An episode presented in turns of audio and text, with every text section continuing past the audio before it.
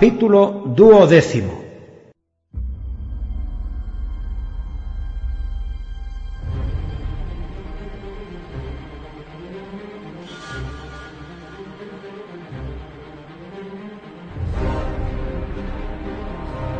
Durante todo el invierno, Aliena estuvo enferma. Apenas dormía ninguna noche, envuelta en su capa sobre el suelo, a los pies de la cama de Alfred, y por el día se sentía embargada por una insuperable lasitud. A menudo tenía náuseas, por lo que comía muy poco, pese a lo cual parecía que ganaba peso. Estaba segura de que había ensanchado de pecho y caderas, y también de cintura. A ella correspondería llevar la casa de Alfred, a pesar de que en realidad era Marta quien hacía la mayor parte del trabajo. Los tres formaban un lamentable triángulo. A Marta nunca le gustó su hermano, al cual Alien aborrecía ya cordialmente, por lo que no era de extrañar que Alfred pasara el mayor tiempo posible fuera de la casa, trabajando durante el día y metido en la cervecería todas las noches. Marta y Aliena compraban la comida y la guisaban sin entusiasmo alguno y las veladas las pasaban haciendo ropa. Aliena esperaba con ansia la primavera porque cuando la temperatura volviera a ser templada, ella podría acudir a su cañada secreta en las tardes de domingo. Allí le sería posible descansar en paz y soñar con Jack. Entretanto, su único consuelo era Richard. Tenía un brioso corcel negro, una espada nueva y un escudero con una jaca. Una vez más luchaba junto al rey Stephen, aunque con escaso entusiasmo. La guerra seguía en marcha con el nuevo año. La reina Maud había escapado del castillo de Oxford, burlando una vez más el cerco de Stephen. Su hermano Robert de Gloucester había vuelto a tomar Warham, de manera que la alternancia proseguía al ir ganando un poco cada una de las partes para luego perderla pero Aliena continuaba cumpliendo su juramento y eso al menos le daba cierta satisfacción. Con la primera semana del año Marta empezó a sangrar por primera vez. Aliena le preparó una bebida caliente con hierbas y miel para calmarle los dolores, contestó a sus preguntas sobre esa maldición de la mujer y se fue a buscar la caja de paños que tenía para sus propias reglas. Sin embargo, la caja no estaba en la casa. Cayó en la cuenta de que al casarse no se la había traído. Pero de eso hacía ya tres meses.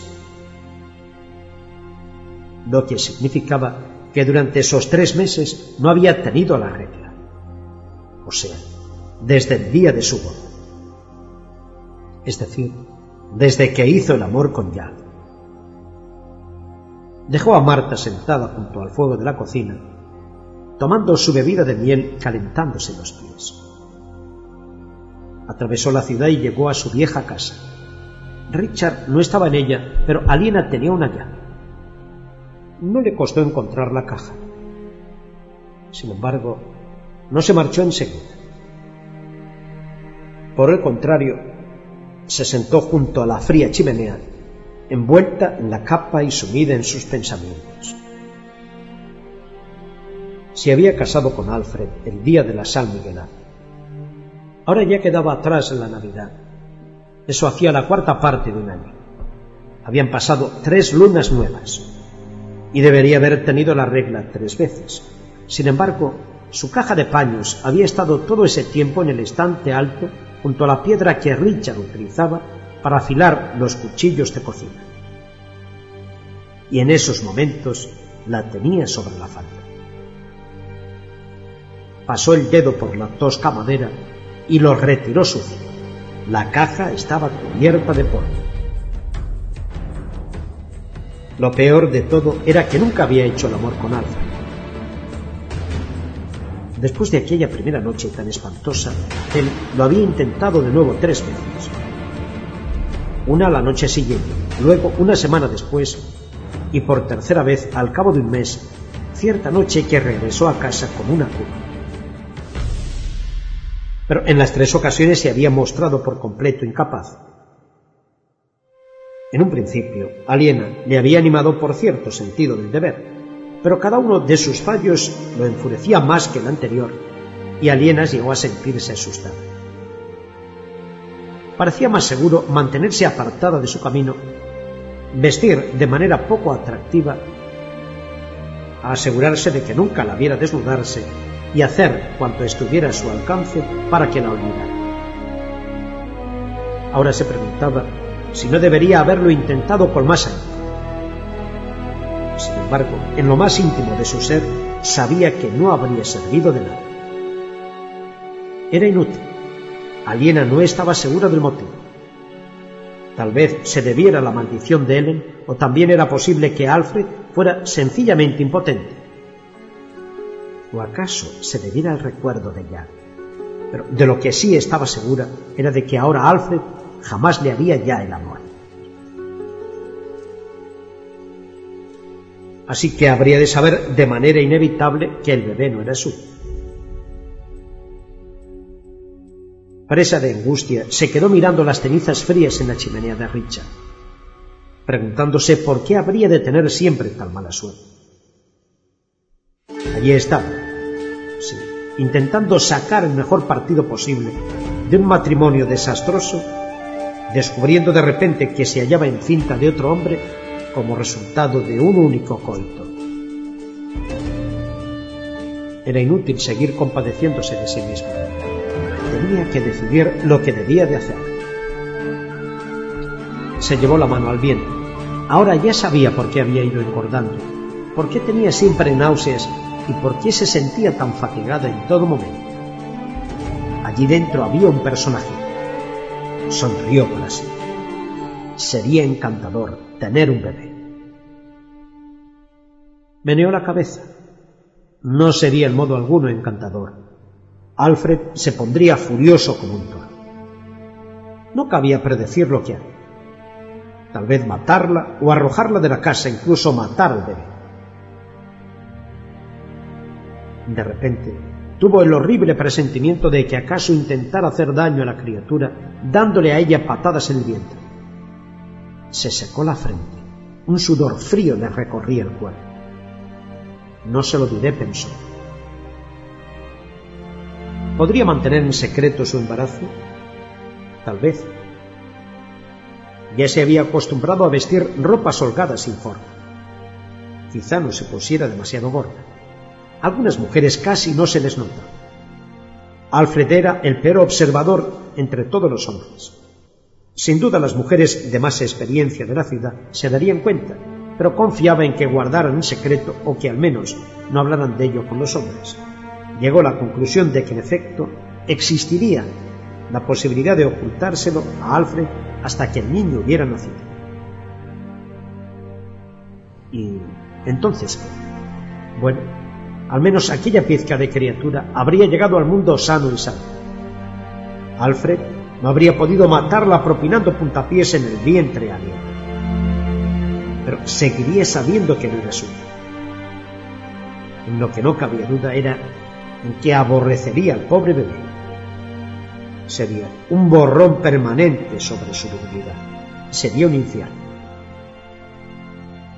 Aliena se sentía incapaz de pensar qué haría con tanta antelación, de manera que decidió que lo más seguro era concentrarse en los próximos seis meses. Entre tanto, trataría de meditar qué iba a hacer una vez hubiera nacido la criatura. Me pregunto qué será, niño o niña, se dijo. Se puso en pie con la caja de paños limpios para la primera menstruación de mayo. Me das lástima, Marta, se dijo fatigado tienes ante ti todo esto.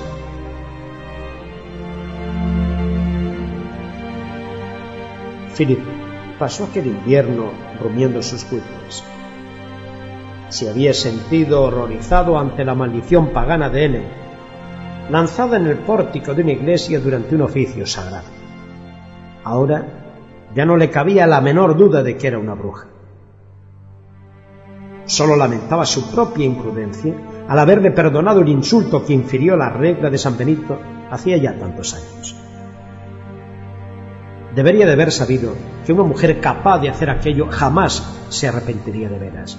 Sin embargo, como consecuencia afortunada de todo aquel aterrador asunto, Ellen había vuelto a abandonar Kingsbridge, ya que desde el día de la ceremonia nupcial no se la había vuelto a ver. Philip ansiaba que nunca más reapareciera. A todas luces, Aliena era desdichada en su matrimonio con Alfred, aunque Philip no creyera que fuese debido a la maldición. Él apenas nada sabía sobre la vida matrimonial, pero cabía suponer que una persona rebosante de vida, con cultura e inteligencia como era Aliena, habría de sentirse infeliz viviendo con alguien tan estrecho de miras y con intelecto tan pobre como Alfred, bien fueran marido y mujer o cualquier otra cosa. Claro que Aliena debería haberse casado con Jack. Ahora ya Philip no comprendía y se sentía culpable por haber estado tan absorto en sus propios planes sobre el chico como para no darse cuenta de lo que en realidad necesitaba el muchacho. Jack no estaba hecho en modo alguno para vivir en claustra, y Philip se había equivocado al presionar sobre él. Y ahora Kingsbridge había perdido la inteligencia y la energía de aquel valioso joven. Parecía como si todo hubiera ido mal desde el desastre de la feria del Bellón. El priorato estaba más endeudado que nunca. Philip había prescindido de la mitad de los trabajadores en la obra porque ya no tenía dinero para pagarles. En consecuencia, la población de la ciudad se había reducido y a causa de ello el mercado dominical era también más pequeño en aquellos momentos. Los ingresos de Philip por rentas eran por tanto menores, Kingsbridge estaba cayendo en vertiginosa espiral. La clave del problema estaba en la moral de las gentes. A pesar de que habían reconstruido sus casas y reanudado sus pequeños negocios, no tenían confianza alguna en el futuro. Cualesquiera que fueran sus planes, todo aquello que pudieran construir resultaría barrido en un día por William Hanley si se le ocurría atacar de nuevo. Esa corriente subterránea de inseguridad inhibía a la gente y llegaba a paralizar todo tipo de empresa. Philip acabó comprendiendo que tenía que hacer algo para detener la caída. Necesitaba realizar algo espectacular para decir al mundo en general y a sus ciudadanos en particular que Kingsbridge luchaba por la supervivencia. Pasaba muchas horas rezando y dedicado a la meditación para ver si lograba decidir cuál habría de ser la proeza. Lo que en realidad necesitaba era un milagro.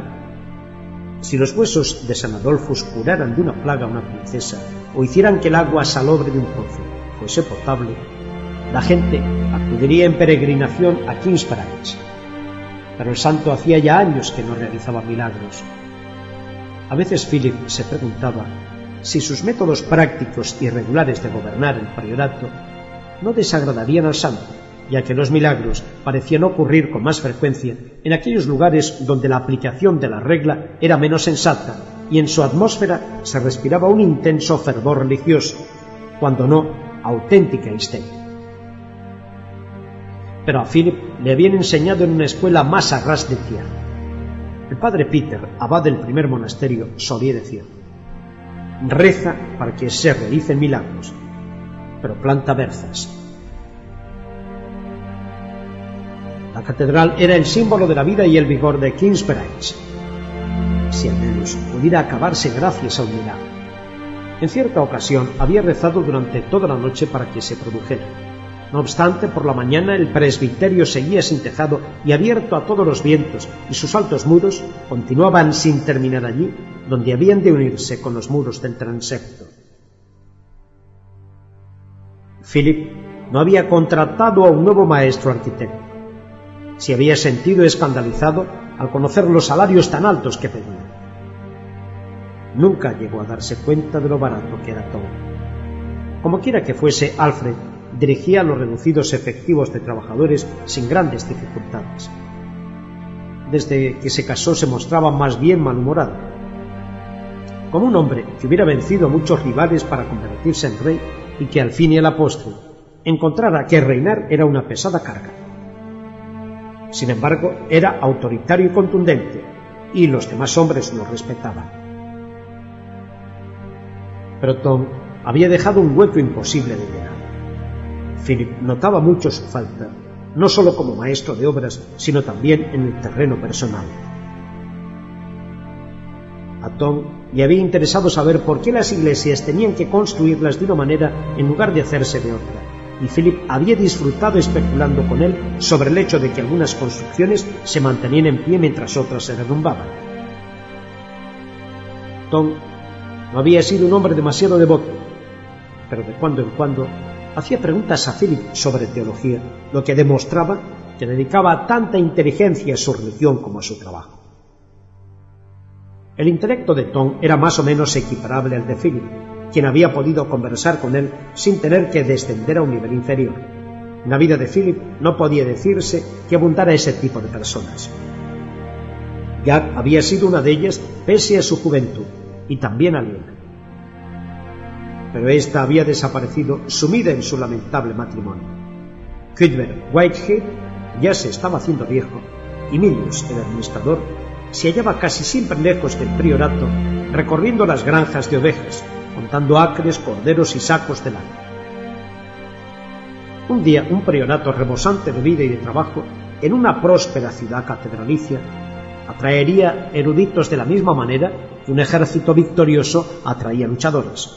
Philip esperaba con ansia ese momento, pero jamás llegaría a menos que encontrara una manera de insuflar energía a Kingsbridge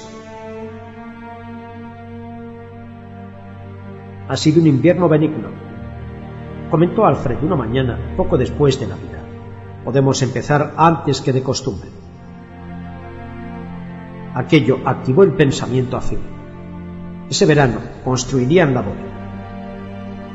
Una vez acabada, el presbiterio estaría en condiciones de ser utilizado y Kingsbridge dejaría de ser una ciudad catedralicia sin catedral. El presbiterio y el coro eran la parte más importante de la iglesia. El altar elevado y las reliquias sagradas se mantenían en el extremo oriental más alejado, llamado propiamente presbiterio, y la mayoría de los oficios sagrados se celebraban en el coro, donde se sentaban los monjes. El resto de la iglesia tan solo se utilizaba los domingos y fiestas de guardar. Una vez que se consagrara el presbiterio, lo que hasta entonces había sido un enclave en construcción se convertiría en iglesia, aunque estuviera todavía incompleta. Era una lástima tener que esperar casi un año antes de que esa ceremonia tuviera lugar. Alfred había prometido terminar la bóveda para finales de la temporada de construcción correspondiente a ese año, periodo que por lo general terminaba en noviembre, dependiendo del tiempo.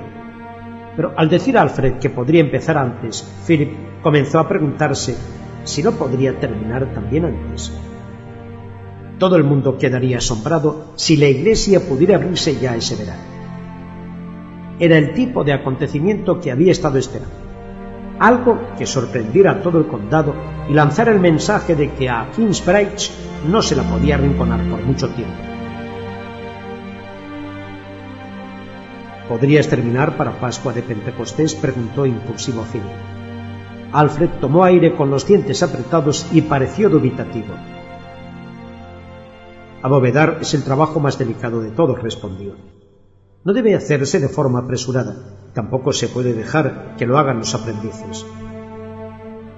Philip se dijo irritado que su padre hubiera contestado tajante sí o no. Supongamos que puedo proporcionarte trabajadores extra, monjes, ¿Representaría eso una ayuda razonable? Un poco. Lo que realmente necesitamos son albañiles. Podría costear uno o dos más. Se comprometió Philip con temeridad. Un invierno templado suponía un adelanto del esquileo, así que existía la posibilidad de empezar a vender la lana más pronto de lo habitual. No sé. Alfred seguía mostrándose pesimista. Supongamos que ofrezco una bonificación a los albañiles, planteó Philip. Un salario extra de una semana si la bóveda queda lista para Pascua de Pentecostés. Nunca oí hablar de nada semejante, repuso Alfred. Parecía como si le hubieran hecho una sugerencia inadecuada. Bueno, siempre hay una primera vez, aseguró Philip malhumorado pues la cautela de Alfred empezaba a ponerle nervios. ¿Qué me dices? No respondo que sí ni que no, alegó Alfred impasivo. Se lo diré a los hombres. Hoy, inquirió Philip con impaciencia. Hoy. Philip tuvo que contentarse con ello.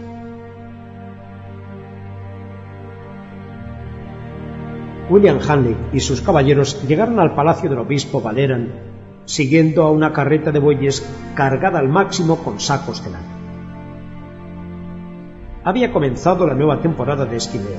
Valeran, al igual que William, estaba comprando lana a los granjeros a los precios del último año. Esperaban venderla por bastante más dinero. Ninguno de los dos encontraba serias dificultades para obligar a sus arrendatarios a venderles la lana. Algunos campesinos que desafiaron la regla fueron expulsados e incendiadas sus granjas, con lo cual ya no hubo más rebeldes. Al atravesar William la puerta, levantó la mirada hacia la colina. Durante siete años habían permanecido allí las inconclusas murallas del castillo que el obispo nunca llegó a construir, recordatorio permanente de cómo el prior Philip había ganado por la mano a Valera. Tan pronto como este último empezara a cosechar los beneficios de su negocio de lana, lo más probable era que empezara de nuevo a construir. En los tiempos del viejo rey Henry, un obispo no tenía necesidad de más defensas que una deleznable valla construida con postes de madera detrás de un pequeño foso que rodeaba el palacio. Sin embargo, al cabo de cinco años de guerra civil, hombres que no eran siquiera condes ni obispos se construían castillos formidables. Unas cosas le iban bien a Valera, se decía con acritud William mientras desmontaba en las cuadras había permanecido leal al obispo Henry de Winchester a través de todos los cambios en la lealtad de éste, y el resultado era que se había convertido en uno de los aliados más fieles de Henry. A lo largo de los años Valeran había ido enriqueciéndose con una corriente constante de adquisición de propiedades, habiendo visitado por dos veces Roma. William no había sido tan afortunado y de ahí su atritud. A pesar de haber seguido a Valeran en todos sus cambios de bando, y no obstante haber aportado numerosos ejércitos a las dos partes contendientes en la guerra civil, todavía no le había sido confirmada la titularidad del condado de Siria. Había estado rumiando sobre aquello durante una tregua en la lucha y había llegado a sentirse tan furioso que decidió enfrentarse a Valeran. Subió los escalones hasta la entrada del salón, seguido de Walter y sus otros caballeros. El mayordomo, que se hallaba de guardia en la parte interior de la puerta, estaba armado, un indicio más de cómo eran los tiempos. El obispo Valeran se encontraba sentado en un gran sillón en el centro de la habitación, como siempre, con sus huesudos brazos y piernas en distintas direcciones, como si le hubieran dejado caer allí con desgano. Baldwin, ahora ya arcediano, se encontraba en pie junto a él a la espera de recibir instrucciones. Valeran tenía los ojos clavados en el fuego, sumidos en sus pensamientos, aunque al acercarse William levantara la cabeza con gesto duro. William experimentó su habitual repugnancia mientras saludaba a Valeran y tomaba asiento. Las manos delgadas y suaves del prelado su lacio pelo negro, su tez lívida y aquellos ojos claros y malignos le ponían la piel de gallina. Representaba cuanto él aborrecía, tortuoso, físicamente débil, arrogante e inteligente. Estaba seguro de que Valeran le devolvía con creces esos sentimientos, pues nunca era capaz de disimular del todo el disgusto que sentía ante la presencia de William. Se sentó erguido cruzándose de brazos, los labios un poco fruncidos y con un asomo de ceño. En conjunto, como si estuviera sufriendo un principio de indigestión. Hablaron de la guerra durante un rato. Fue una conversación afectada e incómoda y William se sintió aliviado al ser interrumpida por un mensajero con una carta escrita sobre un rollo de pergamino sellado con cera. Valeran envió al mensajero a la cocina para que le dieran de comer. No abrió la carta. William aprovechó la oportunidad para cambiar de tema. No he venido para intercambiar noticias sobre batallas, vine para deciros que ya se me ha acabado la paciencia. Valeran enarcó las cejas pero no dijo palabra. El silencio era su respuesta a las cuestiones desagradables. William siguió adelante. Hace casi tres años que padre, pero el rey Stephen aún no me ha confirmado como conde. Es un verdadero ultraje. Estoy de acuerdo por completo, asintió con languidez Valeran. Manoseó su carta examinando el sello y jugueteando con la cinta. Eso está bien, porque vais a tener que hacer algo al respecto, presionó William. Yo no puedo nombrarte conde, mi querido William. William sabía de antemano que Valeran adoptaría aquella actitud y no estaba dispuesto a aceptarla. El hermano del rey os presta oído. ¿Pero qué podría decirle? ¿Que William Hanley sirve bien al rey? Si es así, el rey ya lo sabe. Y si no es verdad, lo sabe también. William era incapaz de igualar la lógica de Valeran, de manera que se limitó a ignorar sus argumentos. Me lo debéis, Valeran dijo. El obispo pareció experimentar una leve irritación. Apuntó a William con la carta. Yo no te debo nada. Siempre has actuado para lograr tus propios fines, incluso cuando hacías lo que yo quería. Entre nosotros no existe deuda de gratitud alguna. Lo repito. No esperaré por más tiempo. ¿Qué harás? Le preguntó con un atisbo de desdén. Bien, primero iré yo mismo a ver al obispo Henry. Y luego le diré que habéis hecho oídos sordos a mis súplicas y que por tanto cambiaré de lado y prestaré mi lealtad a la emperatriz Mao. William observó satisfecho el cambio de expresión de Valera. Si había quedado algo más pálido y parecía un tanto sorprendido. ¿Cambiaríais de nuevo? Preguntó Valera en escéptico. Solo una vez más que vos, respondió William resuelto. La indiferencia arrogante de Valeran se alteró, aunque de forma muy leve. La carrera de Valeran se había visto beneficiadísima por su habilidad para hacer pasar a William y sus caballeros a la parte combatiente hacia la que se inclinaba en aquel momento el obispo Henry. Sería para él un duro golpe que de repente William se volviese indiferente, aunque no un golpe fatal y decisivo. William observaba el rostro de Valeran mientras ponderaba su amenaza. William podía leer en la mente del otro hombre. Estaba pensando que quería conservar la lealtad de William, pero al propio tiempo se preguntaba cuánto debería arriesgar para obtenerla. A fin de ganar tiempo, Valeran rompió el sello de su carta y la desenrolló. Mientras leía, sus mejillas de un blanco semejante al vientre de los peces empezaron a enrojecer levemente por la ira. Maldito sea ese hombre, silbó entre dientes. ¿Qué pasa? preguntó William. Le alargó la carta. William la cogió y empezó a descifrarla. Al obispo más santo y amado. Valera la cogió de nuevo impaciente ante tan lenta lectura. Es del prior Philip, dijo. Me informa que el presbiterio de la catedral estará acabado para Pascua de Pentecostés y tiene la desfachatez de suplicarme que sea yo quien celebre el oficio sagrado. ¿Cómo se las ha arreglado? inquirió William sorprendido. Creí que había despedido a la mitad de sus albañiles.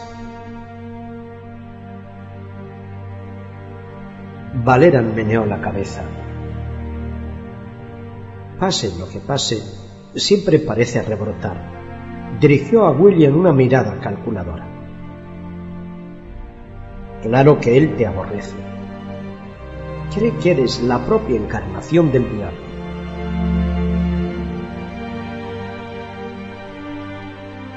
William se preguntó qué estaría tramando la mente tortuosa de Valera. ¿Y eso qué tiene que ver? preguntó. Para Philip sería un rudo golpe si en Pentecostés fueras confirmado conde. Vos no haríais eso por mí, pero sí por el rencor que sentís hacia Philip, refunfuñó William. No obstante, en el fondo se sentía esperanzado. Yo no puedo hacerlo en modo alguno, aseguró Valera, pero hablaré con el obispo Henry. Levantó la vista expectante hacia su interlocutor. William vaciló un instante. Gracias. Farfulló al fin despectivamente.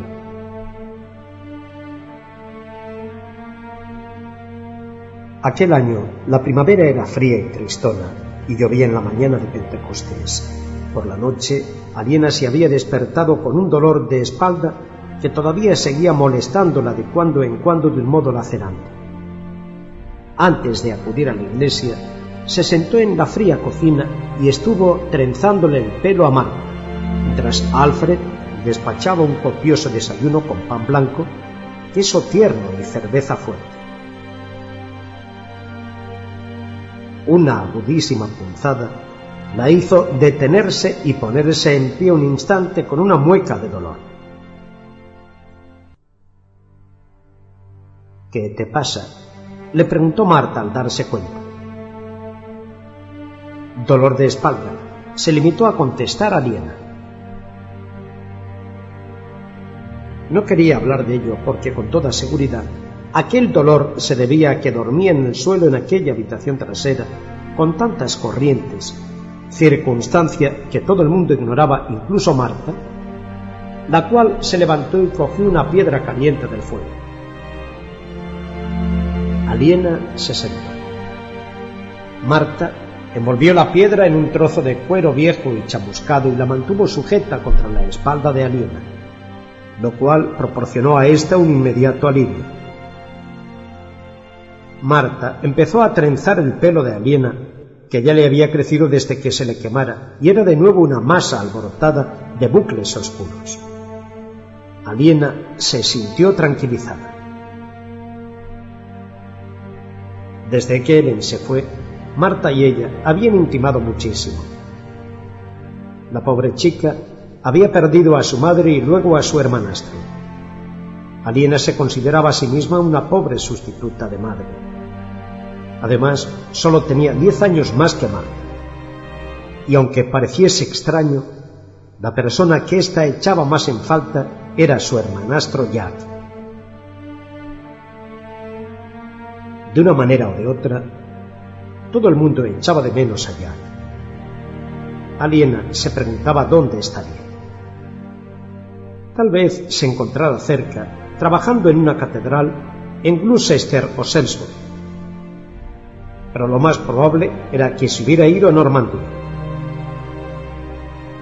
Aunque bien podía estar mucho más lejos, en París, Roma, Jerusalén o Egipto recordando las historias que los peregrinos contaban sobre aquellos lugares remotos, se imaginaba a Jack en un inmenso desierto de arena, tallando piedras para una fortaleza sarracena bajo un sol cegador. ¿Pensaría en ella en esos momentos? El hilo de sus evocaciones quedó interrumpido por el ruido de cascos que llegaba de fuera, y un momento después entraba su hermano llevando al caballo del abrigo jinete y montura estaban empapados y llenos de barro. Aliena retiró agua caliente del fuego para que se lavaran las manos y la cara. Y Marta condujo al animal al patio de atrás. Aliena puso sobre la mesa de la cocina pan y carne fría y le escanció cerveza en una jarra.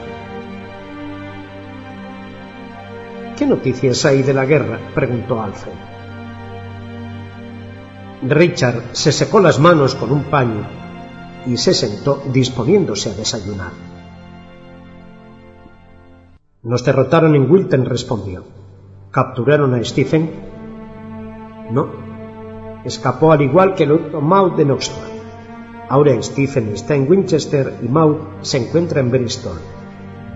Los dos se lamen las heridas y consolidan sus posiciones en las zonas que controlan. Alina pensaba que las noticias siempre parecían las mismas. Una de las partes o ambas había obtenido una pequeña victoria o sufrido una pequeña derrota, pero nunca aparecían perspectivas de que la guerra fuese a terminar. Te estás poniendo gorda, dijo Richard mirando a su hermana. Esta sintió sin decir palabra. Estaba ya de ocho meses, pero nadie lo sabía. Gracias al cielo el tiempo había sido frío, por lo que le fue posible seguir llevando muchos ropones sueltos de invierno que ocultaban su silueta. Dentro de unas semanas, el bebé habría nacido y todo saldría a la luz. Seguía sin tener la más mínima idea de lo que iba a hacer llegado el momento. Replicó la campana llamando a misa a los fieles. Alfred se calzó las botas y miró expectante a Liena. Me parece que no voy a ir, dijo ella. Me siento fatal. Alfred se encogió de hombros indiferente y se volvió hacia Richard. Tú deberías venir, Richard. Hoy estar allí todo el mundo. Se celebra el primer oficio sagrado en la nueva iglesia. Richard se mostró sorprendido. ¿La habéis cubierto ya? Creí que eso os iba a ocupar todo el resto del año. Nos apresuramos, eso es todo. El prior Philip ofreció a los hombres el salario extra de una semana si estaba terminado para hoy. Es asombroso lo deprisa que trabajaron. Aún así, acabamos de concluirlo. Esta mañana pusimos la cinta. Tengo que ver eso se metió el resto de la carne y el pan en la boca y se puso en pie. ¿Quieres que me quede contigo? preguntó Marta a No, gracias. Estoy bien, tú vete. Yo me echaré un rato. Los tres se pusieron las capas y salieron. Aliena entró en la habitación trasera, llevando consigo la piedra caliente con su envoltura de cuero se tumbó en la cama de Alfred con la piedra debajo de la espalda. Desde su matrimonio se sentía terriblemente aletargada. Antes había dirigido una casa y además fue la comerciante de lana más ocupada de todo el condado. Pero ahora le costaba incluso encargarse de la casa de Alfred a pesar de no tener ninguna otra cosa que hacer. Siguió durante un rato acostada allí, compadeciéndose de sí misma y deseando quedarse dormida. De repente, sintió correr por la parte interior del muslo un chorrito de agua tibia. Aquello la sobresaltó. Era como si estuviera orinando, pero no lo hacía. Un momento después, chorrito se convirtió en una cascada. Se incorporó rápido. Sabía lo que ello significaba. Había roto aguas. La criatura llegaba. Se sintió atemorizada. Llamó a voces a su vecina. Mildred, ven aquí, Mildred pero entonces recordó que aquel día nadie se había quedado en casa, todos habían ido a la iglesia. Se había reducido ya el flujo del líquido, pero la cama de Alfred estaba empapada. Pensó con temor que Alfred se pondría furioso, pero luego recordó que de todas formas se enfurecería porque sabría que la criatura no era suya. ¿Qué voy a hacer, Dios mío? se dijo Alina. volvió a sentir el dolor en la espalda y entonces comprendió que debía de tratarse de lo que llamaban dolores de parto. Se olvidó por completo de algo. Iba a dar a luz. Estaba demasiado asustada al pensar que iba a pasar por ello completamente sola. Quería que alguien la ayudara. Decidió ir a la iglesia Sacó las piernas de la cama, sintió otro espasmo y se detuvo con el rostro contraído por el dolor. Hasta que pasó. Entonces salió de la cama y abandonó la casa. Su mente era un torbellino mientras avanzaba vacilante por la embarrada calle. Al llegar a la puerta del priorato le volvieron los dolores y hubo de recostarse contra el muro y apretar los dientes hasta que cesaran. Entonces entró en el recinto del priorato. La mayoría de los ciudadanos de la localidad se agolpaban en el pasillo de la nave central y en los de las dos naves laterales. El altar se encontraba en el extremo más alejado. La nueva iglesia tenía un aspecto peculiar. El techo redondeado de piedra había de tener sobre él finalmente un tejado de madera triangular, pero en aquellos momentos parecía desprotegido, como un hombre calvo sin sombrero. Los fieles se encontraban en pie de espaldas a luna. Mientras avanzaba con paso vacilante por la catedral, el obispo Valeran Bigor se puso en pie para tomar la palabra. Como en una pesadilla, Aliena vio que William Hanley se encontraba en pie junto a él. Palabras del obispo llegaron hasta ella, penetrando a través de su aturdimiento. Es para mí motivo de inmenso orgullo y placer deciros que nuestro señor, el rey Stephen, ha confirmado a Lord William como conde de Kingsbridge a pesar de su dolor y su miedo, Alina escuchó aquello horrorizada. Durante seis años, desde aquel espantoso día en que vieron a su padre en la prisión de Winchester, ella había dedicado toda su vida a recuperar la propiedad familiar. Junto con Richard, había sobrevivido a ladrones y violadores, incendios y una guerra civil. En varias ocasiones pareció que tenían el premio al alcance de la mano pero ahora ya lo habían perdido. Hubo un murmullo iracundo entre los allí congregados.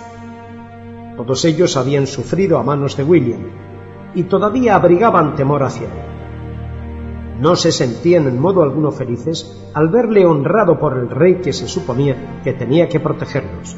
Aliena miró en derredor buscando a Richard para ver cómo encajaba aquel golpe final pero le fue imposible localizarlo. El prior Philip se puso en pie con el rostro ensombrecido y empezó a cantar el himno. Los fieles lo siguieron con desgana. Aliena se apoyó contra una columna al sufrir una nueva contracción. Se encontraba al fondo de la multitud y nadie paró mientes en él. En cierto modo, aquella mala noticia la calmó. Sencillamente voy a tener un hijo, se dijo. Es algo que pasa todos los días. Solo necesito encontrar a Marta o a Richard y ellos se ocuparán de lo que haga falta. Una vez que le hubo pasado el dolor, se abrió camino entre los files buscando a Marta. En el pasillo de la nave lateral septentrional había un grupo de mujeres y Aliena se dirigió hacia ellos. La gente la miraba con curiosidad pero en aquel momento otra cosa distrajo su atención.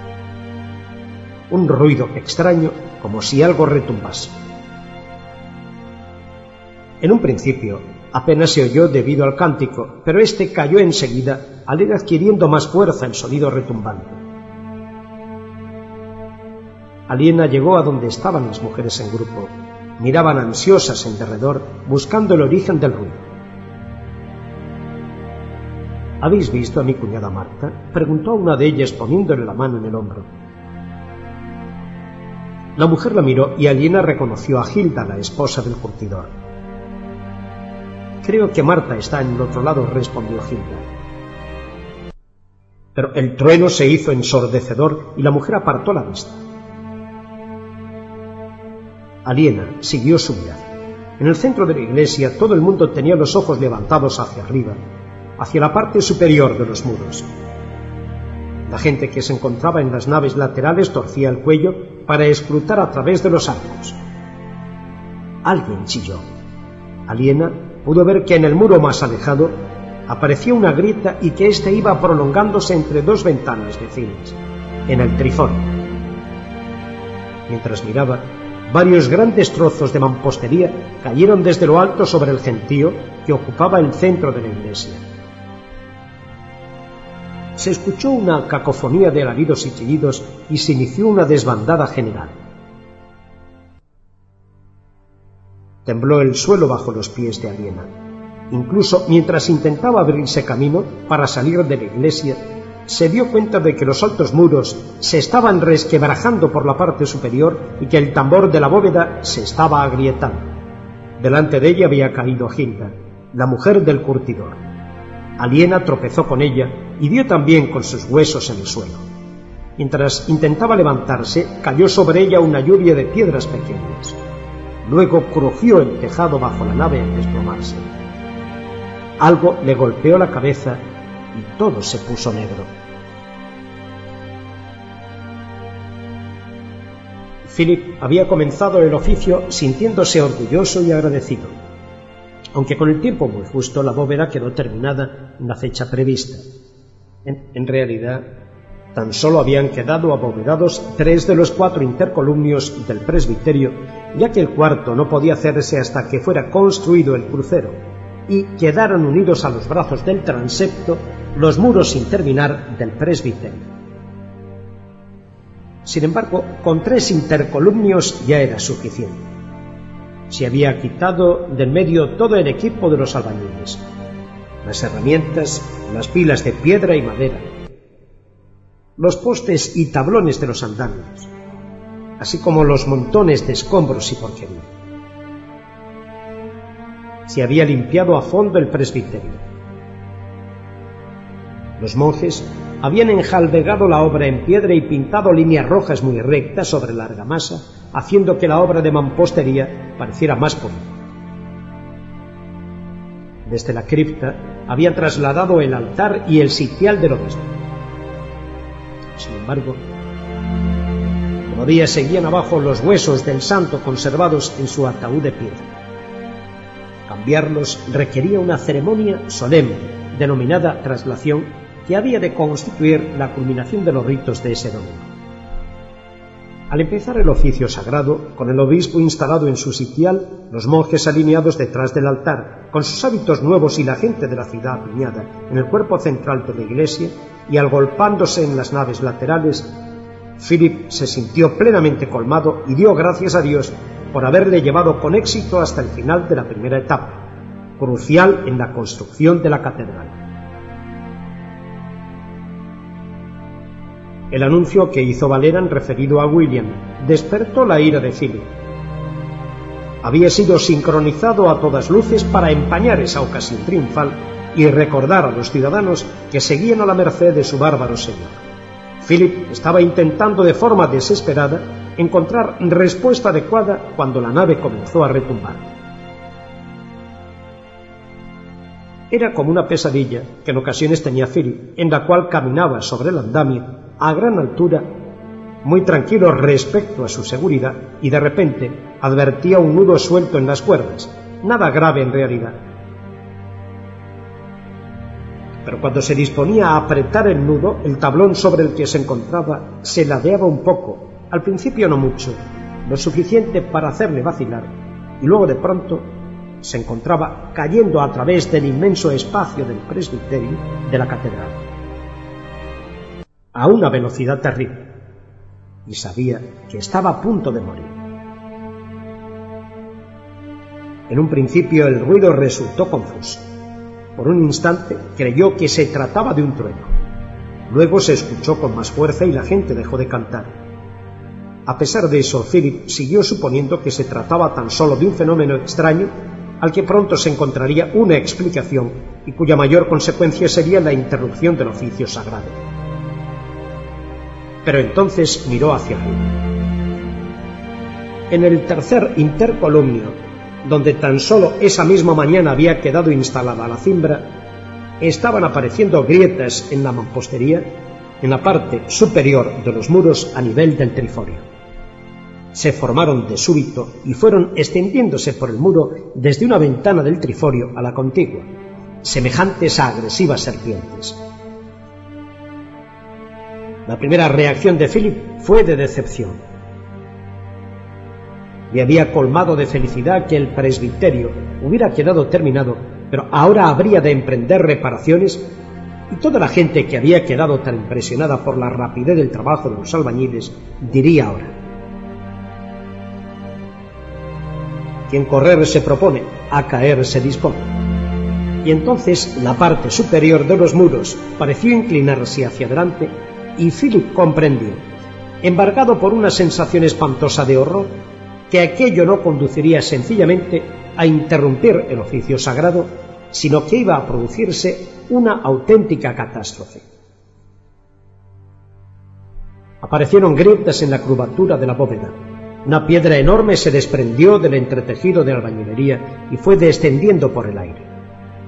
La gente empezó a gritar y a intentar apartarse de su trayectoria.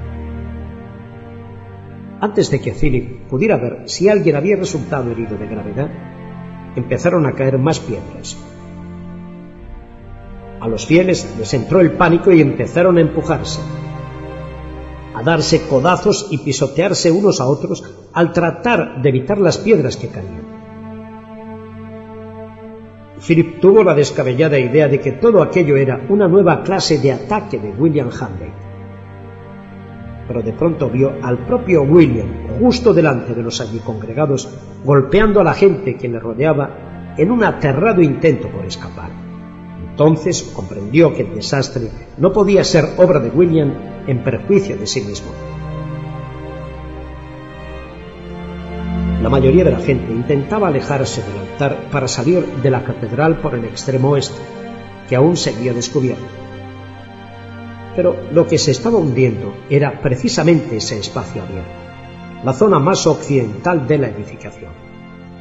El problema residía en el tercer intercolumnio. En el segundo, que era donde se encontraba Philip, la bóveda parecía resistir, y detrás de él el primer intercolumnio, donde se encontraban alineados los monjes, conservaba su solidez. En aquella parte, la fachada este mantenía juntos los muros. Vio al pequeño Jonathan y a Johnny H. Pence, ambos acurrucados en el extremo más alejado de la nave norte. Philip llegó a la conclusión de que allí se encontraban más seguros que en cualquier otra parte.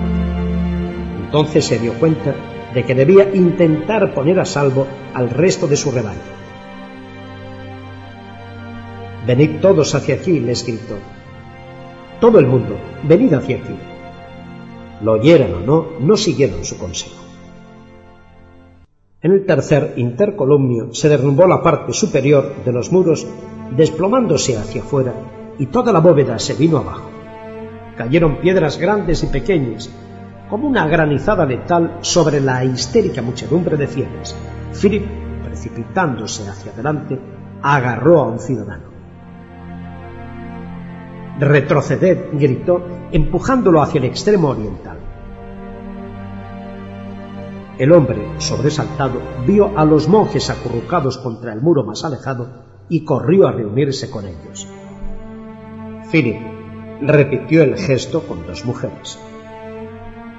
Las gentes que estaban en su entorno se dieron cuenta de la intención del prior y se dirigieron hacia el este sin necesidad de que les empujaran. Otros empezaron a captar la idea y se inició un movimiento general en aquella dirección de quienes formaban la parte delantera de la congregación. Al levantar Philip la vista por un instante, comprobó aterrado que el segundo intercolumnio seguía el mismo camino del tercero. Las mismas grietas empezaban a extenderse a través del triforio, produciéndose daños en la bóveda justo sobre su cabeza. Prosiguió llevando a la gente a la seguridad del extremo oriental, consciente de que cada persona que enviaba allí era casi una vida salvada. Sobre la afeitada cabeza le cayó una lluvia de argamasa y luego empezaron a venir las piedras. La gente se estaba dispersando. Algunos habían buscado refugio en la protección de las naves laterales, otros se apelotonaban contra el muro este, entre ellos el obispo Valera. Y había quienes seguían intentando alejarse del extremo oeste, arrastrándose sobre los escombros y los cuerpos en el tercer intercolumnio. Una piedra golpeó en el hombro a Philip. Le dio de refilón pero le causó dolor. Se llevó las manos a la cabeza para protegérsela y miró desconcertado en torno suyo. Se encontraba solo en el centro del intercolumnio. todo el mundo se había refugiado en los límites de la zona de peligro. Había hecho cuanto le había sido posible. Corrió hacia el extremo oriental. Una vez allí volví a mirar hacia arriba. En aquellos momentos se estaba viniendo abajo el triforio del segundo intercolumnio y la bóveda se desplomaba dentro del presbiterio como réplica exacta de lo ocurrido en el intercolumnio tercero. Sin embargo, hubo pocas víctimas, ya que la gente había tenido la oportunidad de quitarse del medio y además parecía que los tejados de las naves laterales resistían, mientras que en el tercer intercolumnio se habían desfondado.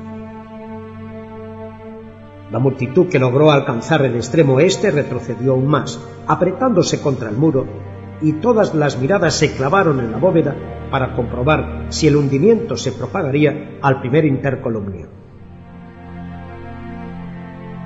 El estruendo por el derrumbe de la obra de albañilería perdió fuerza, aun cuando en el aire flotaba una lluvia de polvo y piedras pequeñas que durante unos momentos no permitió ver nada. Philip contuvo el alma. Finalmente se aclaró la polvareda y pudo contemplar de nuevo la bóveda. Se había desplomado hasta el mismo borde del primer intercolumnio, pero por el momento parecía resistir. Se asentó el polvo. Todo quedó en silencio. Philip contempló estupefacto las ruinas de su iglesia. Tan solo el primer intercolumnio permanecía intacto en el segundo, los muros habían quedado al nivel de la galería. En el tercero y el cuarto tan solo quedaban las naves laterales aunque con graves daños. El suelo de la iglesia estaba cubierto de escombros y entre ellos se veían los cuerpos inmóviles de los muertos y los agitados por débiles espasmos de los heridos. Siete años de trabajo y centenares de libras habían quedado destruidos, por no hablar de lo más importante, de las docenas de personas que habían resultado muertas, acaso centenares, en tan solo unos terribles momentos. Philip se sentía embargado por un inmenso dolor por todo el trabajo desperdiciado, por la gente perdida, por las viudas y huérfanos que quedaban atrás. Los ojos se le llenaron de lágrimas amargas. Esto es el resultado de tu condenada arrogancia, Philip le reprochó al oído una voz Al volverse, se encontró con el obispo Valera, con los negros ropajes cubiertos de polvo y una maliciosa expresión triunfal en los ojos. Se le rompía el corazón al contemplar aquella tragedia, pero que encima le culparan de ella era algo que no podía soportar. Hubiera querido decir, solo traté de hacerlo lo mejor que podía pero le fue imposible articular palabra. Parecía tener la garganta atenazada y se sentía incapaz de hablar. Se le iluminó la mirada al ver a Johnny H. Spence salir con Jonathan del cobijo que les prestaba la nave. De repente recordó sus responsabilidades. Tendría mucho tiempo por delante para torturarse sobre quién era el culpable. En aquellos momentos había montones de heridos y muchos atrapados entre los escombros. Su deber era organizar la operación de salvamento. Apártate de mi camino, exclamó tajante mirando furibundo al obispo Valerán. Sobresaltado, el obispo se hizo un lado y Philip se precipitó hacia el altar. Escuchadme, dijo con toda la potencia de su voz. Tenemos que ocuparnos de los heridos, sacar a quienes se encuentran sepultados bajo los escombros y luego enterrar a los muertos y rezar por sus almas. Nombraré a tres responsables para que organicen todo esto. Pasó revista a las caras que lo rodeaban para descubrir, a primera vista, quienes seguían vivos y se encontraban bien. Localizó a Alfred. Alfred Wilber se encargará de apartar los escombros y de rescatar a las personas que se encuentran atrapadas. Y quiero que todos los albañiles y artesanos trabajen con él. Miró a los monjes y sintió un gran alivio al comprobar que Emilius, su más estrecho confidente, se encontraba sano y sano. Milius Bursar se ocupará de sacar de la iglesia a los muertos y heridos y necesitará ayudantes jóvenes y fuertes. Randolph Infirmeire tendrá a su cargo a los heridos una vez que se encuentren fuera de toda esta horrible confusión. Y los de más edad pueden ayudarlo, en especial las mujeres. Nota. Infirmeire, en inglés enfermero. Nota de la traductora, fin de la Muy bien, pongamos manos a la obra. Bajo de un salto del altar, se produjo cierta bataola al empezar la gente a dar órdenes y hacer preguntas. Philip se acercó a Alfred, que parecía conmocionado y asustado. Si hubiera que culpar a alguien de aquel desastre, era él, en su calidad de maestro de obras, pero no era el momento de recriminaciones. Divide a tu gente en equipos y señálales las distintas zonas en las que han de trabajar, le dijo. Por un momento Alfred lo miró con expresión vacua, pero al instante pareció reaccionar. Sí, de acuerdo. Empezaremos por el extremo este para sacar los escombros. Bien. Philip se puso de nuevo en marcha, abriéndose camino entre la gente para llegar junto a Minius, a quien oyó decir Llevaos a los heridos bien lejos de la iglesia y dejadlos sobre la tierra. Luego sacad a los muertos y trasladadlos a la parte norte. Philip se alejó seguro como siempre de que Milius haría las cosas bien. Vio a Randolph Infirmeire caminar sorteando los escombros y lo siguió presuroso. Los dos fueron abriéndose camino entre los montones de piedra trabajada que había quedado inútil Fuera de la iglesia, en la parte oeste, se hallaban muchísimas personas que lograron escapar antes del derrumbamiento final y estaban ilesas. Utiliza a esa gente, dijo Philip Randolph. Envía a alguien a la enfermería para que traiga tu equipo y suministros. Haz que algunos vayan a la cocina a buscar agua caliente. Pide al cillerero vino fuerte para aquellos a quienes haya que reanimar. Asegúrate de depositar afuera a los muertos y a los heridos, perfectamente alineados con un espacio entre ellos, a fin de que tus ayudantes no tropiecen con los cuerpos. Miró en derredor. Los supervivientes empezaban a trabajar. Muchos de ellos encontraron refugio en el extremo oriental, que permanecía intacto, habían seguido a Philip a través de los escombros y comenzaban ya a retirar los cuerpos. Algún que otro herido que solo quedó conmocionado o aturdido se ponía ya en pie sin ayuda. Philip vio a una anciana sentada en el suelo con aire desconcertado. La reconoció como Maud Silver, la mujer del orfebre. Le ayudó a levantarse y la llevó lejos del lugar del siniestro. ¿Qué ha pasado? preguntó ella sin mirar. No sé lo que ha ocurrido. Yo tampoco, Mao, respondió Phil. Al volverse para ayudar a otra persona, le vinieron a la mente las palabras del obispo Valera. Este es el resultado de tu condenada arrogancia, Philip.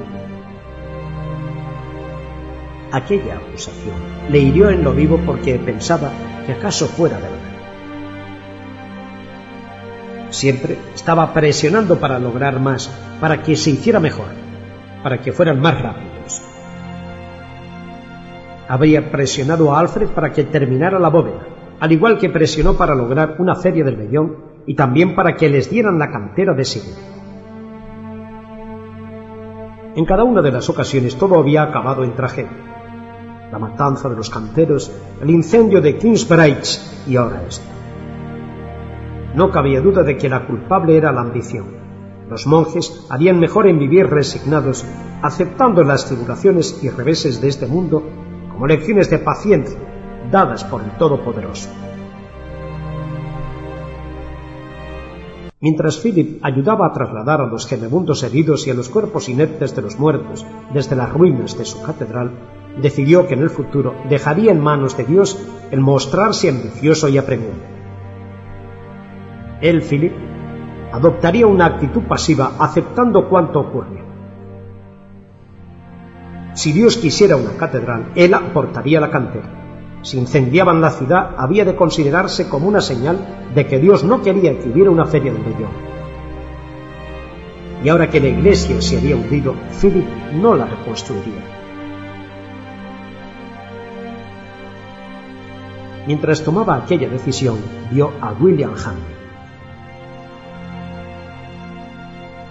El nuevo conde de Sirin se encontraba sentado en el suelo del tercer intercolumnio, cerca de la nave norte, con el rostro ceniciento y estremeciéndose de dolor. Y había caído una gran piedra sobre el pie. Mientras ayudaba a retirar la piedra, Philip se preguntaba por qué Dios había permitido que murieran tantas gentes buenas y dejado que se salvara un animal como William. El conde estaba protestando y quejándose escandalosamente por lo del pie, pero por lo demás se encontraba perfectamente. Le ayudaron a ponerse en pie Luego, apoyándose en el hombro de un hombretón más o menos de su misma constitución, se alejó cojeando. Y entonces se oyó el llanto de una criatura. Todo el mundo lo oyó. Pero no se veían bebés por parte alguna. La gente desconcertada miró en derredor. Volvió a oírse el llanto y entonces Philip se dio cuenta de que procedía de debajo de un gran montón de piedras en la nave. Por aquí llamó. Se encontró con la mirada de Alfred y le hizo una seña de que se acercara. Debajo de todo eso hay un niño vivo, le indicó. Todos habían oído el llanto. Parecía el de una criatura muy pequeña, prácticamente recién nacida. Tenéis razón, convino Alfred. Vamos a retirar algunas de estas piedras grandes. Él y sus ayudantes empezaron a apartar escombros de un montón que bloqueaba por completo el arco del tercer intercolumno. Philip se unió a ellos. No podía recordar quién entre las mujeres de la ciudad había dado a luz durante las últimas semanas. Claro que tal vez el nacimiento podía no haber llegado a su conocimiento, ya que a pesar de que durante el año último la población de la ciudad se había reducido, todavía era lo bastante numerosa como para que no se enterara de hecho tan corriente. De repente dejó de oírse el. Todo el mundo se quedó quieto a la escucha. Pero no volvió a empezar. Reanudaron la tarea cari acontecidos. Era una operación arriesgada ya que si se retiraba una piedra podía provocarse la caída de otras. Ese era precisamente el motivo de que Philip hubiera encargado el trabajo a Alfred. Sin embargo, este no se mostraba tan cauteloso como a él le hubiera gustado y parecía dejar que todo el mundo hiciera las cosas a su modo, apartando las piedras sin seguir un plan organizado. Esperad, gritó Philip en un momento dado en que el montón osciló de forma peligrosa. Todos se detuvieron. Philip se dio cuenta de que Alfred se encontraba demasiado impresionado para organizar a la gente de manera adecuada. Habría de hacerlo él mismo. Si hay alguien vivo ahí debajo, algo debe de haberles protegido a Dujo. Y si dejamos que ese montón oscile, podrían perder esa protección y nuestros propios esfuerzos les matarían. Hagamos esto con cuidado. Señaló a un grupo de canteros que se encontraban allí. Vosotros tres subid al montón y empezad a quitar piedras de encima. Pero no os las llevéis vosotros mismos. Dar cada una a uno de nosotros y las dejaremos aparte. Empezaron de nuevo a trabajar siguiendo el plan de Phil parecía más rápido y seguro. Como el bebé había dejado de llorar, no sabían muy bien la dirección que debían seguir, de manera que despejaron un trecho muy amplio, casi toda la anchura del intercolumnio. Algunos de los escombros eran de los que habían caído de la bóveda, pero el tejado de la nave se había derrumbado en parte, de modo que había trozos de madera y pizarra, así como piedras y algas. Philip trabajaba infatigablemente. Quería que la criatura sobreviviera. A pesar de que había docenas de personas muertas, el bebé parecía más importante. Tenía la sensación de que, si lograban rescatarlo con vida, aún habría esperanza para el futuro. Mientras apartaba las piedras tosiendo y medio cegado por el polvo, rezaba con fervor para que pudieran encontrarlo vivo. Finalmente pudo atisbar sobre el montón de escombros el muro exterior de la nave y parte de la ahondada ventana. Parecía ver un espacio detrás del montón. Tal vez quedara allí alguien vivo. Un albañil trepó con dificultad por el cúmulo de piedras y escrutó. Jesús, exclamó. Por una vez Philip no tuvo en cuenta la irreverencia. ¿Está bien el niño? preguntó. No sabría decirlo, repuso el albañil. Philip quería preguntarle qué había visto, mejor aún, echar un vistazo él mismo. Pero el hombre había reanudado el trabajo de limpieza de piedras con renovado vigor y nada pudo hacer salvo seguir ayudando, aguijoneado por la curiosidad. El montón fue reduciéndose deprisa. Había una piedra enorme prácticamente a nivel del suelo. Tuvieron que intervenir tres hombres para moverla. Al quedar apartada a un lado, Philip vio al bebé. Estaba desnudo y acababa de nacer. La blanca piel se hallaba sucia de sangre y del polvo de la construcción, pero aún pudo ver que tenía la cabeza cubierta de un asombroso pelo color zanahoria. Al observarlo más de cerca, Philip comprobó que era un chico. Se encontraba sobre el pecho de la mujer y mamaba de él. Ella también estaba viva. Sus ojos se encontraron con los de Philip y esbozó una sonrisa fatigada y feliz. Era aliena.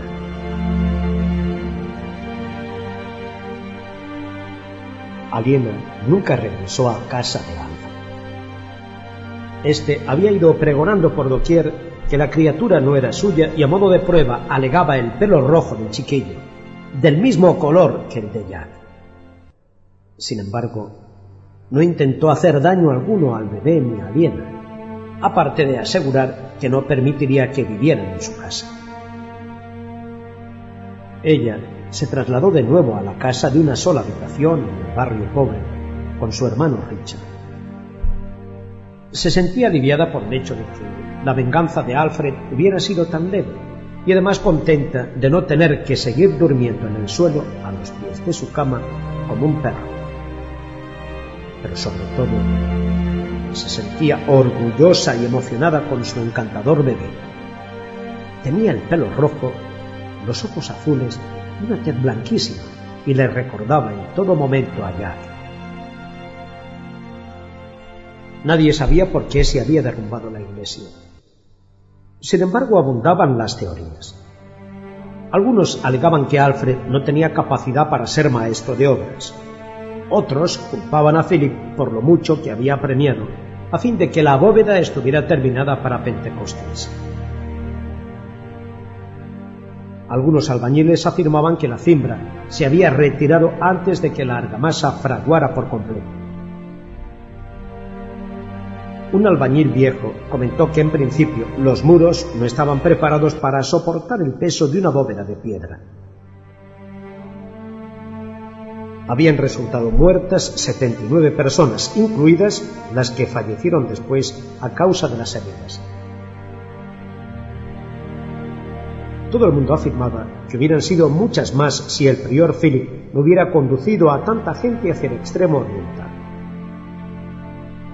El cementerio del priorato estaba ya lleno como resultado del incendio durante la feria del Bellón el año anterior, y la mayoría de los muertos hubieron de ser enterrados en la iglesia parroquial. Mucha gente aseguraba que la catedral estaba maldita. Alfred se llevó a todos sus albañiles a Sirin, donde estaba construyendo casas de piedra para las gentes acaudaladas de la ciudad. Los demás artesanos fueron yéndose de Kingsbridge. Realidad, no se despidió a ninguno y Philip seguía pagando los salarios.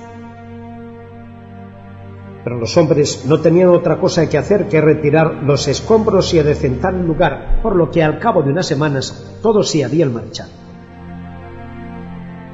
Ya no acudían voluntarios a trabajar los domingos.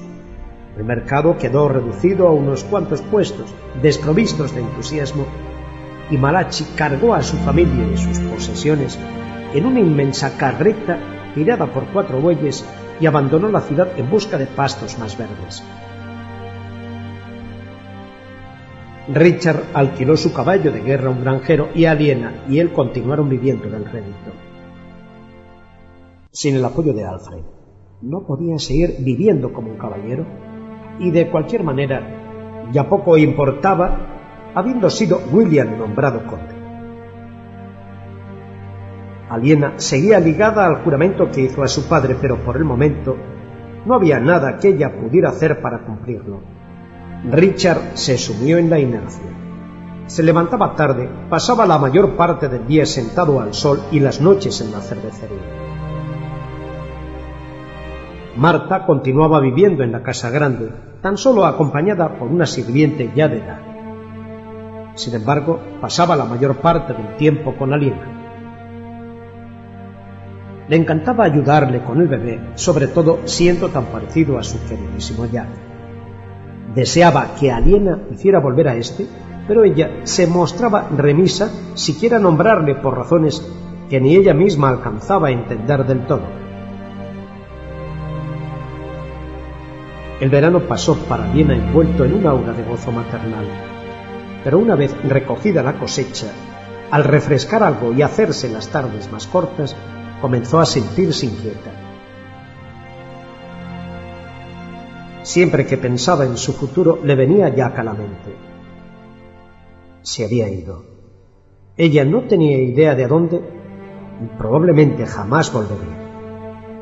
Pero seguía estando con ella, siempre presente en sus pensamientos, rebosante de vida y energía, una imagen tan clara y vívida que era como si lo hubiera visto tan solo el día anterior. Consideró la posibilidad de trasladarse a otra ciudad y hacerse pasar por viuda. Pensó en intentar convencer a Richard para que se ganara la vida de alguna manera. Reflexionó sobre la posibilidad de tejer o lavar ropa, incluso entrar como sirvienta en casa de alguna de las escasas familias que aún eran lo bastante ricas para poder pagar al servicio. Pero cada uno de sus nuevos proyectos era recibido con risa desdeñosa por el Jack imaginario que habitaba en su cabeza. Nada te saldrá bien sin mí. Hacer el amor con Jack en la mañana de su boda con Alfred era el pecado más grave que había cometido. Y no le cabía la menor duda de que ahora la estaban castigando por eso. No obstante, había veces en que sentía que era la única cosa buena que había hecho en toda su vida, y cuando miraba a su hijito le resultaba imposible lamentarlo. Sin embargo, se hallaba inquieto. Un niño no era suficiente. Se sentía incompleta, vacía. Su casa le parecía demasiado pequeña. Kingsbridge era una ciudad medio muerta. La vida resultaba demasiado monótona. empezó a mostrarse impaciente con el chiquillo y regañona con Marta. Al terminar el verano, el granjero les devolvió el caballo de guerra. Ya no lo necesitaba y de repente Richard y Aliena se encontraron sin ingresos. Cierto día, a principios de otoño, Richard fue a Sirin a vender su armadura. Mientras se encontraba fuera y Aliena estaba comiendo manzanas para ahorrar dinero, apareció en la casa la madre de Jack. Eren, exclamó Aliena. Se sobresaltó mucho. Su voz denotaba consternación, ya que Ellen había maldecido una ceremonia nupcial en la iglesia y el prior Philip aún podía castigarla por ello. He venido a ver a mi nieto, dijo con calma Ellen. Pero ¿cómo sabías que se oyen cosas incluso en el bosque. Se acercó a la cuna que estaba en un rincón, y contempló al niño dormido. Se suavizó su expresión. Bien, bien. No cabe la menor duda de quién es su padre. ¿Está sano? Jamás ha tenido nada.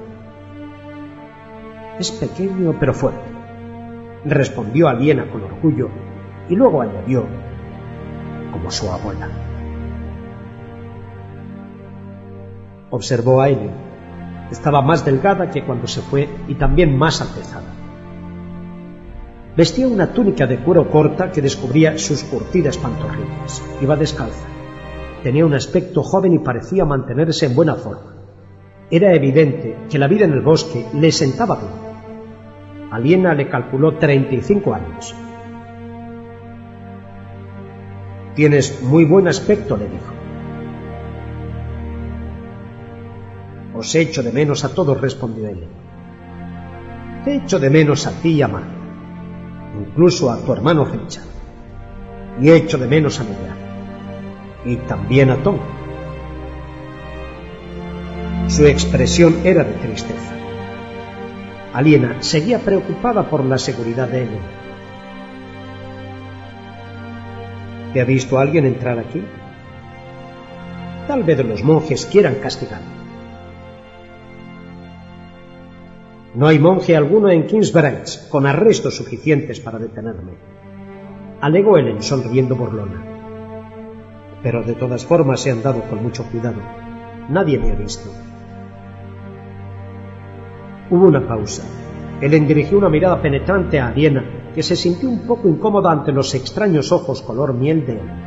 Por fin continuó. Estás desperdiciando tu vida. ¿Qué quieres decir? le preguntó Aliena. Las palabras de Ellen hicieron vibrar de inmediato una fibra de su ser. Tendrías que ir en busca de ella. Aliena se sintió maravillosamente esperanzada. Pero no puedo, contestó. ¿Por qué no? En primer lugar, no sé dónde está. Yo sé. Aliena empezó a latirle el corazón con fuerza. Pensaba que nadie sabía dónde había ido ya. Era como si se hubiera desvanecido de la faz de la tierra. Pero ahora ya podía imaginárselo en un lugar determinado, real. Eso lo cambiaba todo. ¿Acaso estuviera en alguna parte cerca de él? Podría enseñarle a su hijo. Al menos sé a qué lugar se dirigía siguió diciendo él. ¿A dónde? preguntó Aliena con tono apremiante. A Santiago de Compostela. Dios mío. Todas sus esperanzas se derrumbaron y se sintió decepcionada y sin esperanzas. Compostela era la ciudad de España en la que estaba enterrado el apóstol Santiago. Eran necesarios varios meses para llegar a él en definitiva, era como si Jack se encontrara en el otro extremo del mundo. Esperaba hablar con los juglares que encontrara de camino y averiguar algo sobre su padre. Aliena asintió desconsolada. Era lógico. Jack siempre se había sentido dolido de saber tan poco acerca de su padre. Incluso cabía la posibilidad de que no volviera jamás. Durante un viaje tan largo era casi seguro que encontrara una catedral en la que quisiera trabajar y quizá luego se instalara allí definitivamente. Al ir en busca del padre, probablemente perdería a su hijo. Está tan lejos el mundo. Me gustaría poder ir en su busca. ¿Por qué no? replicó él. Miles de personas van allí en peregrinación. ¿Acaso no puedes hacerlo tú? Juré a mi padre ocuparme de Richard hasta que fuera conde, le contestó Aliena. No puedo abandonarlo. Ellen se mostró escéptica. ¿Cómo te imaginas que le estás ayudando ahora mismo? le preguntó. No tenéis un céntimo. William es el nuevo conde. Richard ha perdido toda posibilidad de recuperar el condado. Me ayudas tan poco en Kingsbridge como si estuvieras en Compostela. Has consagrado tu vida a ese estúpido juramento, pero ahora ya no puedes hacer nada más. No veo por qué motivo habrías de merecer los reproches de tu padre. Si quieres mi opinión, el mayor favor que podrías hacer a Richard sería el de apartarte de él por un tiempo y darle la oportunidad de que aprenda a ser independiente. Aliena se dijo que todo aquello era verdad, que de momento no podía prestar ayuda alguna a su hermano, tanto si se quedaba en Kingsbridge como si no. ¿Sería posible que ya estuviera libre? ¿Libre para ir en busca de Jack? Solo de pensarlo el corazón le latía con fuerza. Pero no tengo dinero para ir de peregrinación, objetó. ¿Qué ha sido de aquel enorme caballo de guerra? Aún lo tenemos. Véndelo. No podría, es de Richard. Por Dios santo, ¿quién demonios lo compró? Preguntó él enfadada. ¿Realizó Richard durante años un duro trabajo para establecer un negocio de lanas? ¿Acaso Richard negoció con los codiciosos campesinos y los ladinos compradores flamencos? Compró Richard la lana y la almacenó y estableció un puesto de mercado y la vendió. No me digas que el caballo es de Richard. ¿Se pondrá tan furioso? Estupendo. Esperemos que se ponga lo bastante furioso que se siente impulsado a trabajar por primera vez en su vida. Aliena abrió la boca para hablar, pero enseguida volvió a cerrar. Ellen tenía razón. Richard siempre había contado con ella para todo. Mientras su hermano había estado luchando por recuperar su patrimonio, Aliena se había sentido obligada a mantenerlo. Pero ya había dejado de luchar tanto, no tenía derecho a exigirle nada. Ella fue quien compró el condenado caballo y por lo tanto podía venderlo. Se imaginó encontrándose de nuevo con Jack. Veía ella su cara sonriendo. Se besaría. Experimentó un estremecimiento de placer en la espalda. Y sintió que empezaba a sentirse humedad allí abajo con solo pensar en él. Eso le hizo sentirse incómoda. Por supuesto, viajar resulta arriesgado, reconoció él. Aliena sonrió.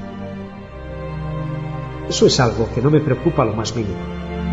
He estado viajando desde que tenía 17 años. Puedo cuidar de mí misma. Como quiera que sea, habrá centenares de personas en el camino a Compostela. Puedes unirte a un grupo grande de peregrinos. No tienes por qué viajar sola. Aliena suspiró. Verás, si no tuviera el bebé creo que lo haría. Por él precisamente debes hacerlo, le aconsejó él. Necesita un padre.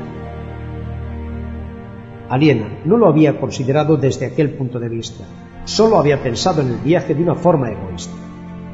En aquel momento comprendió que el niño necesitaba a Jack tanto como él. En su obsesión por el cuidado cotidiano de la criatura, no había pensado en su futuro. De súbito, le pareció terriblemente injusto que el niño creciera sin conocer el genio único, adorable y deslumbrador que era su padre. se dio cuenta de que se estaba convenciendo a sí misma de hacer el viaje y se sintió estremecida por la aprensión. Entonces surgió una dificultad.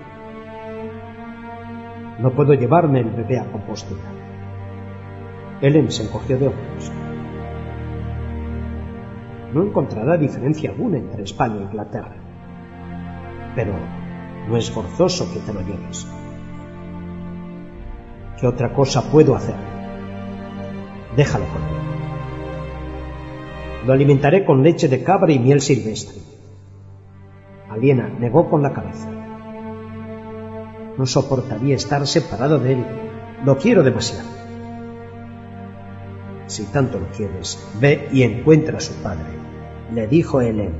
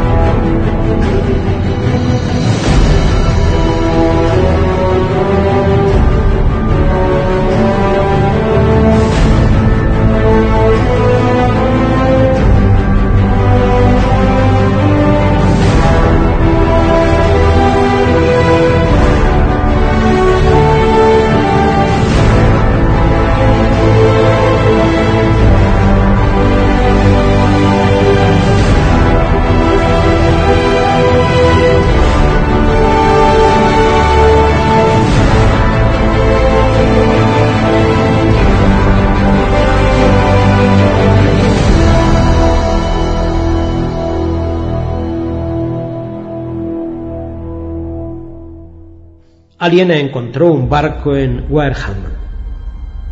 Cuando de jovencita navegaba para ir a Francia con su padre, lo hacían en uno de los navíos de guerra normandos. Eran unas embarcaciones largas y estrechas cuyos costados se curvaban hasta formar una punta alta y aguda a babor y estribor. Llevaban hileras de remeros a cada lado y una vela de cuero cuadrada. En esta ocasión, el barco que había de llevarla a Normandía era similar a aquellos pero más ancho en el centro y más profundo para poder contener la carga.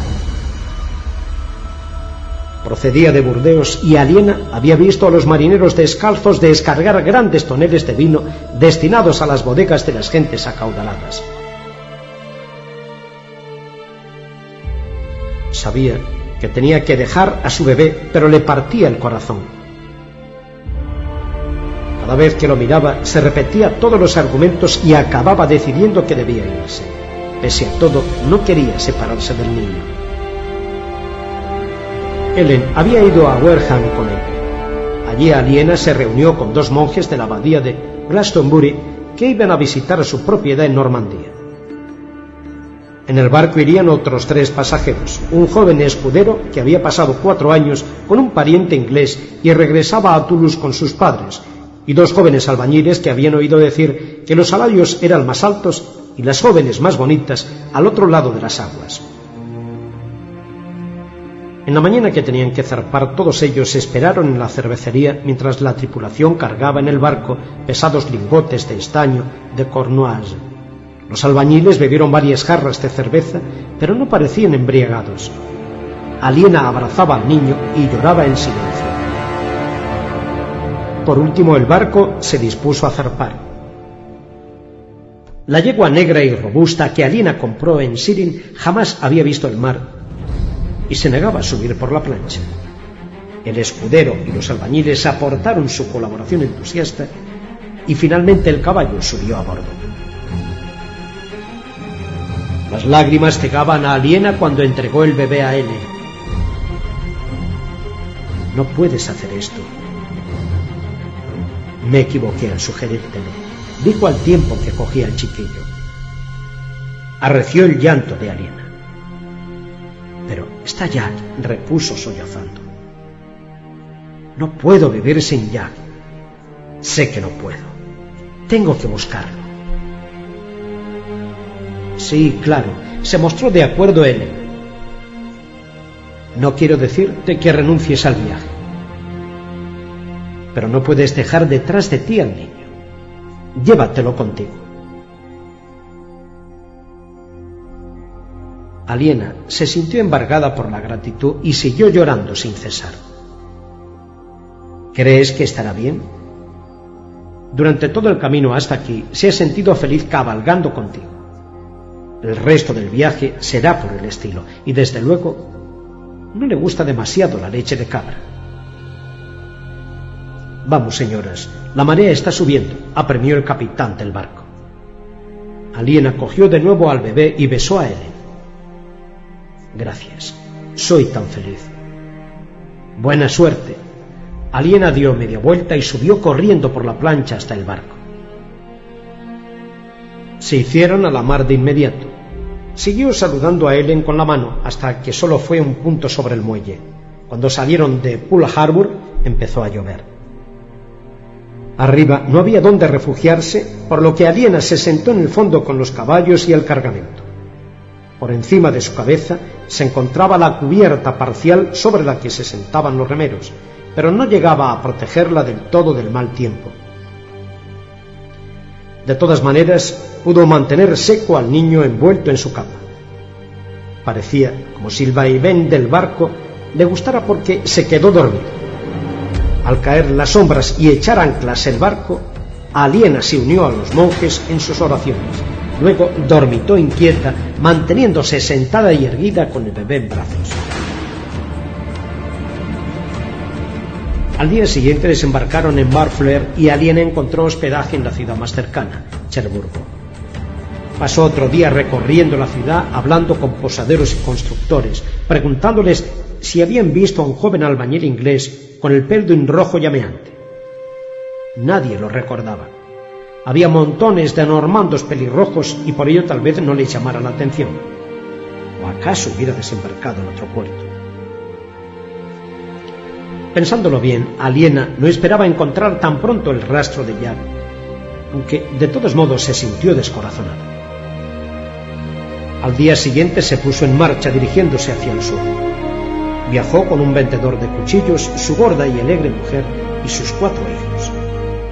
Avanzaban muy despacio y Aliena estaba contenta de que mantuvieran aquel ritmo sin llegar a cansar al caballo que habría de llevarla durante un largo camino. A pesar de la protección que le proporcionaba viajar con una familia, seguía llevando bajo su manga izquierda, siempre dispuesta, la larga y afilada daga. No parecía adinerada. Su indumentaria era cálida pero no lujosa, y el caballo daba la impresión de fuerza aunque no de brío.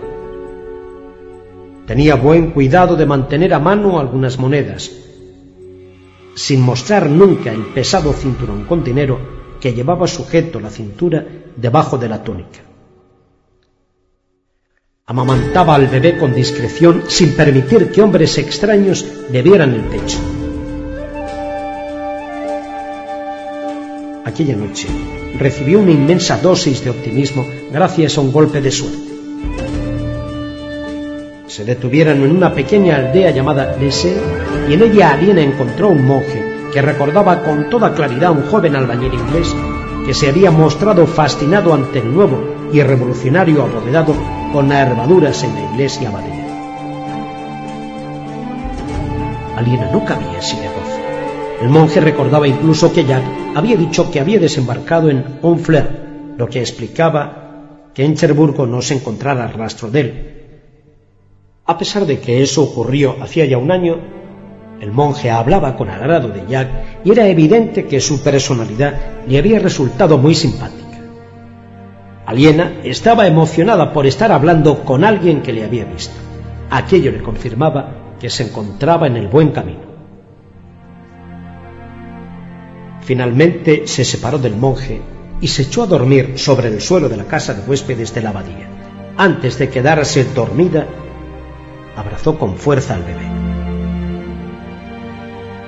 Vamos a encontrar a tu padre, le susurró junto a la diminuta y rosada oreja.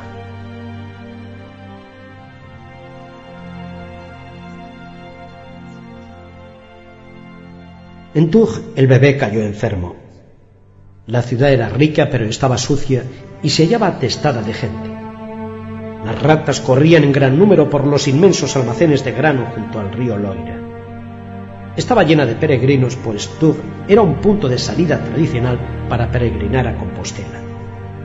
Y además se avecinaba la fiesta de San Martín, primer obispo de Tours, y muchos habían acudido a la iglesia de la abadía para visitar a su tumba. Martín era famoso por haber cortado su capa en dos para dar la mitad a un mendigo desnudo. Con motivo de esa fiesta, las posadas y casas de huéspedes de Tours se encontraban abarrotadas. Aliena se vio obligada a aceptar lo que a duras penas pudo encontrar y se quedó en una pobre taberna junto a los muelles, dirigida por dos hermanas que eran demasiado viejas y frágiles para mantener el lugar limpio. Al principio Aliena no pasó mucho tiempo en su alojamiento. Con el niño en brazos recorrió las calles preguntando por Jack.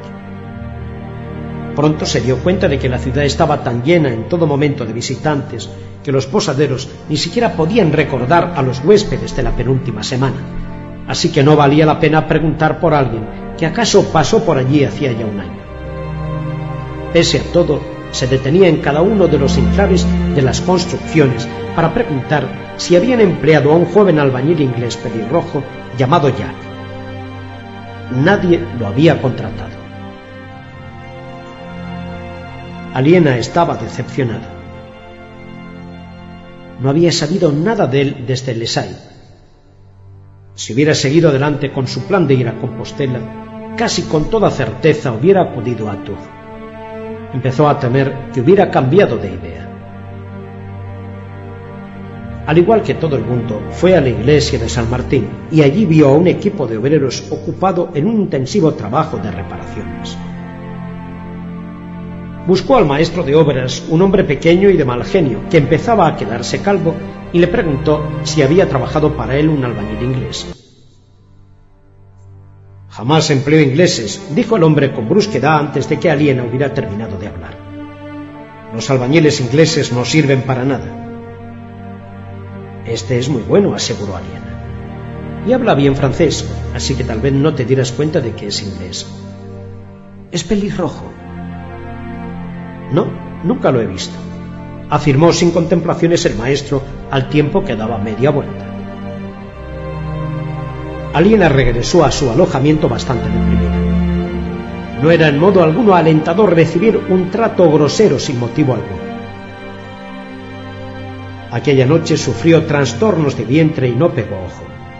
Al día siguiente se encontró demasiado enferma para salir a la calle y pasó todo el día en la taberna tumbada en la cama.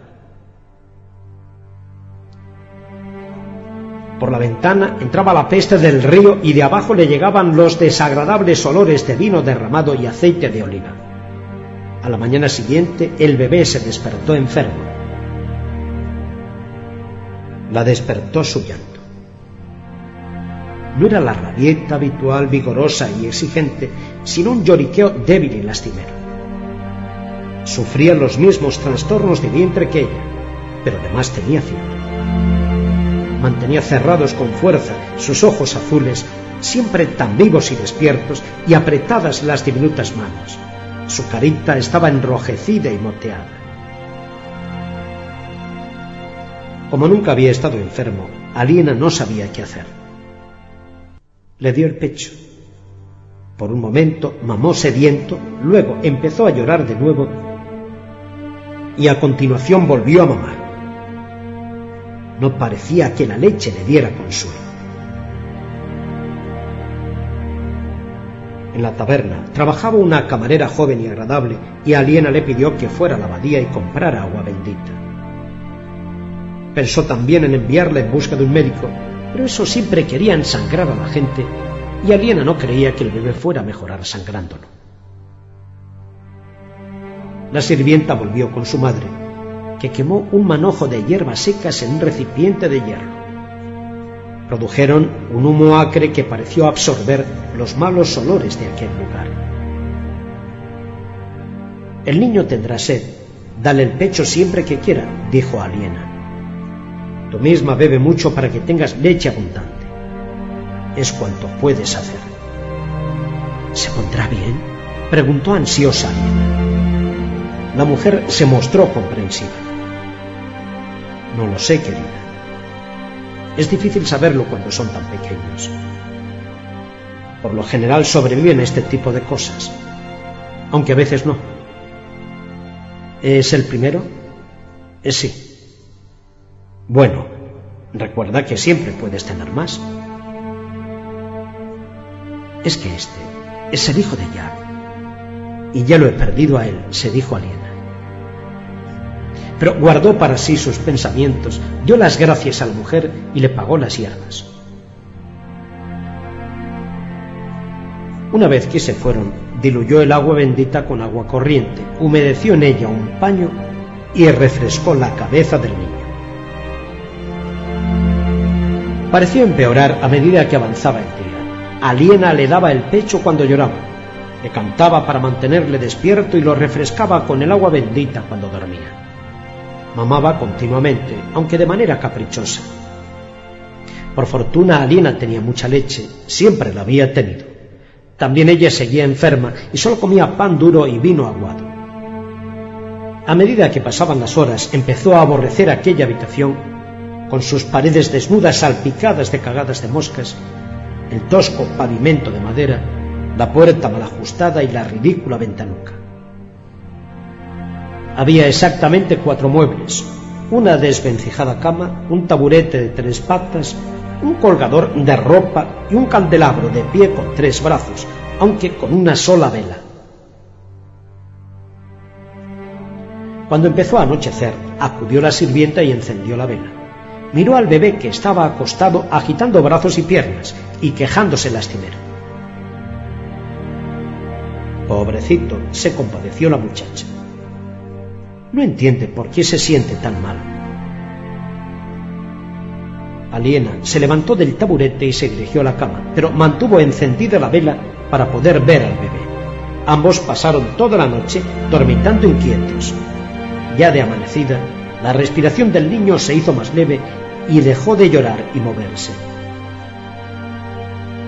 Aliena empezó a sollozar en silencio. Había perdido el rastro de Jack y su hijo iba a morir allí, en una casa llena de gente extraña, en una ciudad muy lejos de su hogar. Jamás habría otro Jack y nunca volvería a tener otro hijo. Tal vez también debiera morir ella. ¿Acaso eso fuera lo mejor? Al romper el alba apagó la vela y se sumió en un sueño. Estaba exhausta. De abajo llegó un fuerte ruido que la despertó. El sol estaba alto y en la orilla del río, debajo de su ventana, había un estruendoso e intenso ajetreo.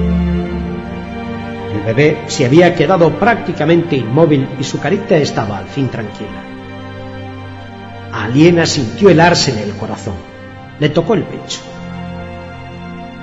No lo tenía caliente y tampoco frío. Su respiración se hizo entrecortada. De repente el niño lanzó un suspiro profundo y estremecido y abrió los ojos. Aliena estuvo a punto de desmayarse por el alivio. Lo cogió en brazos y lo estrechó contra sí. El bebé empezó a gritar con fuerza. Entonces Aliena comprendió que ya estaba bien. La temperatura era normal y no parecía dolerle nada. Le dio de mamar y el niño chupó con avidez.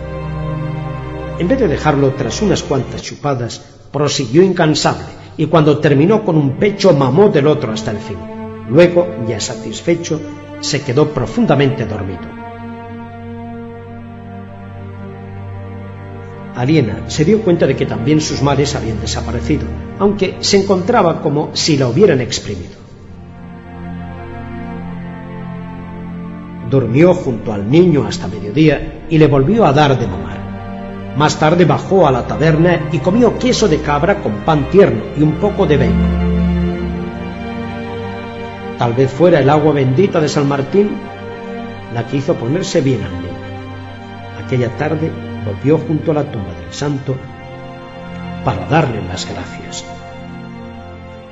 Mientras se encontraba en la gran iglesia abadía, observó cómo trabajaban los constructores, pensando en Jack, quien después de todo aún podría ver a su hijo. Tal vez estuviera trabajando en París, esculpiendo piedras para una nueva catedral que se construyese allí. Mientras pensaba en él, Se le iluminó la mirada al ver que los constructores estaban instalando un nuevo voladizo. Estaba esculpido con la figura de un hombre que parecía sostener sobre sus espaldas todo el peso del pilar. Emitió un sonido entrecortado. Al punto supo, sin la menor sombra de duda, que aquella figura contorsionada y atormentada la había esculpido ya. De manera que había estado allí. Con el corazón palpitante se acercó a los hombres que estaban haciendo el trabajo. Ese voladizo, dijo casi sin aliento. El hombre que lo esculpió era inglés, ¿verdad? Así es. Lo hizo Jack Fitzgerald, le contestó un viejo trabajador. En mi vida he visto nada semejante. Cuando estuvo aquí, volvió a preguntar a Liena. Contuvo el aliento mientras el viejo se rascaba la cabeza canosa a través de una grasienta gorra. Por ahora, debe de hacer casi un año. Verás, no se quedó mucho tiempo. Al maestro de obras no le gustaba, bajó la voz. Si quieres saber la verdad, Jack era demasiado bueno. Superaba con mucho al maestro, de manera que tuvo que irse. Se llevó un dedo a un lado de la nariz como quien hace una confidencia. ¿Dijo a dónde iba? inquirió Alien excitada. El viejo miró al bebé. Si el pelo revela algo, este niño es suyo. Sí, lo es. ¿Crees que Jack se alegrará de verte? Aliena comprendió que aquel trabajador pensaba que tal vez Jack estuviera huyendo de ella. Se echó a reír. Sí, claro. Estará muy contento de verme. El hombre se encogió de hombros. Dijo que se iba a Compostela, si es que te sirve de algo. Gracias, exclamó feliz Aliena y ante el asombro y la satisfacción del viejo, lo besó. Las rutas de peregrinos que atravesaban Francia convergían en Oxbar, al pie de los Pirineos. Allí el grupo de unos 20 peregrinos con quienes viajaba a Viena aumentó hasta alrededor de 70. Era un grupo de pies doloridos pero muy alegre. Algunos eran ciudadanos prósperos, otros tal vez fugitivos de la justicia. Había incluso unos cuantos borrachos y varios monjes y clérigos. Los hombres de Dios se encontraban allí impulsados por la devoción, pero la mayoría de los demás parecían dispuestos a pasarlo bien. Se escuchaban diversos idiomas, incluidos el flamenco, una lengua germana y otra del sur francés llamada Deo. Sin embargo, no había falta de comunicación entre ellos y mientras atravesaban los Pirineos, cantaban juntos, practicaban juegos, relataban historias y en algunos casos tenían relaciones amorosas. Por desgracia, más allá de Tours, Aliena no volvió a encontrar más gente que recordara a Jack. Y durante toda la ruta por Francia tampoco vio tantos juglares como había imaginado. Uno de los peregrinos flamencos, un hombre que había hecho antes aquel camino, aseguró que habría bastantes más en la parte española, al otro lado de las montañas. Y estaba en lo cierto. En Pamplona, Aliena se sintió excitada al encontrar a un juglar que recordaba haber hablado con un joven inglés pelirrojo que iba preguntando acerca de su padre. Mientras los fatigados peregrinos avanzaban lentos a través del norte de España en dirección a la costa, Aliena encontró a varios juglares más y la mayoría de ellos recordaban a Jack. Se dio cuenta con excitación creciente de que todos ellos habían dicho que se dirigía a Compostela pero ninguno recordaba haberle visto de regreso. Lo que quería decir que aún seguía allí. Mientras sentía el cuerpo cada vez más dolorido, su espíritu, por el contrario, se sentía más animado. Durante los últimos días del viaje apenas podía contener su optimismo. Estaba mediado el invierno, pero el tiempo era cálido y soleado. El niño, que ya tenía seis meses, estaba fuerte y contento. Aliena se hallaba seguro de encontrar a Jack en Compostela. Llegaron allí el día de Navidad. se encaminaron directamente a la catedral para oír misa. Como era de esperar, la iglesia estaba abarrotada. Aliena dio vueltas una y otra vez entre los fieles, observando los rostros. Pero Jack no estaba allí. Aunque de hecho no era muy devoto y jamás acudía a iglesia salvo para trabajar. Cuando encontró alojamiento ya había oscurecido. Se acostó, pero apenas pudo dormir a causa de la excitación, sabiendo que Jack se encontraría probablemente a escasa distancia de ellos y que al día siguiente lo vería, lo besaría y le mostraría al niño. Se levantó en las primeras luces. El pequeñín acusó su impaciencia y mamó irritado, mordiéndole los pezones con sus encías. Aliena se lavó presurosa para salir de inmediato con él en brazos. Mientras caminaba por las polvorientas calles, esperaba ver a Jack a la vuelta de cada esquina. Pues no iba a quedarse asombrado cuando la viera. Y qué contento se pondría.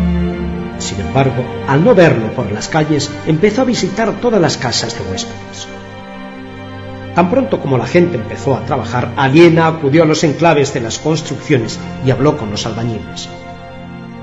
Conocía las palabras cantero y pelirrojo en lengua castellana, y además los habitantes de Compostela estaban familiarizados con los extranjeros, de manera que logró entenderse. Pero no halló rastro de ella. Empezó a preocuparse. La gente tenía que conocerlo con toda seguridad. No era el tipo de persona que pudiera pasar inadvertida, y debía de haber estado allí durante varios meses. También se mantenía alerta para descubrir su estilo característico detallado. No vio nada. Hacia el mediodía encontró a una tabernera de mediana edad, coloradota que hablaba francés y recordaba a Jack. Un guapo mozo, ¿es tuyo? De cualquier manera, ninguna de las mozas locales sacó nada en limpio de él. Estuvo aquí a mediados de verano, pero desafortunadamente no se quedó mucho tiempo. Y tampoco quiso decir a dónde iba. Me era simpática. Si lo encuentras, dale un abrazo de mi parte. Aliena regresó a su alojamiento y se tumbó en la cama con los ojos clavados en el techo. El bebé gruñía, pero por una vez no le hizo caso. Estaba exhausta, decepcionada y sentía añoranza no era justo. Había seguido su rastro hasta Compostela y él se había marchado a alguna otra parte. Como no había regresado a los Pirineos y como al este de Compostela solo había una faja de costa y el océano que llegaba al fin del mundo, Jack debía de haber seguido más hacia el sur. Tendría que ponerse de nuevo en marcha y cabalgar sobre su yegua negra, con el bebé en brazos, hacia el corazón de España se preguntó cuánto habría de alejarse de su casa antes de que su peregrinación diera fin. Jack pasó el día de Navidad con su amigo Rachid Alaru en Toledo. Rachid era un sarraceno converso que había hecho una fortuna importando especias de Oriente, en especial pimienta se conocieron durante una misa de mediodía en la gran catedral y luego regresaron paseando bajo el tibio sol invernal a través de las angostas calles y el aromático mercado hacia el barrio opulento. La casa de Rachid estaba construida con una deslumbrante piedra blanca alrededor de un patio con una fuente en el centro. Las arcadas en penumbra del patio recordaban a Jack el claustro del priorato de Kingsbridge, en Inglaterra daban protección frente al viento y la lluvia, pero en España estaban más bien destinadas a mitigar la fuerza del sol. Rashid y sus invitados tomaron asiento sobre cojines ante una mesa baja. Las mujeres e hijas servían a los hombres, así como varias muchachas sirvientes, cuya función en la casa era un tanto dudosa. Rashid, como cristiano, Solo podía tener una esposa, pero Jack sospechaba que había eludido con sigilo la desaprobación de la Iglesia en cuanto a las concubinas. Las mujeres constituían la principal atracción en la acogedora casa de Rashid. Todas ellas eran hermosas. Su esposa era una mujer escultural, de ademanes graciosos, de suave tez morena, pelo negro luminoso y límpidos ojos castaños, y las hijas eran versiones más esbeltas del mismo tipo. Mi Ray es la hija perfecta, dijo Rachid, mientras ella daba la vuelta a la mesa con un cuenco de agua perfumada para que los invitados se enjuagaran las manos. Es atenta, obediente y bella. Joseph es un hombre afortunado. El novio inclinó la cabeza como reconociendo su buena fortuna. La segunda hija era orgullosa, incluso altanera. Pareció que le molestaban las alabanzas referidas a su hermana. Miró altiva a Jack mientras escanciaba en su copa una extraña bebida contenida en una jarra de cobre. ¿Qué es? le preguntó él. Licor de menta, repuso ella desdeñosa. Le molestaba servirle, por ser hija de un hombre importante y era un vagabundo pobretón. Aisha, la hija tercera, era por la que sentía Jack más simpatía. En los tres meses que había estado allí, había llegado a conocerla muy bien. Tenía 15 o 16 años, era menuda y se mostraba rebosante de vida, siempre sonriente. Aunque era tres o cuatro años más joven que él, no parecía un adolescente. Tenía una inteligencia viva e inquisitiva. Le hacía preguntas interminables acerca de Inglaterra y su diferente estilo de vida. A menudo se burlaba de la sociedad de Toledo, el esnovismo de los árabes, los dengues de los judíos y el mal gusto de los nuevos ricos cristianos. A veces hacía reír a Jack a carcajadas. Aunque era la más joven, parecía la menos inocente de las tres. En ciertas ocasiones, la forma en que miraba a Jack al inclinarse sobre él para poner en la mesa una fuente de sabrosos camarones parecía revelar una vena inconfundiblemente licenciosa. Aisa encontró su mirada y dijo licor de menta, imitando a la perfección los modales presumidos de su hermana. Y Jack no pudo contener la risa. Cuando estaba con Aisa, solía olvidar durante horas a. pero en cuanto se encontraba lejos de aquella casa, Aliena ocupaba sus pensamientos como si sólo el día anterior se hubiera separado de ella. Su recuerdo le resultaba penosamente vívido, a pesar de que no la había visto hacía más de un año. Podía evocar cada una de sus expresiones, sonriente, pensativa, suspicaz, ansiosa, complacida, asombrada y con más claridad que todas ellas, apasionada. Tampoco había olvidado nada de su cuerpo y todavía podía ver la curva de su seno, sentir la suave piel del interior de su muslo, saborear sus besos y aspirar el aroma de su despertar. Sentía frecuentemente nostalgia de ella. A fin de calmar ese deseo frustrado, imaginaba a veces qué estaría haciendo Aliena. En su pensamiento podía verla tirando de las botas de Alfred al final del día, sentada comiendo con él, besándolo, haciendo el amor con él y dando el pecho a un chiquillo que era la viva imagen de Alfred. Aquellas visiones lo torturaban, pero no impedían que la añorase.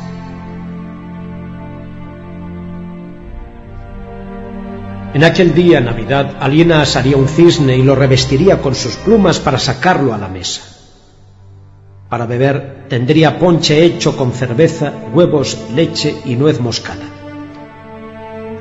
La comida que Jack tenía ante sí no podía ser más diferente. Había platos de cordero que hacían la boca agua, hechos con especies desconocidas. Arroz mezclado con nueces y ensaladas aliñadas con zumo de limón y aceite de oliva. Le había costado algo acostumbrarse a los guisos españoles. Jamás servían grandes cuartos de vaca, patas de cerdo, ni tampoco pierna de venado, sin los que ninguna fiesta resultaba completa en Inglaterra. Tampoco gruesas rebanadas de pan. No tenían las exuberantes praderas para alimentar grandes rebaños de ganado, ni los fértiles suelos donde cultivar extensos trigales ondulantes. Compensaban las cantidades de carne relativamente pequeñas mediante maneras imaginativas de cocinar con todo tipo de especies y en lugar del omnipresente pan de los ingleses, disfrutaban de una gran variedad de vegetales y frutas. Jack vivía en Toledo con un pequeño grupo de clérigos ingleses. Formaban parte de una comunidad internacional de eruditos en la que se encontraban judíos, musulmanes y mudéjares. Los ingleses se ocupaban de traducir obras de matemáticas del árabe al latín para que así pudieran leerlas los cristianos. Entre ellos existía un ambiente de excitación febril a medida que descubrían y exploraban el acervo atesorado por la sabiduría árabe. De manera fortuita, habían admitido a Jack en calidad de estudiante. Daban acogida en su círculo a todo aquel que comprendiera lo que estaban haciendo y compartiera su entusiasmo eran semejantes a campesinos que hubieran estado labrando durante años para obtener una cosecha de una tierra pobre y de repente se encontraran en un fecundo valle de aluvión. Jack había abandonado la construcción para estudiar matemáticas. Hasta ese momento no necesitó trabajar por dinero. Los clérigos le facilitaban cama y toda la comida que quisiera, e incluso le hubieran dado indumentaria y sandalias nuevas si las precisara. Rashid era uno de sus mecenas. En su calidad de mercader internacional, dominaba varias lenguas y era en extremo cosmopolita en sus actitudes. En su casa hablaba el castellano, la lengua de la España cristiana en lugar del mozárabe. Su familia también hablaba francés, la lengua de los normandos, que eran mercaderes importantes. A pesar de ser un comerciante, tenía un poderoso intelecto y una curiosidad abierta a todos los campos. Se deleitaba hablando con los eruditos acerca de sus teorías. Había simpatizado de inmediato con Jack, quien cenaba en su casa varias veces por semana. ¿Qué nos han enseñado esta semana los filósofos? le preguntó Rachid tan pronto como empezaron a comer. He estado leyendo a Euclides, los elementos de geometría de Euclides era uno de los primeros libros traducidos. Euclides es un extraño nombre para un árabe, apuntó Ismael, hermano de Rashid. Era griego, le explicó Jack. Vivió antes del nacimiento de Cristo. Los romanos perdieron su trabajo, pero los egipcios lo conservaron, de manera que ha llegado hasta nosotros en árabe. Y ahora los ingleses lo están traduciendo al latín, exclamó Rashid. Resulta divertido. ¿Pero qué has aprendido? le preguntó Joseph, el prometido de Raya. Jack vaciló un instante. Resultaba difícil de explicar. Intentó exponerlo de una manera práctica. Mi padrastro, el arquitecto, me enseñó cómo realizar ciertas operaciones geométricas, cómo dividir una línea en dos partes iguales, cómo trazar un ángulo recto y cómo dibujar un cuadrado dentro de otro de manera que el más pequeño tenga la mitad del área del mayor. ¿Cuál es el objetivo de tales habilidades? le interrumpió Joseph. Había una nota de desdén en su voz, Consideraba a Jack como un advenedizo y sentía envidia de la atención que Rachid le prestaba. Esas operaciones son esenciales para proyectar construcciones, contestó Jack en tono amable simulando no haberse dado cuenta del tono de Joseph. Echad un vistazo a ese patio. El área de las arcadas cubiertas, todo alrededor de los bordes, es exactamente igual al área abierta en el centro. La mayoría de los patios pequeños están construidos de igual manera, incluidos los claustros de los monasterios. Ello se debe a que esas proporciones son las más armónicas. Si el centro fuera mayor, parecería una plaza de mercado y de ser más pequeño daría la impresión de un agujero en el tejado. Pero para obtener la impresión adecuada, el constructor ha de ser capaz de concebir la zona abierta en el centro de tal manera que sea exactamente la mitad de todo el conjunto.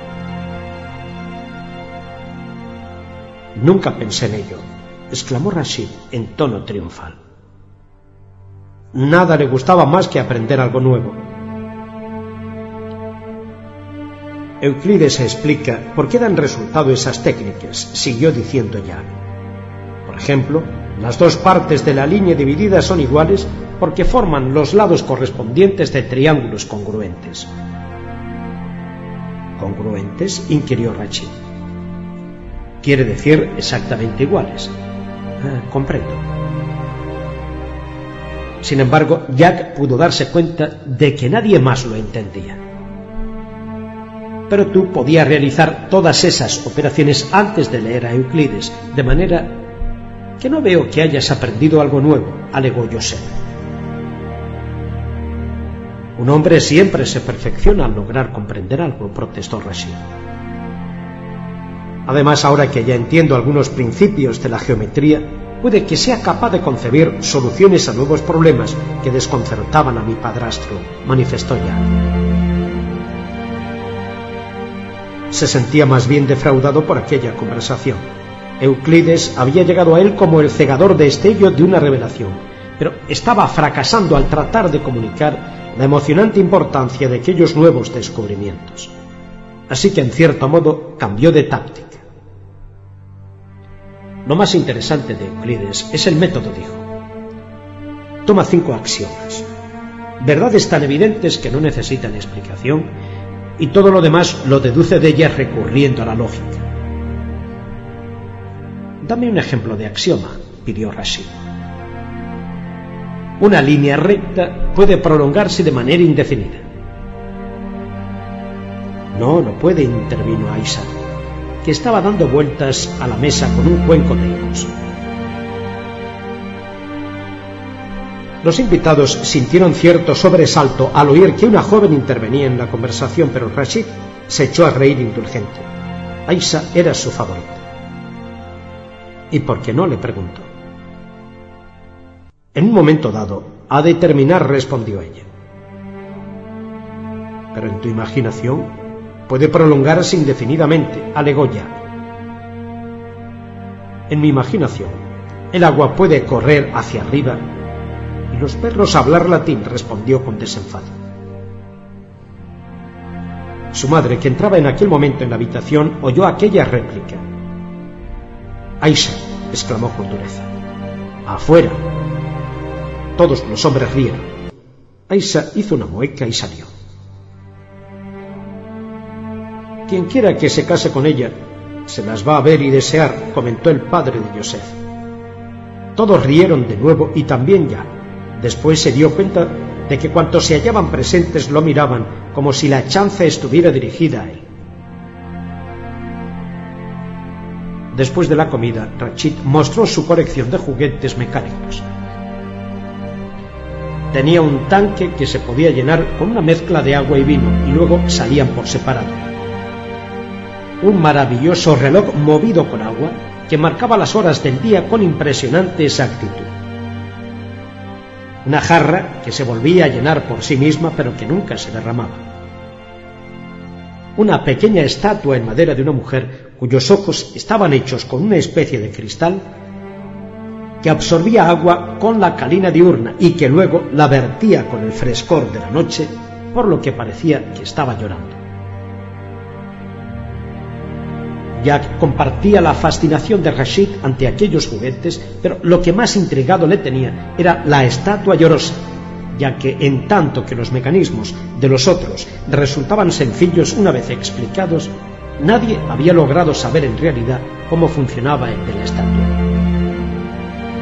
Por la tarde, se sentaron bajo las arcadas alrededor del patio, practicando juegos, dormitando o manteniendo una charla superficial. Jack deseaba haber pertenecido a una gran familia como aquella, con hermanos, tíos y parientes políticos, y haber tenido un hogar que todos pudieran visitar, así como una posición respetable en una ciudad pequeña. De repente recordó la conversación que mantuvo con su madre la noche que le liberó de la celda de castigo del priorato. Él le había preguntado sobre los parientes de su padre y ella le había dicho, sí, tenía una gran familia allá en Francia. Así que en alguna parte tengo una familia como esta, se dijo ya. Los hermanos y hermanas de mi padre son mis tíos y mis tías. Es posible que tenga primos de mi misma edad. Me preguntó si algún día los encontraré. Se sentía a la deriva. Era capaz de sobrevivir en cualquier parte, pero no pertenecía a ninguna. Podía ser tallista, constructor, monje y matemático. Pese a todo, ignoraba quién era el auténtico ya, si es que lo había. A veces se preguntaba si no debería ser un juglar como su padre o un proscrito como su madre. Tenía 19 años, no poseía hogar ni raíces, carecía de familia y de objetivo en la vida. Jugó al ajedrez con Joseph y le ganó. Luego se acercó a Rashid. Déjame tu silla, Joseph pidió. Quiero saber más cosas sobre Euclides. Joseph, obediente, cedió la silla a su futuro suegro y se alejó. Había oído cuanto le apetecía sobre Euclides. ¿Estás disfrutando? Preguntó Rashid a Jack al tiempo que tomaba asiento. Tu hospitalidad es incomparable, respondió Jack en tono amable había aprendido los modales corteses de Toledo. Gracias, pero yo me refería a Euclides. Sí. Me parece que no he logrado explicar bien la importancia de este libro. Verás. Creo que te comprendo, le interrumpió Rashid. Al igual que a ti me gusta el conocimiento por el conocimiento. Sí. Sin embargo, un hombre ha de ganarse la vida. Jack no pudo discernir la importancia de aquella observación, de manera que esperó a que Rachid continuara hablando. Sin embargo, éste se recostó en su asiento con los ojos entornados, al parecer disfrutando satisfecho del comprensivo silencio entre amigos. Jack empezó a preguntarse si Rachid no le estaría reprochando que no trabajara en un oficio. Espero que un día volveré a trabajar en la construcción, dijo por fin Jack. Eso está bien. Jack sonrió. Cuando salí de Kingsbridge montando el caballo de mi madre y con las herramientas de mi padrastro en una bolsa colgada del hombro, pensaba que solo había una manera de construir una iglesia. Muros gruesos con arcos redondos y ventanas pequeñas, todo ello cubierto por un techo de madera o una bóveda de piedra en forma de cañón. Las catedrales que vi durante mi camino desde Kingsbridge a Southampton no me hicieron pensar lo contrario, pero Normandía cambió mi vida. Puedo imaginarlo, aceptó Rashid soñoliento. No estaba demasiado interesado, así que Jack evocó aquellos días en silencio. Horas después de desembarcar en Honfleur, estaba contemplando la iglesia abadía de Jumiers. Era la iglesia más alta que jamás había visto. Pero por lo demás, tenía los habituales arcos redondeados y el techo de madera, salvo en la sala capitular, donde el abad Urso había construido un revolucionario techo de piedra. En lugar de un cañón liso y continuo o una bóveda con la arista de encuentro, aquel techo tenía nervaduras que emergían de la parte superior de las columnas y se encontraban en el fastigio del tejado. Las nervaduras eran gruesas y fuertes y las secciones triangulares del techo delgadas y ligeras. El monje conservador de la obra había explicado a Jack que de esa manera resultaba más fácil de construir. Se colocaban las nervaduras primero y entonces se hacía más sencillo poner las secciones entre ellas. Ese tipo de bóveda era asimismo más ligero. El monje había esperado tener noticias por Jack de las innovaciones técnicas en Inglaterra, pero este hubo de desengañarlo. Sin embargo, al monje le agradó la evidente apreciación de Jack de las bóvedas con nervaduras y le dijo que en Lesay, no lejos de allí, había una iglesia en la que todas las bóvedas eran con nervaduras. Al día siguiente Jack se fue a Lesay y pasó toda la tarde en la iglesia contemplando extasiado la bóveda. Llegó a la conclusión de que lo más asombroso de todo era la manera en que las nervaduras, descendiendo desde el fastigio de la bóveda hasta los capiteles que coronaban las columnas, parecían expresar la forma en que los elementos más fuertes sostenían el peso del tejado. Las nervaduras hacían patente la lógica de la obra.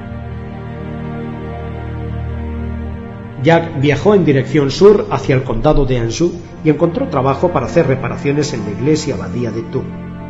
No tuvo dificultad alguna en convencer al maestro de obras para que le diera ocupación. Las herramientas que llevaba consigo demostraban que era albañil y al cabo de un día de trabajo el maestro quedó convencido de que era muy bueno. Su jactancia ante aliena de que podía encontrar trabajo en cualquier parte del mundo no fue del todo vana. Entre las herramientas que heredó de Tom estaba la regla de codo.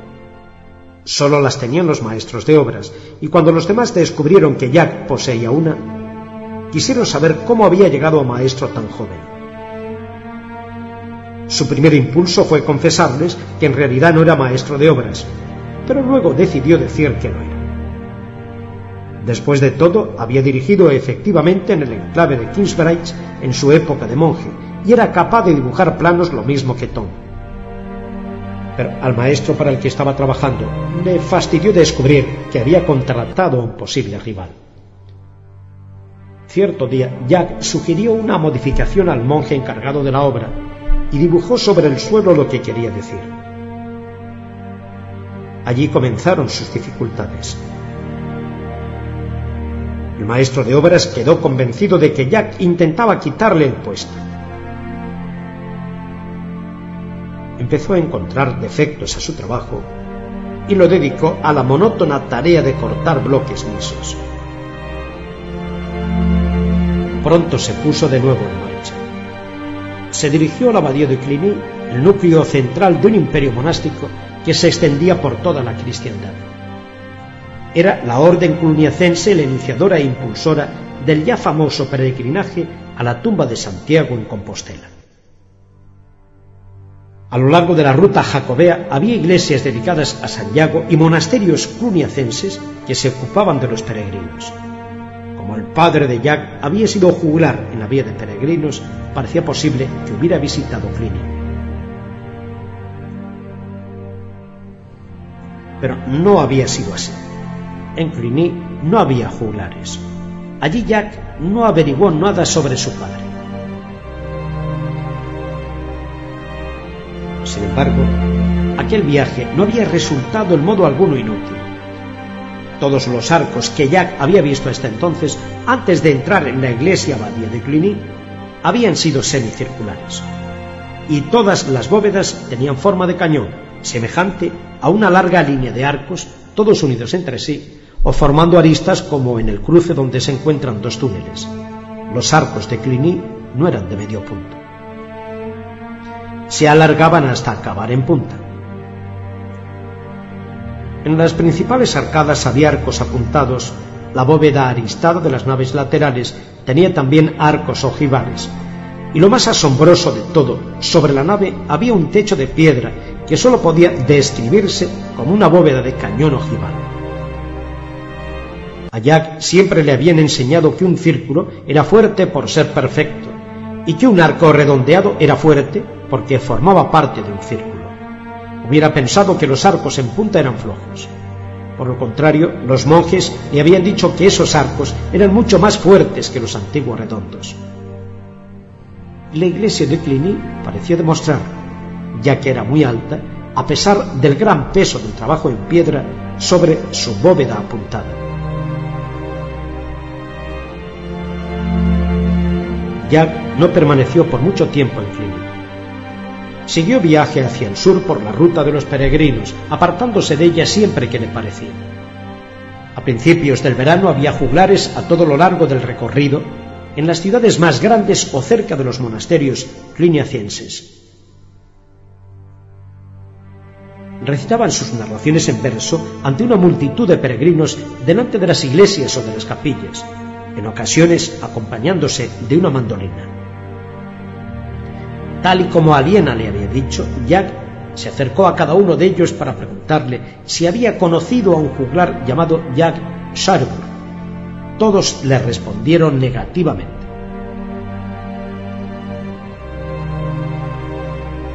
Seguían asombrándole las iglesias que iba viendo en su caminar por el suroeste de Francia y el norte de España.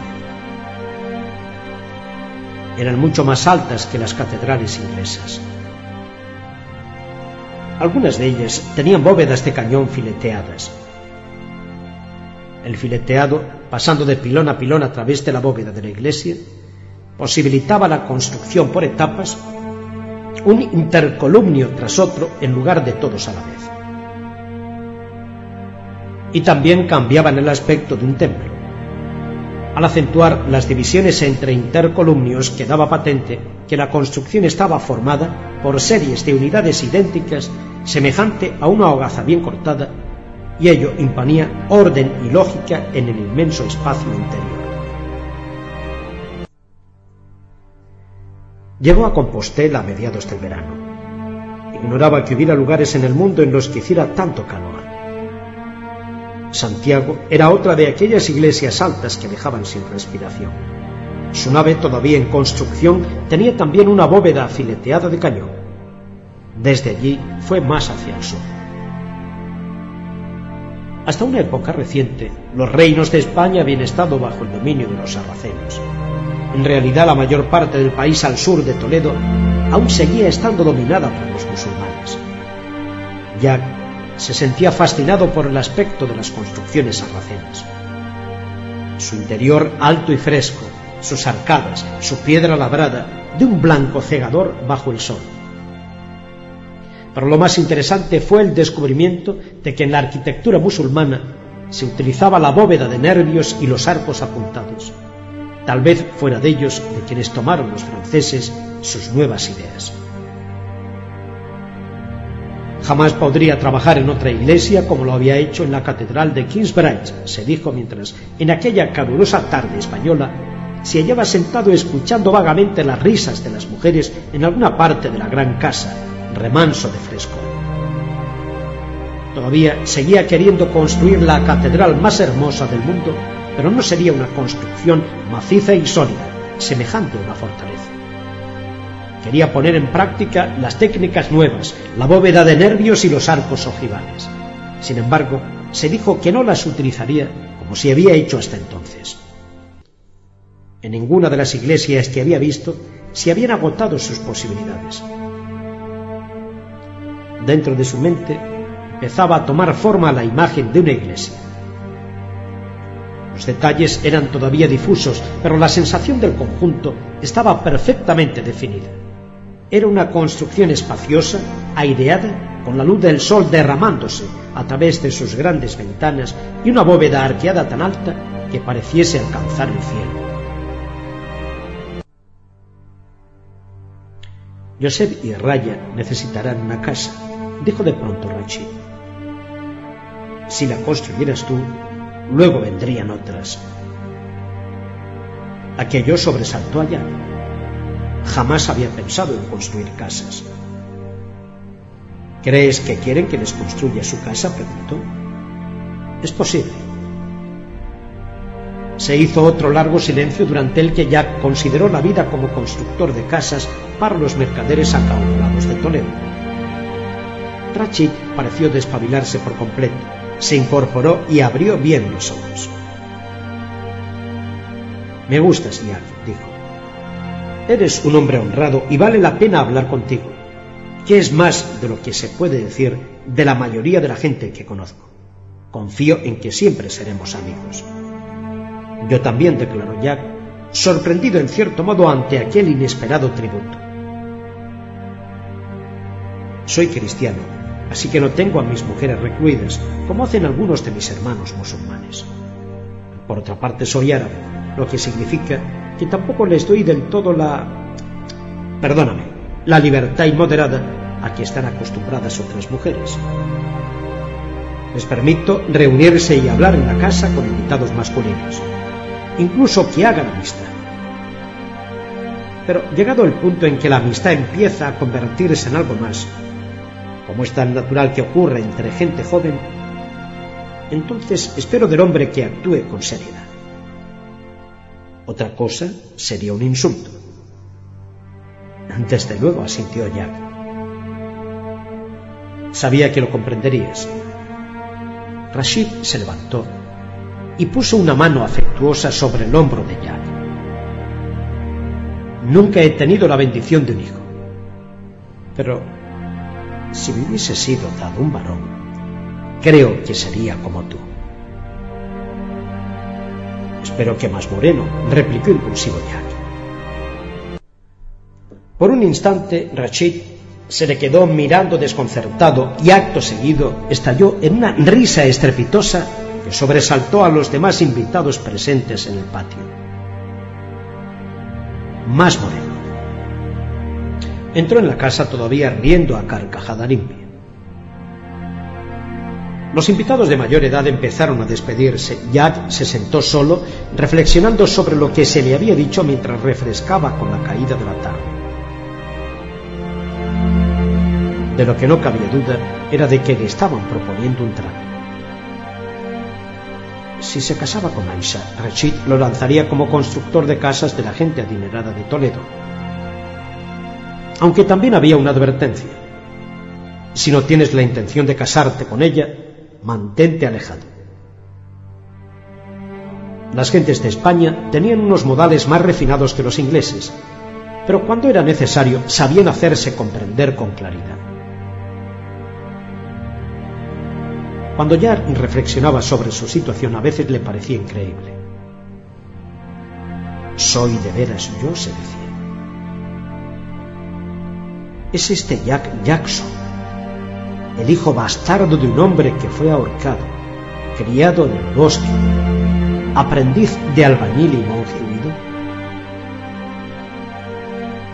Se me está ofreciendo realmente a la hermosa hija de un acaudalado mercader árabe, además de un trabajo garantizado como constructor en esta tranquila ciudad. Parece demasiado bueno para ser verdad. Si incluso me gusta la joven. El sol empezaba a declinar y el patio estaba en sombras. En la arcada solo quedaban dos personas, Joseph y él.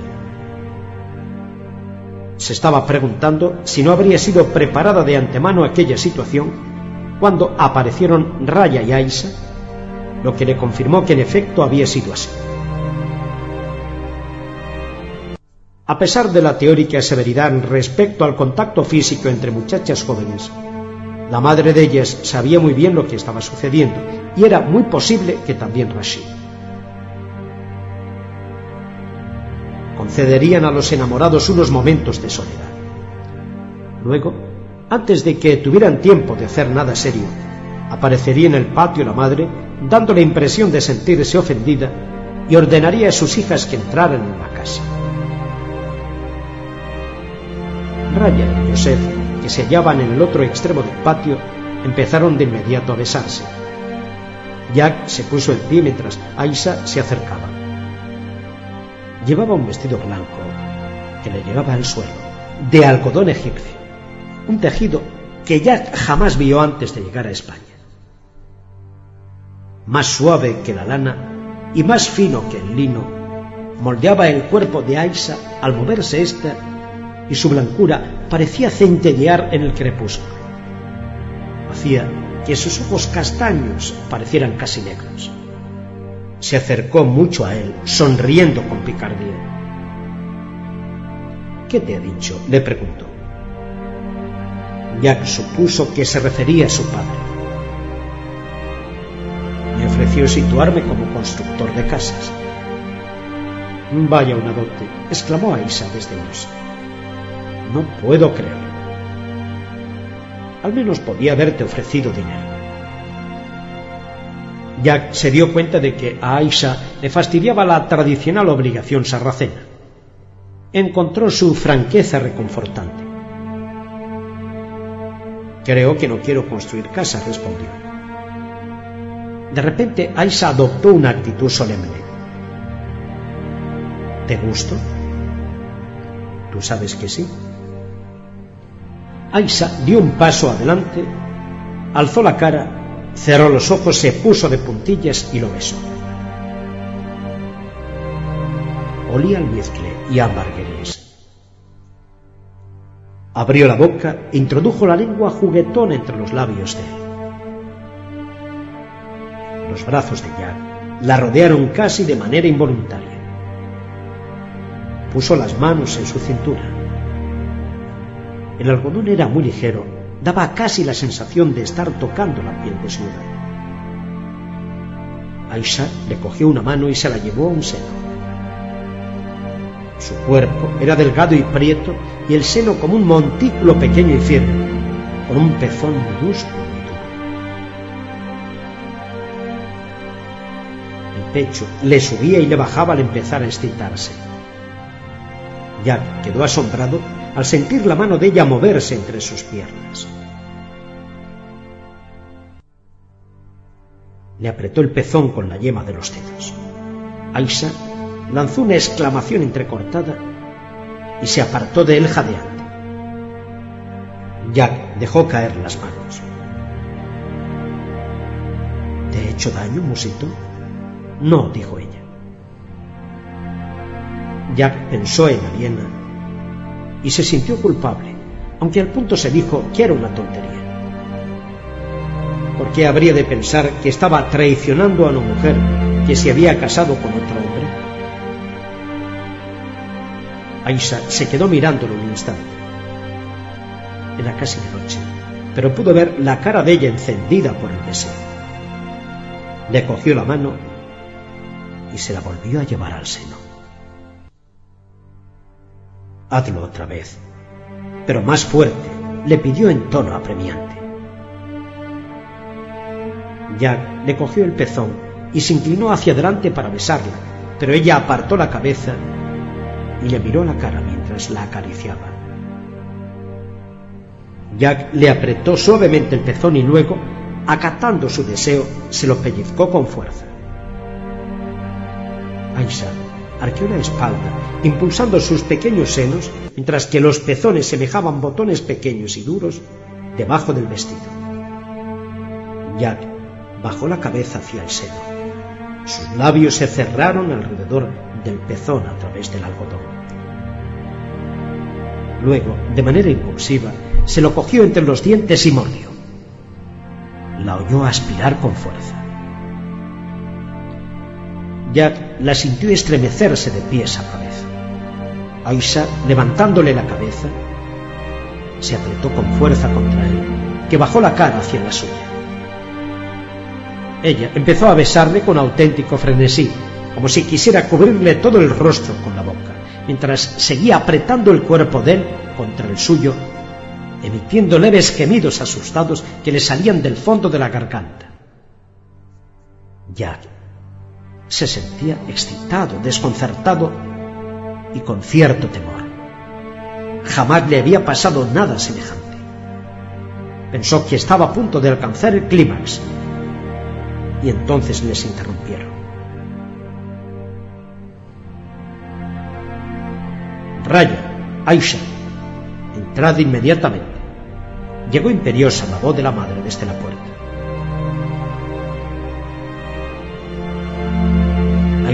Lo miró jadeando. Al cabo de un momento volvió a besarlo con fuerza, apretando los labios contra los de él hasta magullárselos. Luego se apartó. Te quiero, Cícero, y entró corriendo en la casa. Jack la vio irse. Raya la siguió con paso más tranquilo. La madre dirigió una mirada desaprobadora a Jack y a Joseph y después siguió a sus hijas y cerró la puerta con gesto perentorio. Jack permaneció allí en pie, con los ojos clavados en la puerta cerrada, preguntándose qué tenía que deducir de todo aquello. Joseph se acercó atravesando el patio y sacándole de su ensoñación. Son verdaderamente hermosas las dos, dijo con un guiño conspirador. Jack asintió con aire ausente y se dirigió hacia la puerta. Joseph lo siguió. Una vez que hubieron atravesado el arco, surgió un sirviente de las sombras y cerró la puerta tras ellos. Lo malo de estar prometido es que te deja con una desazón entre las piernas, comentó Joseph. Jack no contestó. Joseph siguió diciendo. Tal vez vaya a casa de Fátima para desahogarme. Fátima era el prostíbulo. A pesar de su nombre sarraceno, casi todas las jóvenes eran de tez clara y las escasas prostitutas árabes estaban muy cotizadas. ¿Quieres acompañarme? agregó. No, le contestó ya. Yo tengo una desazón de diferente tipo. Buenas noches se alejó rápido. Incluso en los mejores momentos, Joseph no era uno de sus acompañantes favoritos y esa noche Jack no estaba de talante para contemporizar. El aire iba haciéndose más fresco a medida que se acercaba al colegio en cuyo dormitorio le aguardaba una dura cama. Sentía que se encontraba en un momento crucial. estaban ofreciendo una vida cómoda y próspera y para ello todo cuanto había de hacer era olvidar a Aliena y abandonar su aspiración de construir la catedral más hermosa del mundo. Aquella noche soñó que Aisa se le acercaba, resbaladizo el cuerpo desnudo por los aceites perfumados que se frotaba contra él. Pero no le dejaba que le hiciera el amor. Cuando se despertó por la mañana, ya tenía tomada su decisión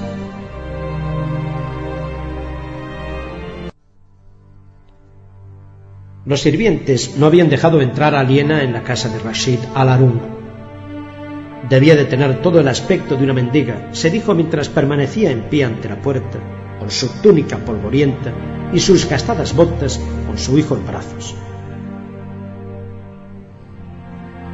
Decida a Rashid al-Arun que vengo de Inglaterra y estoy buscando a su amigo Jack Fitchard, dijo en francés al tiempo que se preguntaba si aquellos sirvientes de tez oscura eran capaces de entender una sola palabra.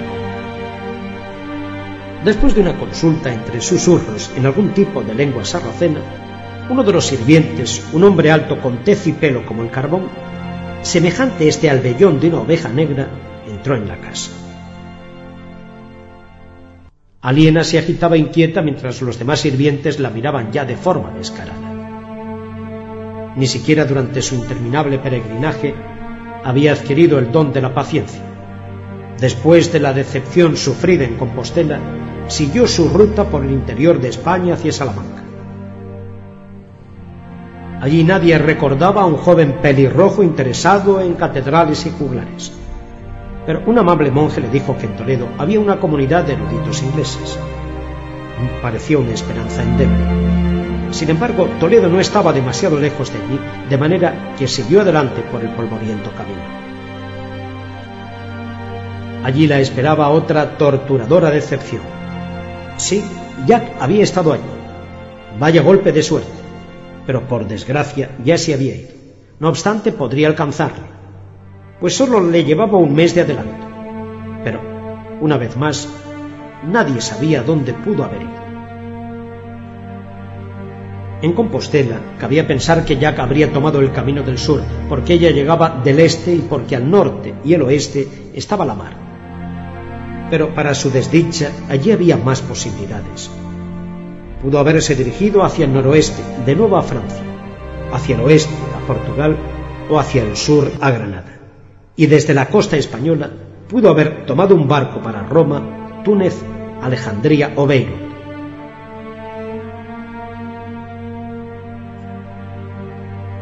Aliena había decidido renunciar a la búsqueda si no recibía una información fidedigna sobre el camino tomado por Jack.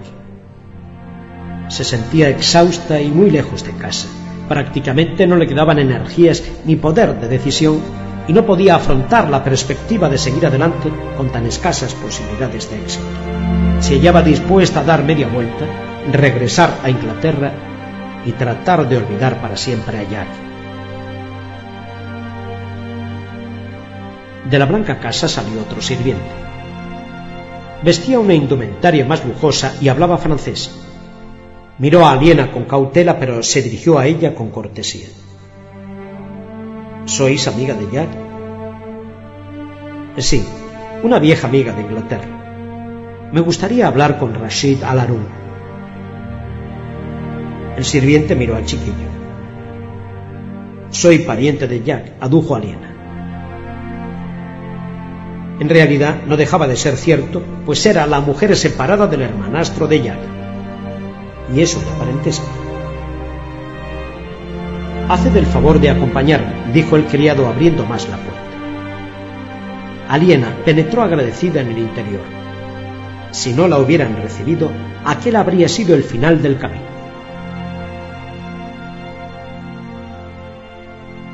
Siguió al servidor a través de un agradable patio, dejando atrás una cantarina fuente. Se preguntaba cómo habría llegado a Jack hasta el hogar de esa próspera familia. No era creíble una amistad semejante. ¿Habría recitado narraciones en verso bajo aquellas umbrosas arcadas? Entraron en el edificio. Era una mansión palaciega con habitaciones frescas de techos altos, suelos de piedra y mármol, muebles primorosamente tallados y suntuosas tapicerías. El sirviente alzó una mano para indicarle que esperara y luego tosió un poquito. Un instante después entró sigilosa en la habitación una mujer sarracena, alta, con una túnica negra, sujetando una de las esquinas delante de la boca, con un ademán que resultaba insultante en cualquier lugar. ¿Quién eres? preguntó en francés mirándola muy fija. Aliena sirvió todo lo alta que era. Soy Lady Aliena, hija del fallecido conde de Siria, dijo con la mayor altivez que le fue posible. Supongo que tengo el placer de estar hablando con la esposa de Rashid, el vendedor de pimienta. Era capaz de practicar el juego tan bien como cualquiera. ¿Y qué buscáis aquí? He venido a ver a Rashid.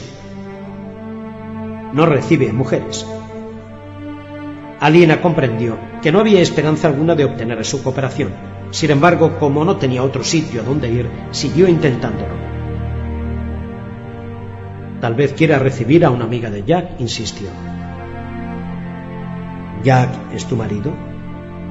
No. Aliena vaciló un instante. Es mi cuñado. La mujer parecía escéptica, al igual que la mayoría de la gente, debía pensar que Jack había dejado embarazada a Aliena abandonándola luego, y que ésta le perseguía con el fin de obligarle a casarse con ella y a mantener al niño. La mujer se volvió y dijo algo en una lengua que Aliena no comprendió. Un momento después entraron en la habitación tres muchachas. Por el aspecto era evidente que se trataba de sus hijas. Les habló en el mismo lenguaje y las jóvenes se quedaron mirando. Luego siguió una rápida conversación en la que se pronunció con frecuencia el nombre de Jack. Aliena se sintió humillada. Estuvo tentada de dar media vuelta y marcharse, pero eso significaría renunciar del todo a su búsqueda. Aquella horrible gente era su última esperanza. ¿Dónde está Jack? Preguntó en voz alta, interrumpiendo la conversación.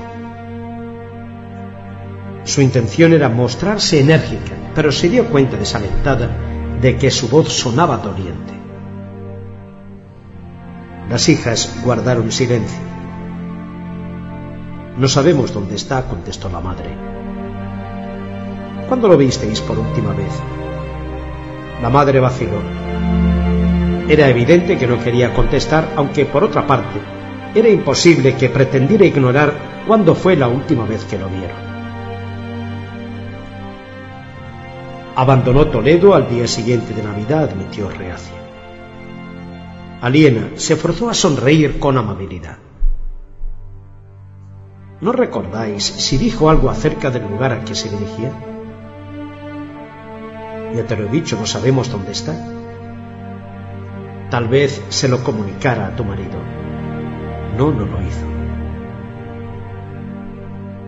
Aliena perdió toda esperanza.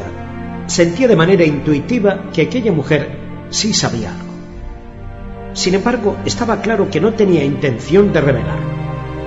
De repente Aliena se sintió débil y rendida. Jack es el padre de mi hijo. ¿No crees que le gustaría verlo? dijo con lágrimas en los ojos.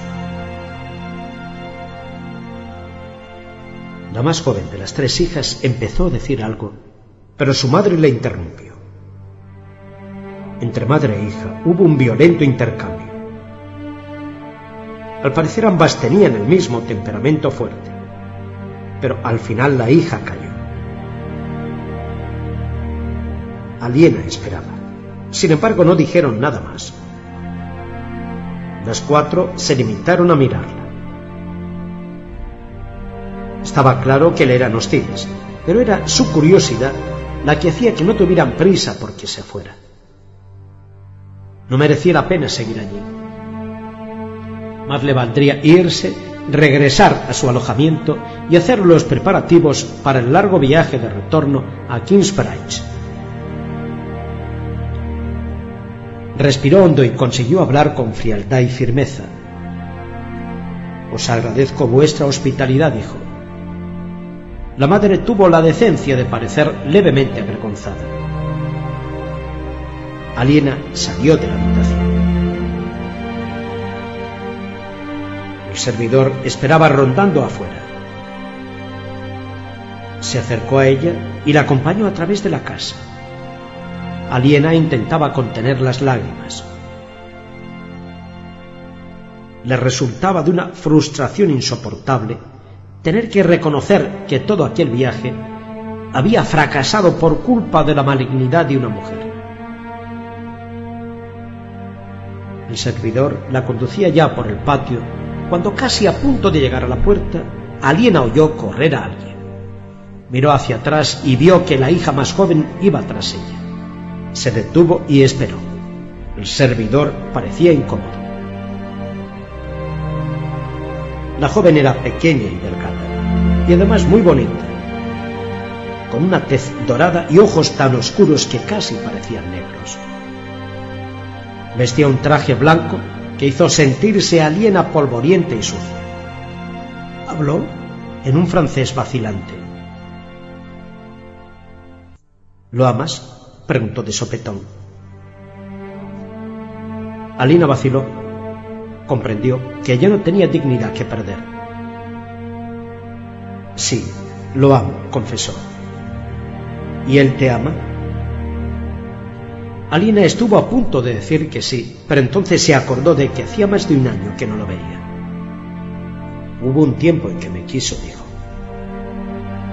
Creo que te ama, afirmó la joven. ¿Qué te hace decir eso? A la joven se le llenaron los ojos de lágrimas.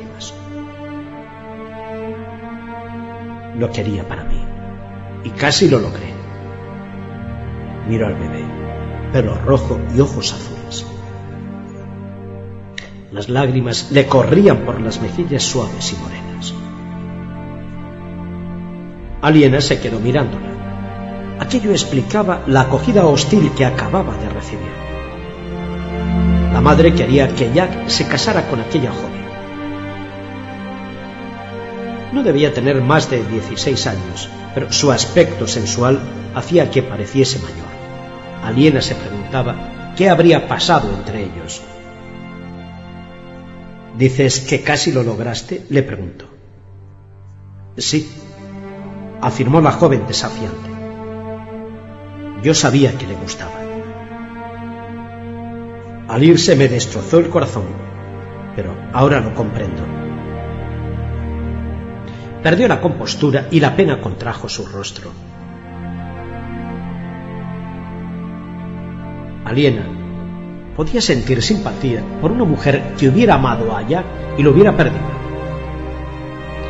Dejó caer la mano sobre el hombro de la joven intentando consolarla, pero había algo más importante que la compasión. Escucha, dijo en tono apremiante, ¿sabes a dónde ha ido? La muchacha levantó la mirada y asintió sollozando. Dímelo. A París, contestó. París. Aliena se sentía jubilosa. Había recuperado el rastro. París estaba muy lejos. Pero el viaje lo realizaría en su mayor parte a través de un terreno que le era familiar. Y Jack solo le llevaba un mes de delantera. Se sentía rejuvenecida. Al final lo encontraré, se dijo. Sé que lo encontraré. ¿Irás ahora a París? le preguntó la joven. Sí, claro, le respondió Aliena. Después de haber llegado tan lejos, no voy a detenerme ahora. Gracias, muchas gracias. Quiero que sea feliz, se limitó a responder Aisha. Servidor se agitaba fastidiado. Parecía como si creyera que aquello le iba a crear dificultades. ¿Dijo algo más? Preguntó alguien a la joven. ¿Qué camino seguiría o algo que pueda ayudarme? Quiere ir a París porque alguien le ha dicho que allí están construyendo hermosas iglesias. Aliena asintió. Estaba convencida de que así era. Y se llevó la dama llorosa. Aliena no supo qué quería decir con aquello. ¿La dama llorosa? ¿Una dama? La joven meneó la cabeza. No sé exactamente cómo se dice. Una dama. Llora por los ojos. ¿Queréis decir un cuadro? ¿Una dama pintada? No entiendo, contestó Aisha, y miró ansiosa por encima del hombro. He de ir. Quienquiera que fuese la dama llorosa no parecía tener demasiada importancia. Gracias por ayudarme, repitió Aliena. Aisa se inclinó y besó al chiquillo en la frente. Sus lágrimas le cayeron sobre los sonrosados mofletes. Miró a Aliena.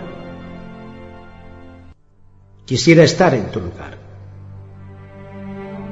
Después dio media vuelta y entró corriendo en la casa. Jack tenía su alojamiento en la rue de la Boucherie, en un suburbio de París situado en la orilla izquierda del Sena. Al apuntar el alba ensilló su caballo. Al final de la calle torció a la derecha y pasó a través de la puerta de la torre que protegía el Petit Pont, el puente que conducía hasta la ciudad isla en medio del río. A cada lado, las casas de madera se proyectaban sobre los bordes del puente. En los espacios existentes entre casa y casa había bancos de piedra donde a última hora de la mañana maestros famosos daban clase al aire libre. El puente condujo a Jack hasta la Givery, la calle mayor de la isla. Las panaderías a lo largo de la calle estaban atestadas de estudiantes comprando su desayuno. Jack eligió una empanada con anguila humana. Torció la izquierda frente a la sinagoga luego a la derecha hacia el Palacio Real y cruzó el Gran Pont, el puente que conducía a la orilla derecha. Ya empezaban a abrir las pequeñas y bien construidas tiendas de los prestamistas y de los orfebres. Al final del puente atravesó otro portillo y entró en el mercado de pescado que se encontraba ya en plena actividad. Se abrió camino entre la multitud y empezó a andar por la enfangada calle que conducía a la ciudad de Saint-Denis. Cuando todavía estaba en España, oyó hablar a un albañil viajero del abad Suger y de la nueva iglesia que estaba construyendo en Saint-Denis. Aquella primavera, mientras se dirigía hacia el norte a través de Francia, trabajando de cuando en cuando siempre que necesitaba dinero, oyó con frecuencia mencionar a Saint-Denis. Al parecer, los constructores estaban utilizando ambas técnicas nuevas, la bóveda de nervios y los arcos ojivales, y la combinación resultaba asombrosa. Cabalgó durante más de una hora a través de campos y viñedos. El pavimento no estaba empedrado, pero tenía mojones. Dejó atrás la colina de Montmartre, con un templo romano en ruinas en la cima, y atravesó la aldea de Clignancourt. Recorridas tres millas, llegó a la pequeña ciudad amurallada de Saint-Denis. Denis había sido el primer obispo de París. Fue decapitado en Montmartre y luego siguió caminando con la cabeza cortada entre las manos a través del campo hasta aquel sitio, donde al final cayó. Lo enterró una mujer devota y después se erigió un monasterio sobre su tumba. La iglesia se convirtió en lugar de enterramiento de los reyes de Francia. Suyer, el obispo actual, era un hombre poderoso y con mucha ambición que había reformado el monasterio y empezaba ya a modernizar la iglesia. Jack entró en la ciudad.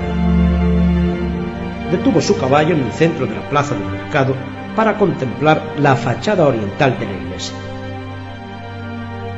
Allí no se veía nada revolucionario.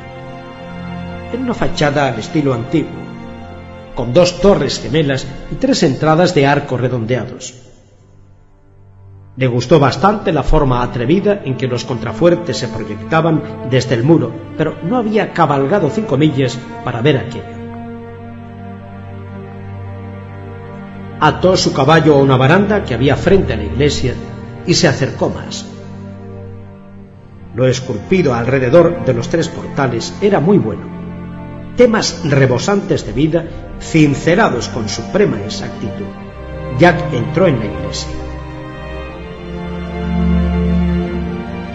En el interior se producía un cambio inmediato. Antes de la nave propiamente dicha había una entrada baja o nártex. Al mirar hacia el techo, no pude evitar sentirse excitado. Allí los constructores habían recurrido a una combinación de bóveda de nervios y arcos ojivales.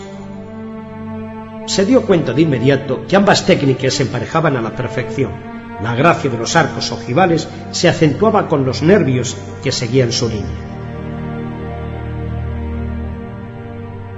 Pero aún había más. Entre los nervios, aquel constructor había colocado piedras como en un muro en lugar de la usual maraña de argamasa y mampuesta. Jack comprendió que el ser más fuerte la capa de piedras podía ser más delgada y por lo tanto más ligera. Mientras miraba hacia arriba ladeando el cuello hasta dolerle, descubrió que aquella combinación presentaba otro rasgo notable. Podía hacerse que los dos arcos ojivales de anchos diferentes adquirieran la misma altura solo con ajustar la curva del arco, lo cual daba al intercolumnio un aspecto más natural, en tanto que eso no era posible con arcos de medio punto. La altura de estos era siempre la mitad de su ancho, de manera que un arco ancho había de ser más alto que otro estrecho. Eso significaba que en un intercolumnio rectangular los arcos estrechos habían de irrumpir desde un punto más alto del muro que los anchos, a fin de que en la parte superior todos quedaran al mismo nivel y el techo resultara uniforme. El resultado siempre había sido desproporcionado. Ahora ya estaba solucionado ese problema. Jack bajó la cabeza para dar un descanso a su cuello. se sentía tan jubiloso como si le hubieran coronado rey. Así es como construiré mi catedral, se dijo. Dirigió la mirada al cuerpo central de la iglesia. La nave propiamente dicha era a todas luces muy vieja, pero relativamente larga y ancha. Había sido edificada hacía muchísimos años por un constructor diferente del actual y era convencional por completo. Pero luego, en el crucero, parecía como si hubiera escalones hacia abajo que sin duda conducían a la cripta y a las sepulturas reales, mientras que otros se dirigían hacia arriba, hacia el presbiterio. Daba la impresión de que éste se hallara flotando un poco a cierta distancia del suelo. Desde ese ángulo, la estructura quedaba oscurecida por la deslumbrante luz del sol que entraba por las ventanas del ala este hasta el punto de que Jack pensó que los muros no estarían terminados y que el sol entraría por los huecos. Cuando Jack salió de la nave al crucero, vio que el sol entraba a través de hileras de ventanas altas, algunas con vidrieras de colores, y los rayos del sol parecían inundar toda la inmensa estructura de la iglesia con luz y calor. Jack no alcanzaba a comprender cómo se las habían arreglado para disponer de un espacio tan grande de ventanas. Parecía haber más ventanas que Estaba maravillado. ¿Cómo habían logrado hacerlo de no ser por magia? Mientras subía los peldaños que conducían al presbiterio sintió un estremecimiento de temor supersticioso. Se detuvo al final de ellos y atisbó en la confusión de haces de luces de colores y de piedras que tenía ante sí. Poco a poco fue abriéndose paso la idea de haber visto ya algo semejante. Pero en su imaginación, esa era la iglesia que había soñado construir, con sus amplias ventanas y onduladas bóvedas, una estructura de luz y aire que semejara mantenerse por arte de encantamiento. Un instante después lo vio desde un punto de vista diferente. De repente todo encajó y en un destello de revelación Jack vio lo que habían hecho el abad Suyer y su constructor. El principio de la bóveda de nervios consistía en hacer un techo con algunas nervaduras fuertes, rellenando con material los huecos entre ellas. Habían aplicado ese principio a toda la construcción. El muro del presbiterio consistía en algunos pilares fuertes unidos por ventanas. La arcada que separaba el presbiterio de sus naves laterales no era un muro, sino una hilera de pilares unidos por arcos ojivales, dejando amplios espacios a través de los cuales la luz de las ventanas podía penetrar hasta el centro de la iglesia. La propia nave se hallaba dividida en dos por una hilera de columnas. Allí se habían combinado arcos ojivales y bóvedas de nervaduras, al igual que en el nártex. Pero ahora ya se hacía evidente que este había sido un cauteloso ensayo de la nueva técnica. En comparación con lo que tenía delante el nártex, era más bien recio, con sus nervios y morduras demasiado pesados y sus arcos en exceso pequeños. Aquí todo era delgado, ligero, delicado y airoso. Incluso los sencillos doceles eran todos estrechos y las columnillas largas y esbeltas. Hubiera dado la sensación de ser demasiado frágil, salvo por el hecho de que la nervadura demostraba con toda claridad que el peso de la construcción lo soportaban los contrafuertes y los pilares. Aquello era una demostración irrefutable de que un gran edificio no necesitaba muros gruesos con ventanas minúsculas y contrafuertes macizos.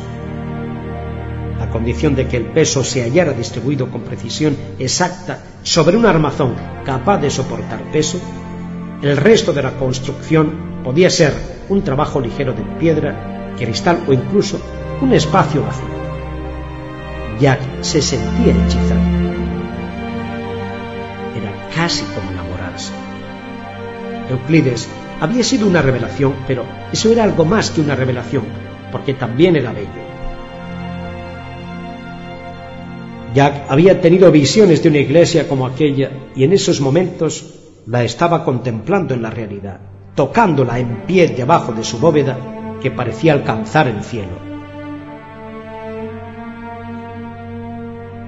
Dio vuelta al extremo oriental, el ábside, mirando el abovedado de la nave doble. Los nervios se arqueaban sobre su cabeza, semejantes a las ramas en un bosque de árboles de piedra perfectos. Allí, al igual que en el nártex, el relleno entre los nervios del techo consistía en piedra cortada unida con argamasa en lugar de la utilización más fácil, aunque más pesada, de argamasa y mampuesto. El muro exterior de la nave tenía parejas de grandes ventanas con la parte superior en ojiva, acoplándose así a los arcos ojivales.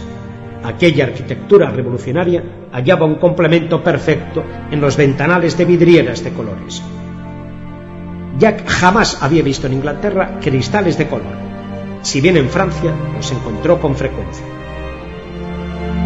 Sin embargo, las ventanas pequeñas de las iglesias al viejo estilo no adquirían toda su belleza.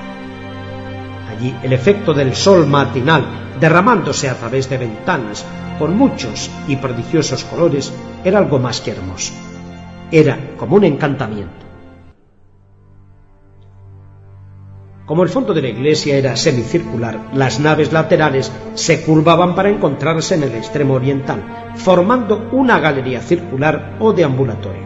Jack recorrió todo aquel semicírculo y luego, dando media vuelta, volvió al punto de partida todavía maravillado. Y entonces vio a una mujer. La reconoció. Ella sonrió. Jack sintió que se le paraba el corazón.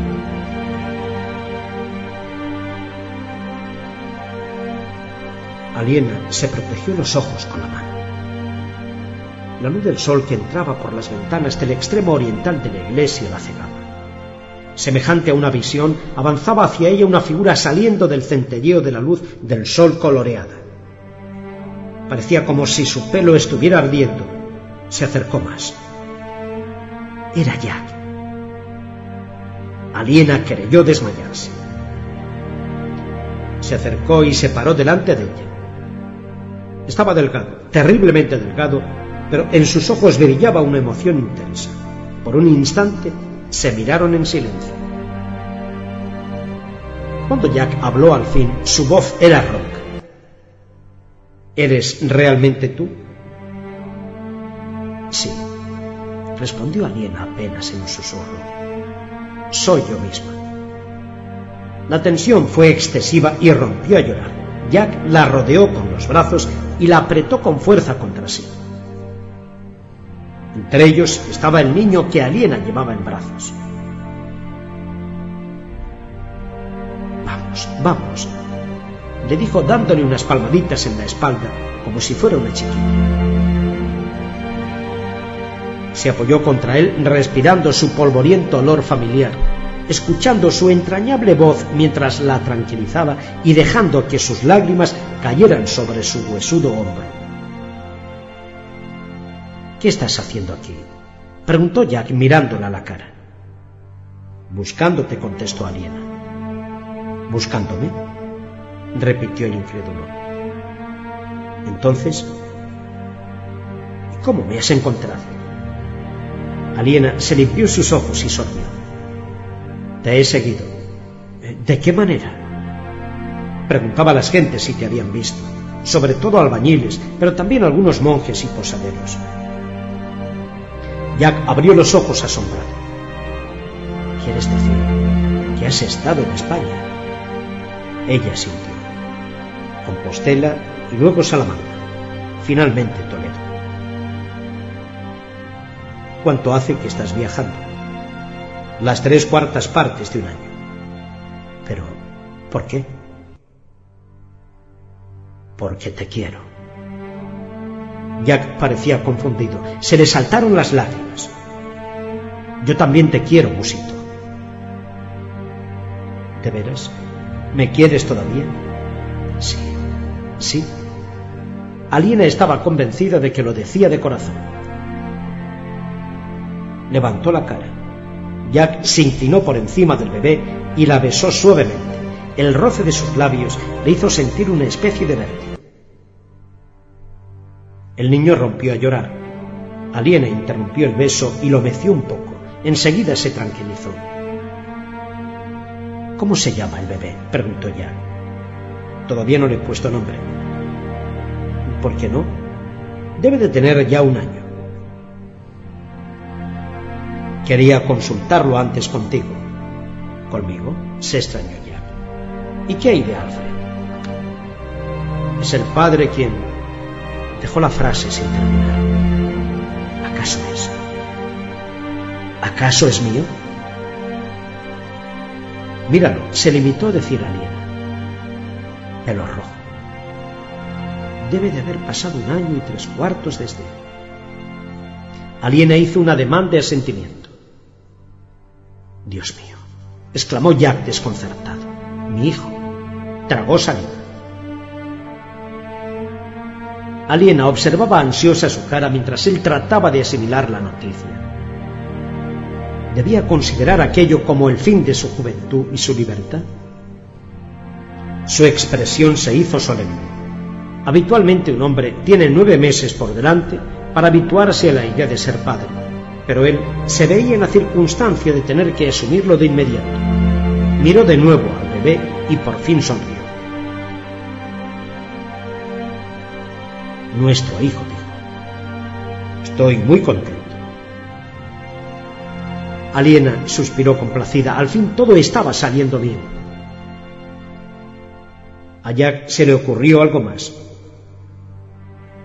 ¿Y qué me dice este Alfred? Sabe que... Eh, claro, Solo tenía que mirar al niño. Además, parecía incómoda. Además, tu madre maldijo el matrimonio y Alfred no fue nunca capaz de... ya sabes, de hacer algo. Jack rió con dureza. Eso sí que es verdadera justicia, declaró. A Aliena no le gustó la fruición con que lo dijo. Para mí resultó muy duro, aseguró en tono de leve reproche. Jack cambió enseguida de expresión. Lo siento, se disculpó. ¿Qué hizo Alfred? Cuando vio al niño me echó de la casa. Jack parecía furioso. ¿Te hizo daño? No. De todas maneras, es un cerdo. Me alegro de que me echara. Debido a eso salí en tu busca. Y ahora te he encontrado. Soy tan feliz que no sé qué hacer. Fuiste muy valiente, elogió Jack. Aún no puedo creerlo. Me seguiste a todo lo largo del camino. Volvería a hacerlo afirmó Aliena con fervor. Jack la besó otra vez. Si insistís en comportaros de manera impúdica en la iglesia, permaneced en la nave, por favor. Dijo una voz en francés. Era un monje joven. Lo siento, padre, contestó Jack al tiempo que cogía a Aliena por el brazo. Bajaron los escalones y atravesaron el brazo sur del transepto. Fui monje durante un tiempo. Sé lo duro que es para ellos ver besándose a unos amantes felices. Amantes felices, se dijo Aliena. Eso es lo que nosotros somos. Caminaron a lo largo de la iglesia y salieron a la ajetreada plaza del mercado. Aliena apenas podía creer que se encontrara allí en pie, al sol con Jack a su lado. Era tal su felicidad que le era difícil soportarla. Bien, dijo Jack, ¿qué podemos hacer? No lo sé, repuso ella sonriente. Pues vayamos a buscar una hogaza de pan y una botella de vino y nos iremos al campo a almorzar. Parece el paraíso.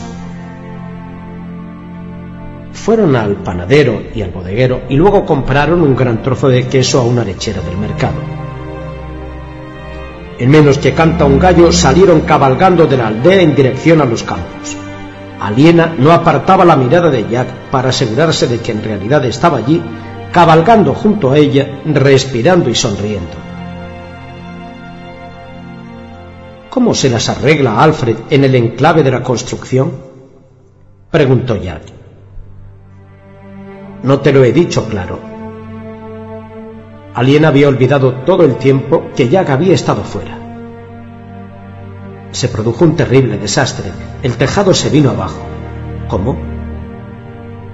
La fuerza de la exclamación sobresaltó al caballo de Jack, que dio una ligera espantada. Su amo lo calmó. ¿Cómo ocurrió eso? Nadie lo sabe.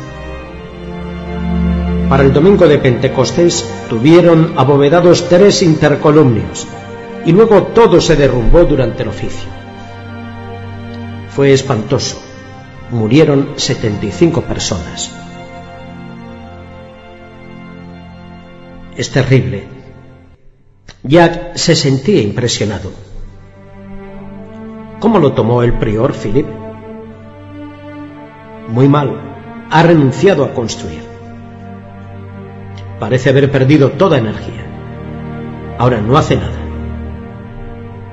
A Jack le resultaba difícil imaginarse a Philip en semejante estado. Siempre se había mostrado rebosante de entusiasmo y decisión. Entonces, ¿qué ha pasado con los artesanos? Todos fueron yéndose. Alfred ahora vive en Sirin y construye casas. Kingsbridge debe de estar medio vacío. está volviendo a ser lo que era, una aldea. Me pregunto qué fue lo que Alfred hizo mal, dijo Jack casi para sí. Esa bóveda en piedra jamás figuró en los planos originales de Tom. Pero Alfred hizo más grandes los contrafuertes para que soportaran el peso de manera que debía de estar bien. Aquella noticia lo había entristecido, así que cabalgaron en silencio. A una milla más o menos de Saint-Denis, ataron sus caballos a la sombra de un olmo y se sentaron a la vereda de un verde trigal junto a un pequeño arroyo para comer. Jack tomó un trago de vino y chasqueó los labios.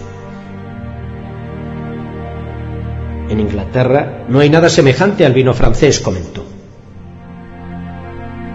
partió la hogaza y dio un trozo a Aliena. Ella se desabrochó tímidamente la pechera de encaje de su vestido y dio el pecho al bebé.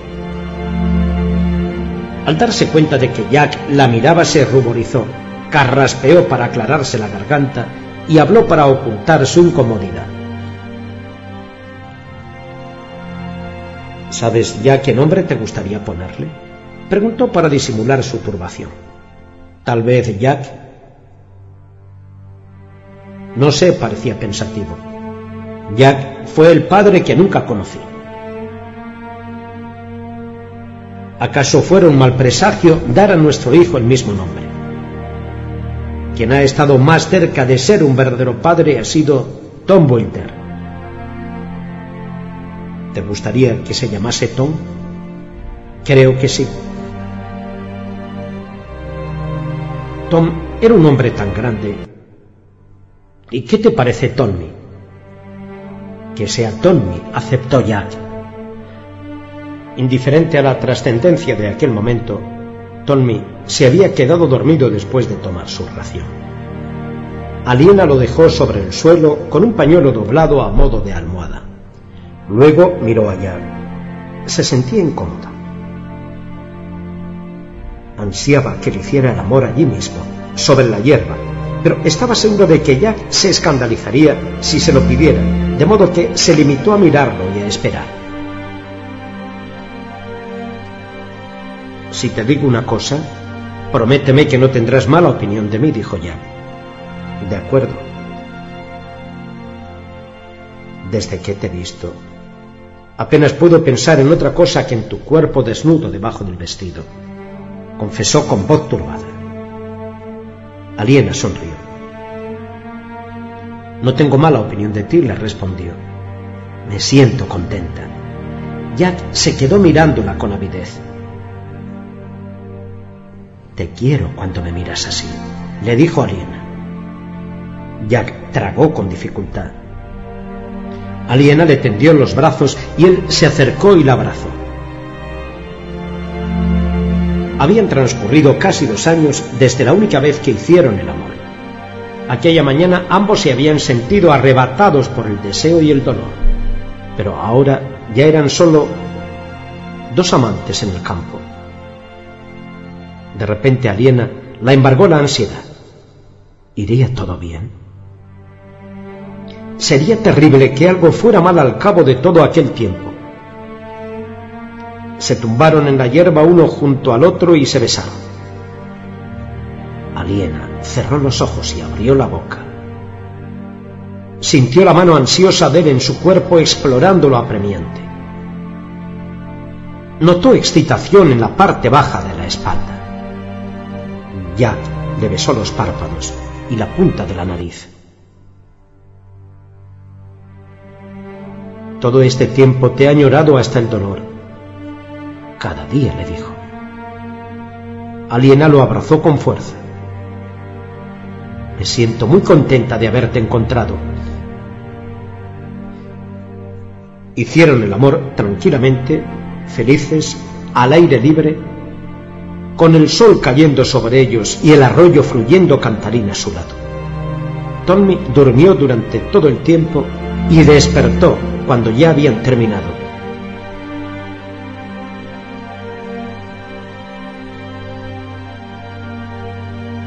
La estatuilla de madera de la dama no había llorado desde que salió de España. Jack no sabía cómo funcionaba, así que no entendía por qué no había llorado fuera de su propio país. Sin embargo, tenía la idea general de que las lágrimas brotaban al anochecer y eran debidas a la súbita frialdad del aire.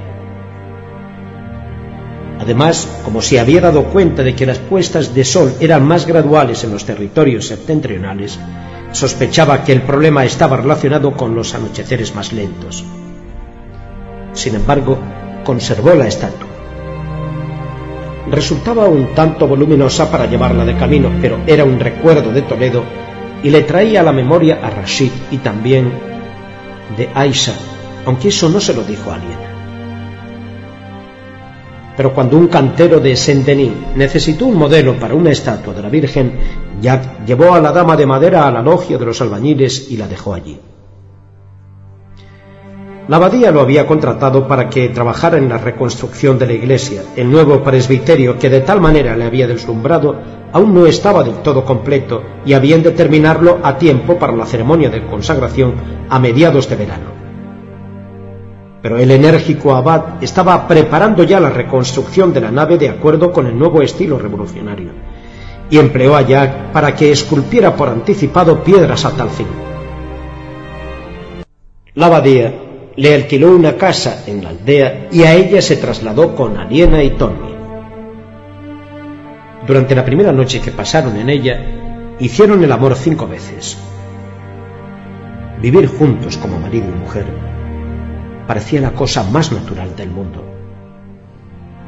Al cabo de unos días, Jack se sintió como si hubieran estado juntos toda la vida. Nadie les preguntó si su unión había sido bendecida por la iglesia. El maestro de obras de Saint-Denis era el más grande albañil que jamás conoció Jack. Mientras terminaban el nuevo presbiterio y se preparaban para reconstruir la nave, Jack observaba al maestro y asimilaba cuanto hacía. Los avances técnicos introducidos allí se debían a él, no al abad. En general, Suger se mostraba favorable a las nuevas ideas, aunque estaba más interesado en el ornamento que en la estructura. Su proyecto favorito era el de una nueva tumba para los restos de Saint-Denis y de sus dos compañeros, Rusticus y Eleuterius. Las reliquias se conservaban en la cripta, pero Suyer tenía la intención de subirlas al nuevo presbiterio para que todo el mundo pudiera venerarlas. Los tres ataúdes descansarían en una tumba de piedra revestida de mármol negro. La parte superior de la tumba era una iglesia en miniatura hecha con madera dorada. En su nave central y en las laterales había tres ataúdes vacíos, uno por cada mártir. La tumba sería instalada en el centro del nuevo presbiterio, adosada a la parte de atrás del nuevo altar mayor. Ya estaban colocados en su sitio tanto el altar como la base de la tumba. La iglesia en miniatura se encontraba en el taller de los carpinteros, donde un minucioso artesano iba dorando cuidadosamente la madera con pintura de oro de inapreciable valor. Suyer no era hombre que hiciera las cosas a medias. Conforme se aceleraban los preparativos para la consagración, Jack advirtió que el obispo era un organizador formidable. Suyer invitó a todo aquel que era alguien y en su mayoría aceptaron. En especial el rey y la reina de Francia y 19 arzobispos y obispos, incluido el arzobispo de Canterbury, y los artesanos pescaban aquellos retazos de noticias mientras trabajaban dentro y fuera de la iglesia. Jack veía con frecuencia al propio Suger, con su hábito de tejido casero, caminando alrededor del monasterio al tiempo que daba instrucciones a un rebaño de monjes que le seguían como patitos obedientes. Le recordaba a Philip de Kingsbridge. Al igual que los de este, los orígenes de Suger eran humildes. También como Philip, había reorganizado las finanzas y administrado con rigidez las propiedades del monasterio, haciendo que los ingresos fueran mucho mayores, y lo mismo que Philip, había gastado ese dinero extra en construir. Por último, era tan activo, enérgico y de firmes ideas como Philip. Solo que según aliena Philip, ya no era nada de eso. Jack encontraba aquello difícil de creer. Imaginarse a un Philip doblegado y abúrico era tan inimaginable como pensar en un valer ambiguo amable. Sin embargo, el prior de Kingsbridge había sufrido toda una serie de terribles decepciones. Primero el incendio de la ciudad. Jack todavía se estremecía al recordar aquel día espantoso. El humo, el terror, los siniestros jinetes con sus teas llameantes y el pánico ciego de la muchedumbre histérica. ¿Acaso fuera ya entonces cuando Philip perdió su ánimo? La ciudad quedó sin impulso. Jack lo recordaba bien. Un ambiente de miedo e incertidumbre había invadido aquel lugar, semejante al débil pero inconfundible olor de decadencia. No era de extrañar que Philip hubiera querido que la ceremonia de inauguración del nuevo presbiterio fuera un símbolo de renovada esperanza. Y al dar como resultado un nuevo desastre, debió de renunciar de manera definitiva. Ahora ya los constructores se habían dispersado, el mercado había ido declinando y la población reduciéndose. Aliena dijo que la gente joven empezaba a irse a Siria Naturalmente no era más que un problema de moral. El priorato seguía conservando todas sus propiedades, incluidos los grandes rebaños de ovejas que aportaban centenares de libras cada año. Si solo fuera cuestión de dinero, era innegable que Philip podía permitirse comenzar de nuevo a construir hasta cierto punto. Claro que no sería fácil. Los albañiles se sentirían supersticiosos de tener que trabajar en una iglesia que ya se había derrumbado una vez y resultaría difícil despertar de nuevo el entusiasmo de las gentes locales. Pero a juzgar por lo que Alien había explicado, el principal problema residía en que Philip había perdido el ánimo. Jack le hubiera gustado poder hacer algo para ayudarle a recuperarlo. Entre tanto, dos o tres días antes de la ceremonia, empezaron a llegar a Saint-Denis los obispos, arzobispos, duques y condes. A todos los notables los llevaron a visitar la construcción. El propio Suyer escoltó a los visitantes más distinguidos y a los dignatarios menos importantes los acompañaron en el recorrido monjes o artesanos. Todos ellos quedaron maravillados ante la ligereza de la nueva construcción y el soleado efecto de las grandes ventanas con cristales multicolores. Como casi todos los altos cargos de la iglesia más destacados de Francia estaban contemplando aquello, Jack tuvo la impresión de que el nuevo estilo sería muy imitado y se propagaría mucho. De hecho, aquellos albañiles que pudieran decir que habían trabajado en Saint-Denis serían solicitadísimos. Acudir allí resultó ser una decisión más inteligente de lo que nunca imaginara. Había aumentado en gran manera sus oportunidades de proyectar y construir él mismo una catedral. El rey Luis llegó el sábado con su mujer y su madre y se instalaron en casa del abad. Aquella noche se entonaron maitines desde el crepúsculo vespertino hasta el amanecer. Al salir el sol, había ya una multitud de campesinos y ciudadanos parisienses fuera de la iglesia, esperando lo que prometía ser la mayor reunión de hombres santos y poderosos que la mayoría de ellos pudieran ver jamás. Jack y Aliena se unieron a los congregados tan pronto como ella hubo dado de mamar a Tony. Llegará el día, se decía Jack, en que diga Tony, tú no lo recuerdas, pero cuando tenías exactamente un año viste al rey de Francia. Compraron pan y sidra para el desayuno y lo comieron mientras esperaban a que comenzara el solemne acto. Claro que al público no le estaba permitido entrar en la iglesia, y los hombres de armas del rey lo mantenían a distancia. Pero todas las puertas estaban abiertas y las gentes se arracimaban en aquellos lugares desde donde podía verse mejor. La nave se hallaba atestada de damas y caballeros pertenecientes a la nobleza. Por fortuna, el presbiterio estaba elevado varios pies debido a la gran cripta que había debajo de él, de manera que allá le era posible seguir la ceremonia.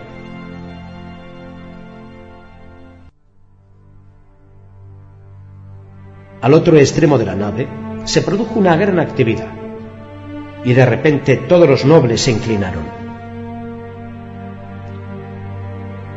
Por encima de sus agachadas cabezas, Jack pudo ver al rey que entraba en la iglesia por el lado sur. No podía distinguir los rasgos del rey, aunque sí su túnica púrpura, que era como una explosión vívida de color mientras avanzaba hacia el centro del crucero y se arrodillaba ante el altar mayor.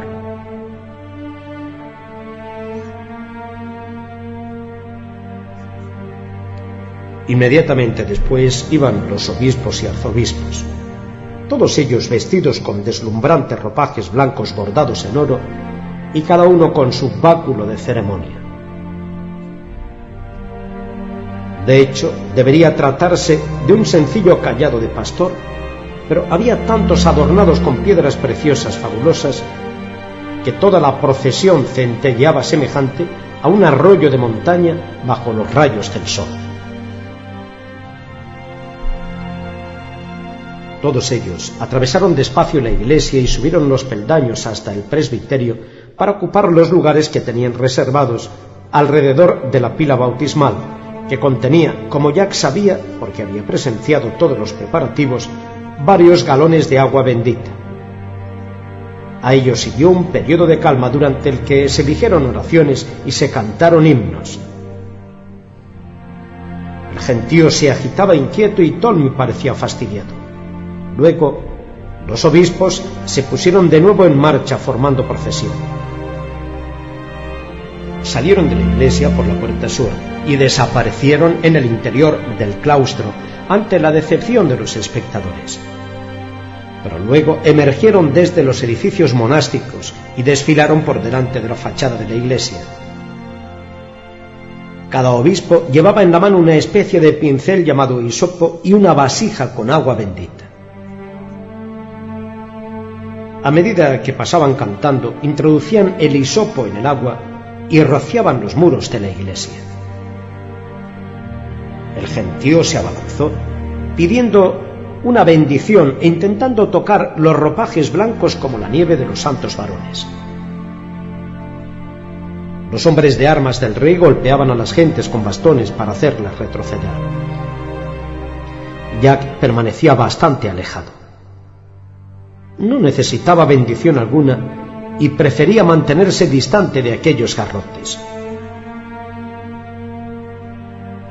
La procesión hizo su majestuoso recorrido a lo largo de la parte norte de la iglesia y la multitud la siguió pisoteando las tumbas del cementerio. Algunos espectadores se habían anticipado a tomar posiciones allí y se resistían al empuje de los recién llegados.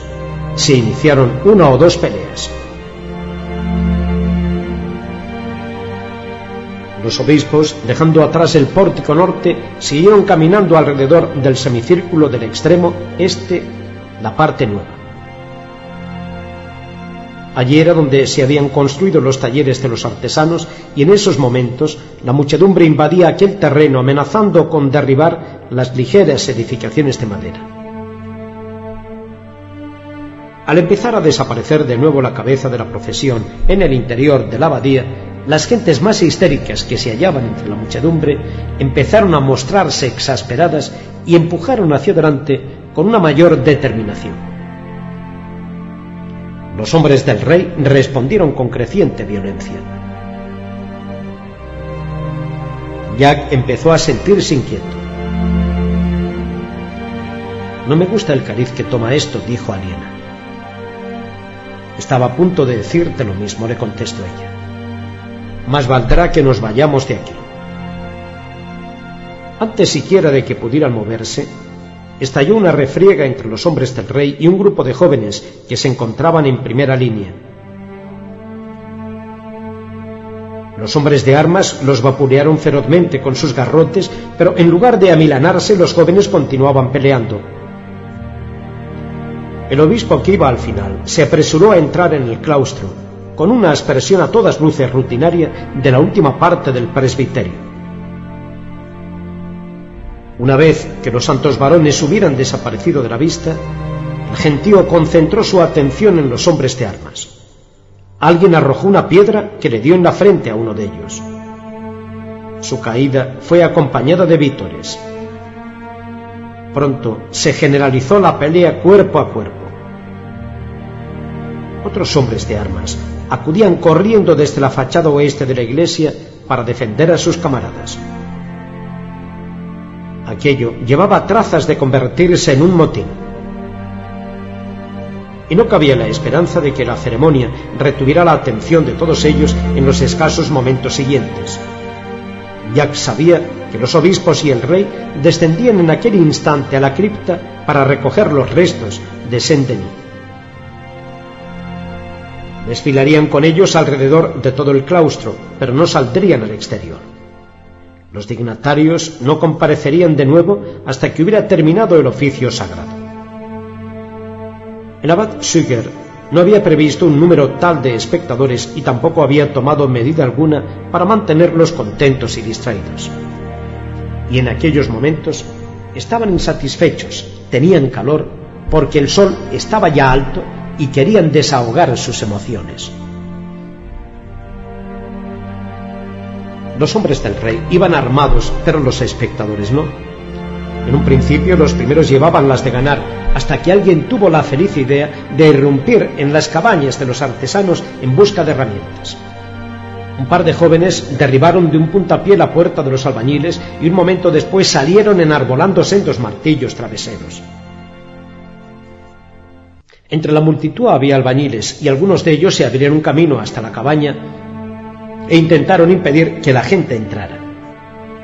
Pero se vieron incapaces de contener el alud y fueron apartados bruscamente.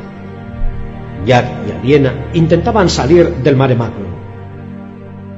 Pero la gente que había detrás de ellos empujaba apremiante y se encontraron inmovilizados, Jack mantenía a Tony apretado contra el pecho, protegiendo la espalda del chiquillo con los brazos y cubriéndole la cabecita con las manos, al tiempo que forcejeaba para mantenerse cerca de Aliena.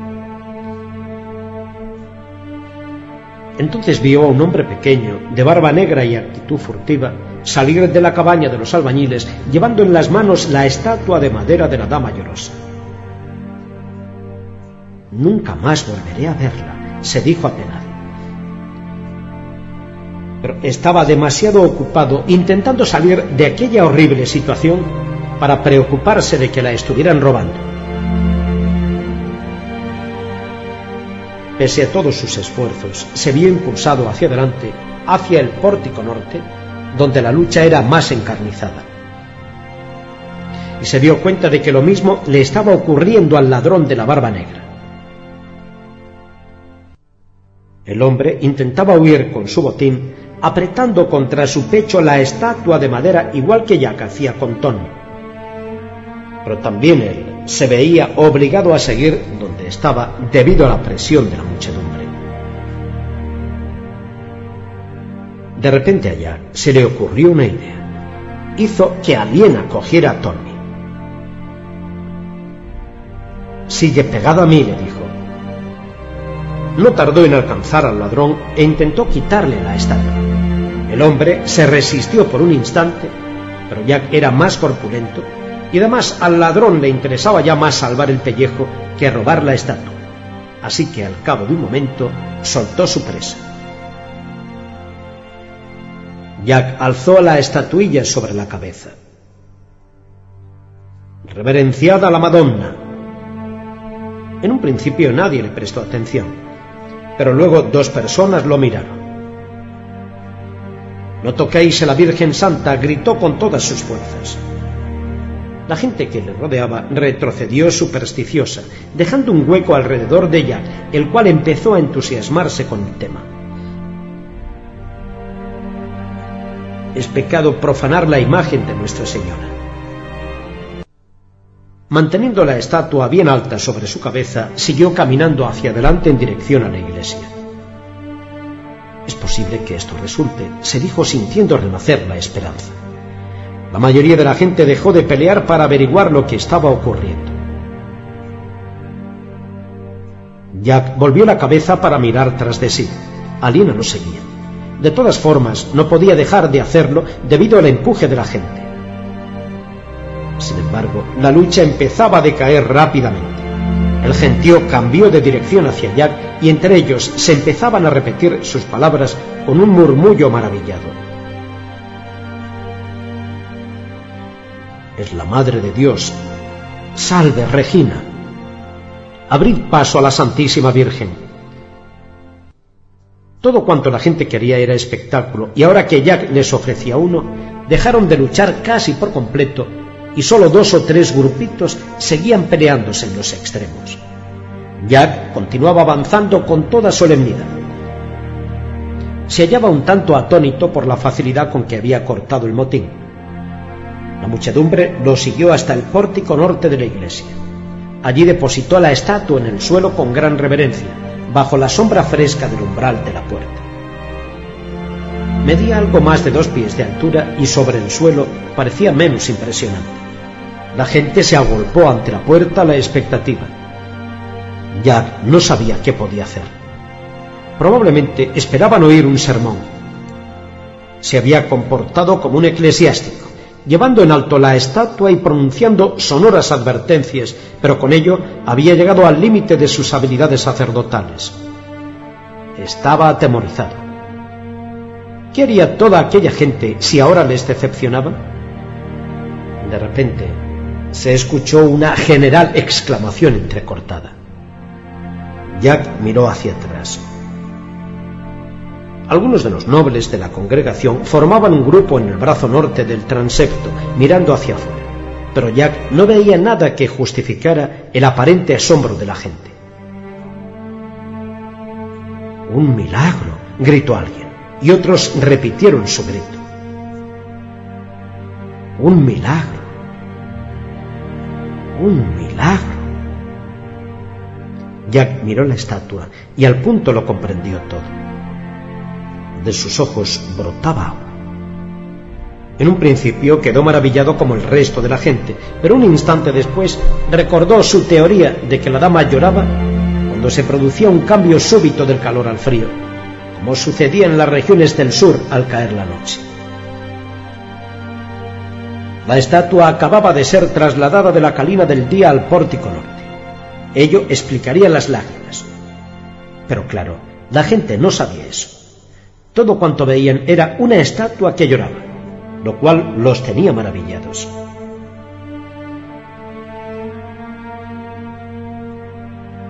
Una mujer que se encontraba delante arrojó una pequeña moneda de plata francesa equivalente al penique a los pies de la imagen. Jack hubo de contenerse para no echarse a reír. ¿De qué servía arrojar dinero a un pedazo de madera? Pero la gente había sido adoctrinada por la Iglesia hasta tal punto que su reacción automática ante algo sagrado era la de dar dinero. Muchos entre la multitud siguieron el ejemplo de la mujer. A Jack nunca se le ocurrió que el juguete de Rashid pudiera producir dinero. En realidad, no podía hacerlo para Jack. La gente no lo daría si creyese que su destino final era su bolsa particular, pero representaría una fortuna para cualquier iglesia. Al comprenderlo así, vio de súbito lo que tenía que hacer fue como un fogonazo y empezó a hablar antes siquiera que él mismo se hubiera dado cuenta de todas las implicaciones. Las palabras acudieron a su boca al propio tiempo que los pensamientos. La Madonna de las lágrimas no me pertenece a mí sino a Dios, empezó diciendo. Se hizo el silencio entre las gentes. Aquel era el sermón que habían esperado. Detrás de Jack, los obispos estaban cantando dentro de la iglesia pero ya nadie se interesaba por ellos. Jack continuó. Durante centenares de años ha languidecido en tierras de los sarracenos. No tenía idea de cuál sería la historia de la estatua, pero eso no parecía importar. Los propios sacerdotes jamás indagaban demasiado a fondo la verdad sobre las historias de milagros y reliquias sagradas. Ha recorrido muchas millas, siguió diciendo Jack, pero su viaje todavía no ha terminado. Su destino es la iglesia catedral de Kingsbridge, en Inglaterra. Se encontró con la mirada de Aliena que le escuchaba asombrada. No resistió la tentación de guiñarle el ojo para que supiera que lo estaba inventando a medida que hablaba. Yo tengo la misión sagrada de llevarla a Kingsbridge. Allí encontrará al fin la paz. Mientras miraba a Aliena, se le ocurrió la inspiración más brillante y definitiva y agregó. He sido designado maestro de obras de la nueva iglesia en Kingsbridge.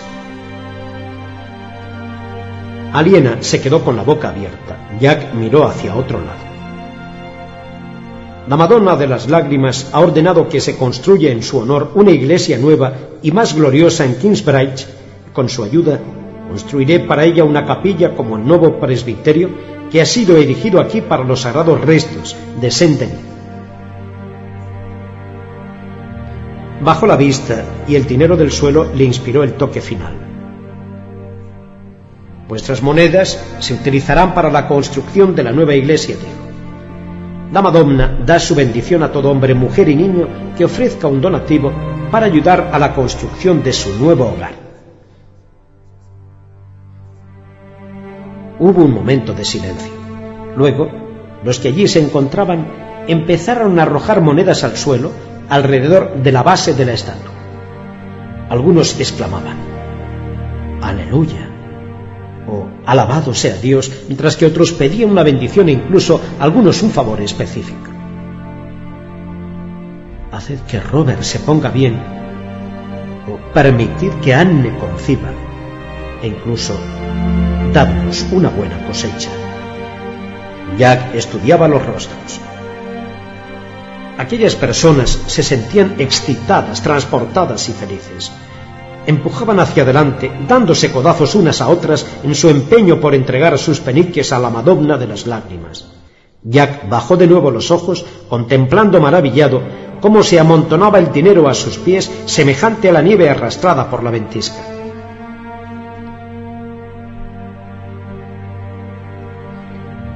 La Madonna de las lágrimas produjo el mismo efecto en todas las ciudades y aldeas de camino hacia Cherburgo.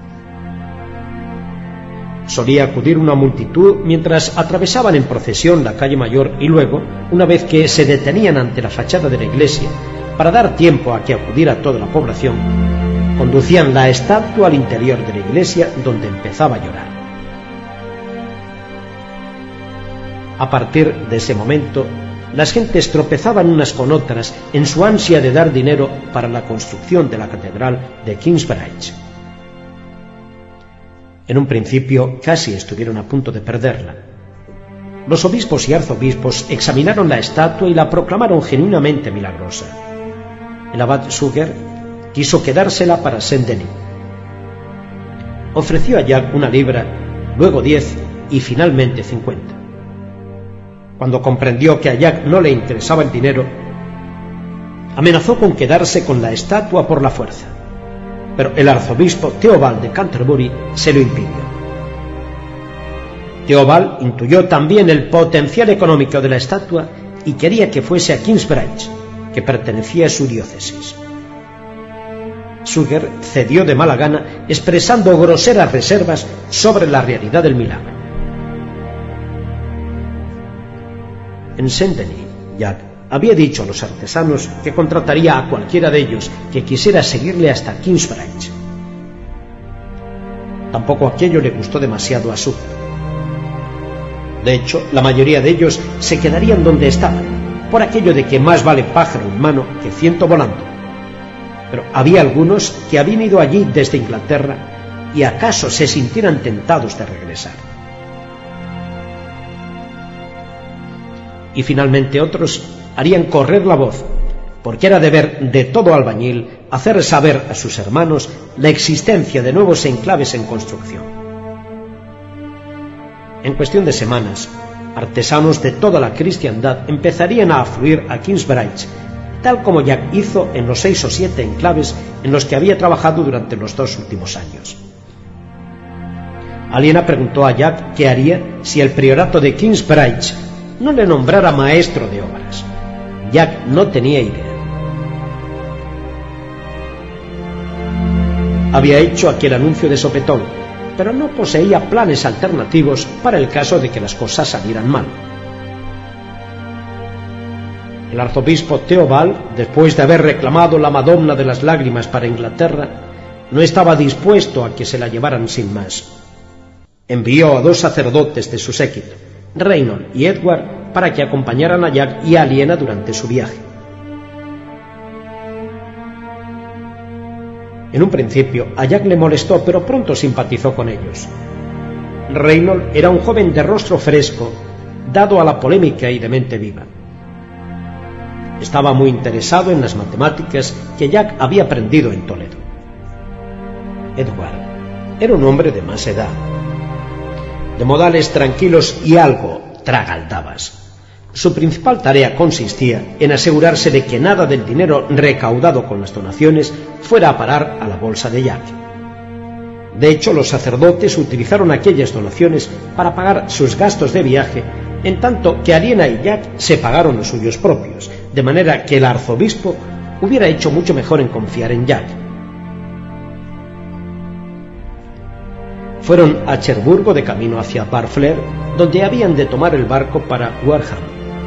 Jack supo que algo andaba mal mucho antes de que llegaran al centro del pequeño pueblo costero. La gente no miraba a la Madonna. A quien miraban era a Jack. Los sacerdotes se dieron cuenta al cabo de un rato. Llevaban la estatua sobre unas pequeñas andas de madera, como hacían siempre que entraban en una ciudad. ¿Qué pasa? preguntó Reino a Jack cuando las gentes, en número cada vez mayor, empezaron a seguirles. No lo sé. Están más interesados en ti que en la estatua. ¿Has estado aquí? Nunca. Son los de más edad quienes se fijan en Jack. Los jóvenes miran la estatua, observó Aliena. Tenía razón. Los niños y los jóvenes reaccionaban con curiosidad ante la estatua. Era la gente de mediana edad quien miraba allá. Este intentó devolverles la mirada y se dio cuenta de que estaban atemorizados. Uno al verle llegó a hacer la señal de la cruz. ¿Qué tienen contra mí? se preguntó en voz alta.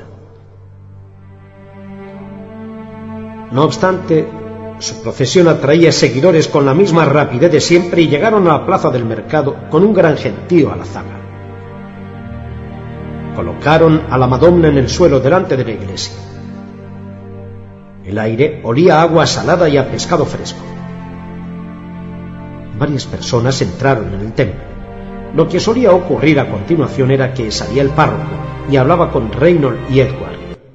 Se discutía y se daban explicaciones y luego se entraba la estatua en la iglesia para que pudiera llorar. La Madonna solo les había fallado en una ocasión. En un día frío, cuando Reynold insistió en el proceso, pese a la advertencia de Jack de que era posible que no ocurriera nada. Ahora ya aceptaban su consejo.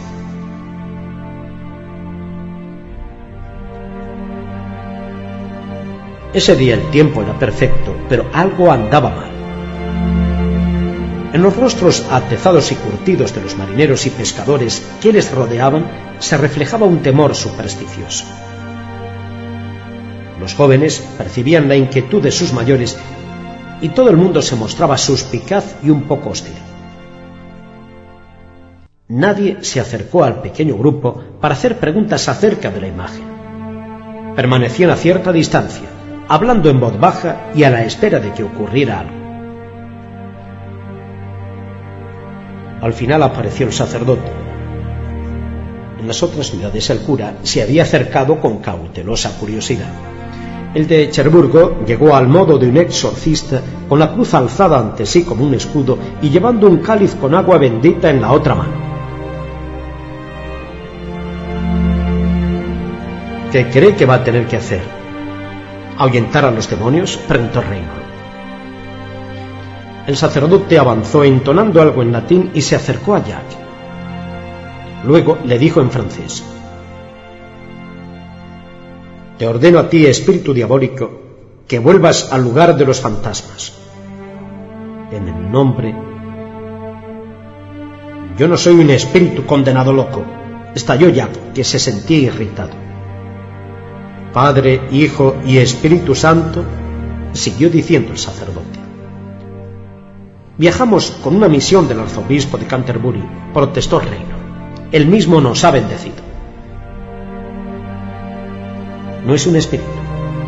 Lo conozco desde los doce años, alegó Aliena. El sacerdote empezó a mostrarse inseguro. Sois el espíritu de un hombre de este pueblo que murió hace veinticuatro años, alegó.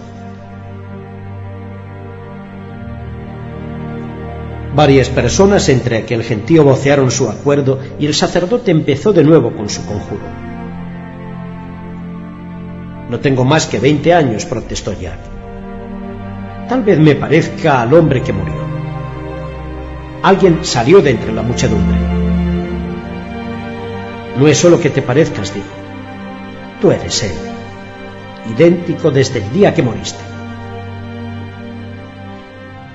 La multitud murmuraba con temor supersticioso. Jack, ya muy nervioso, miró a quien así hablaba.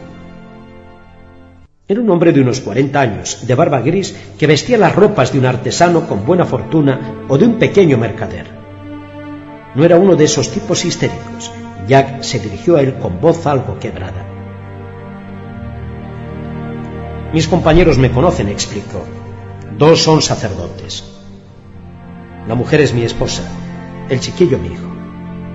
¿Son ellos también espíritus? El hombre pareció vacilar. Entonces habló una mujer de pelo blanco en pie junto a él. ¿No me conoces, Jack? Jack dio un salto como si le hubieran pinchado. Ahora ya estaba asustado de verdad. ¿Cómo sabes mi nombre? le preguntó. Porque soy tu madre, le contestó ella. No lo es, gritó Aliena, y Jack detectó también una nota de pánico en su voz. La conozco y no eres tú. ¿Qué está pasando? Magia demoníaca, sentenció el sacerdote. Esperado un minuto, pidió Reino. Es posible que Jack estuviera emparentado con el hombre que murió. ¿Tenía hijos? No, respondió con firmeza el hombre de la barba canosa. ¿Estás seguro? Nunca llegó a casarse. No es necesario. Una o dos personas rieron. El sacerdote las miró con severidad. Murió a los 24 años y este Jack dice que solo tiene 20, dijo el hombre de la barba gris. ¿Cómo murió? preguntó Reino. Ahogado. ¿Visteis el cuerpo? Se hizo el silencio. No jamás vi su cuerpo, aseguró el hombre de la barba gris. ¿Alguien lo vio? insistió Reynolds, alzando la voz ante el vislumbre de la victoria. Nadie contestó. ¿Vive tu padre? preguntó Reynolds dirigiéndose allá. Murió antes de que yo naciera. ¿Qué hacía? Era juglar.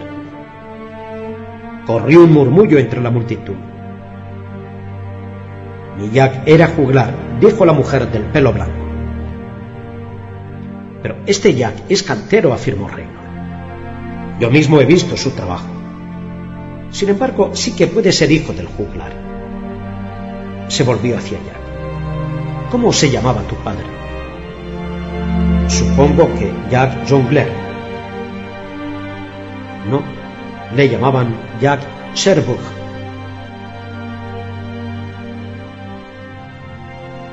Sacerdote repitió el nombre pronunciándolo de manera ligeramente diferente. Jacques Sherwood. Jack estaba estupefacto. Nunca había entendido el nombre de su padre, pero ahora estaba claro. Como a tantos hombres viajeros, se le llamaba por el nombre de la ciudad de la que era originario. Sí, repitió Jack asombrado. Claro. Jacques Sherwood. Al fin había encontrado las huellas de su padre mucho tiempo después de haber renunciado a seguir buscando. Había recorrido todo el camino de Normandía. Por fin había hallado respuesta al interrogante. Sentía una satisfacción fatigada, como si acabara de dejar en el suelo un pesado fardo después de haberlo cargado durante un largo camino. Entonces todo ha quedado claro afirmó Reynolds mirando triunfalmente a todo aquel gentío. Jacques Sherwood no se ahogó, sobrevivió. Fue a Inglaterra, vivió allí durante un tiempo, dejó encinta a una muchacha y murió. La joven dio a luz a un niño al que puso el nombre del padre. Jack tiene ahora 20 años y es idéntico a su padre cuando vivía aquí hace 24. Reynolds miró al sacerdote. No son necesarios los exorcismos, padre. Es solo una reunión de familia. Aliena pasó el brazo por el de Jack y le apretó la mano. Estaba estupefacto. Tenía un centenar de preguntas por hacer, pero no sabía por dónde empezar.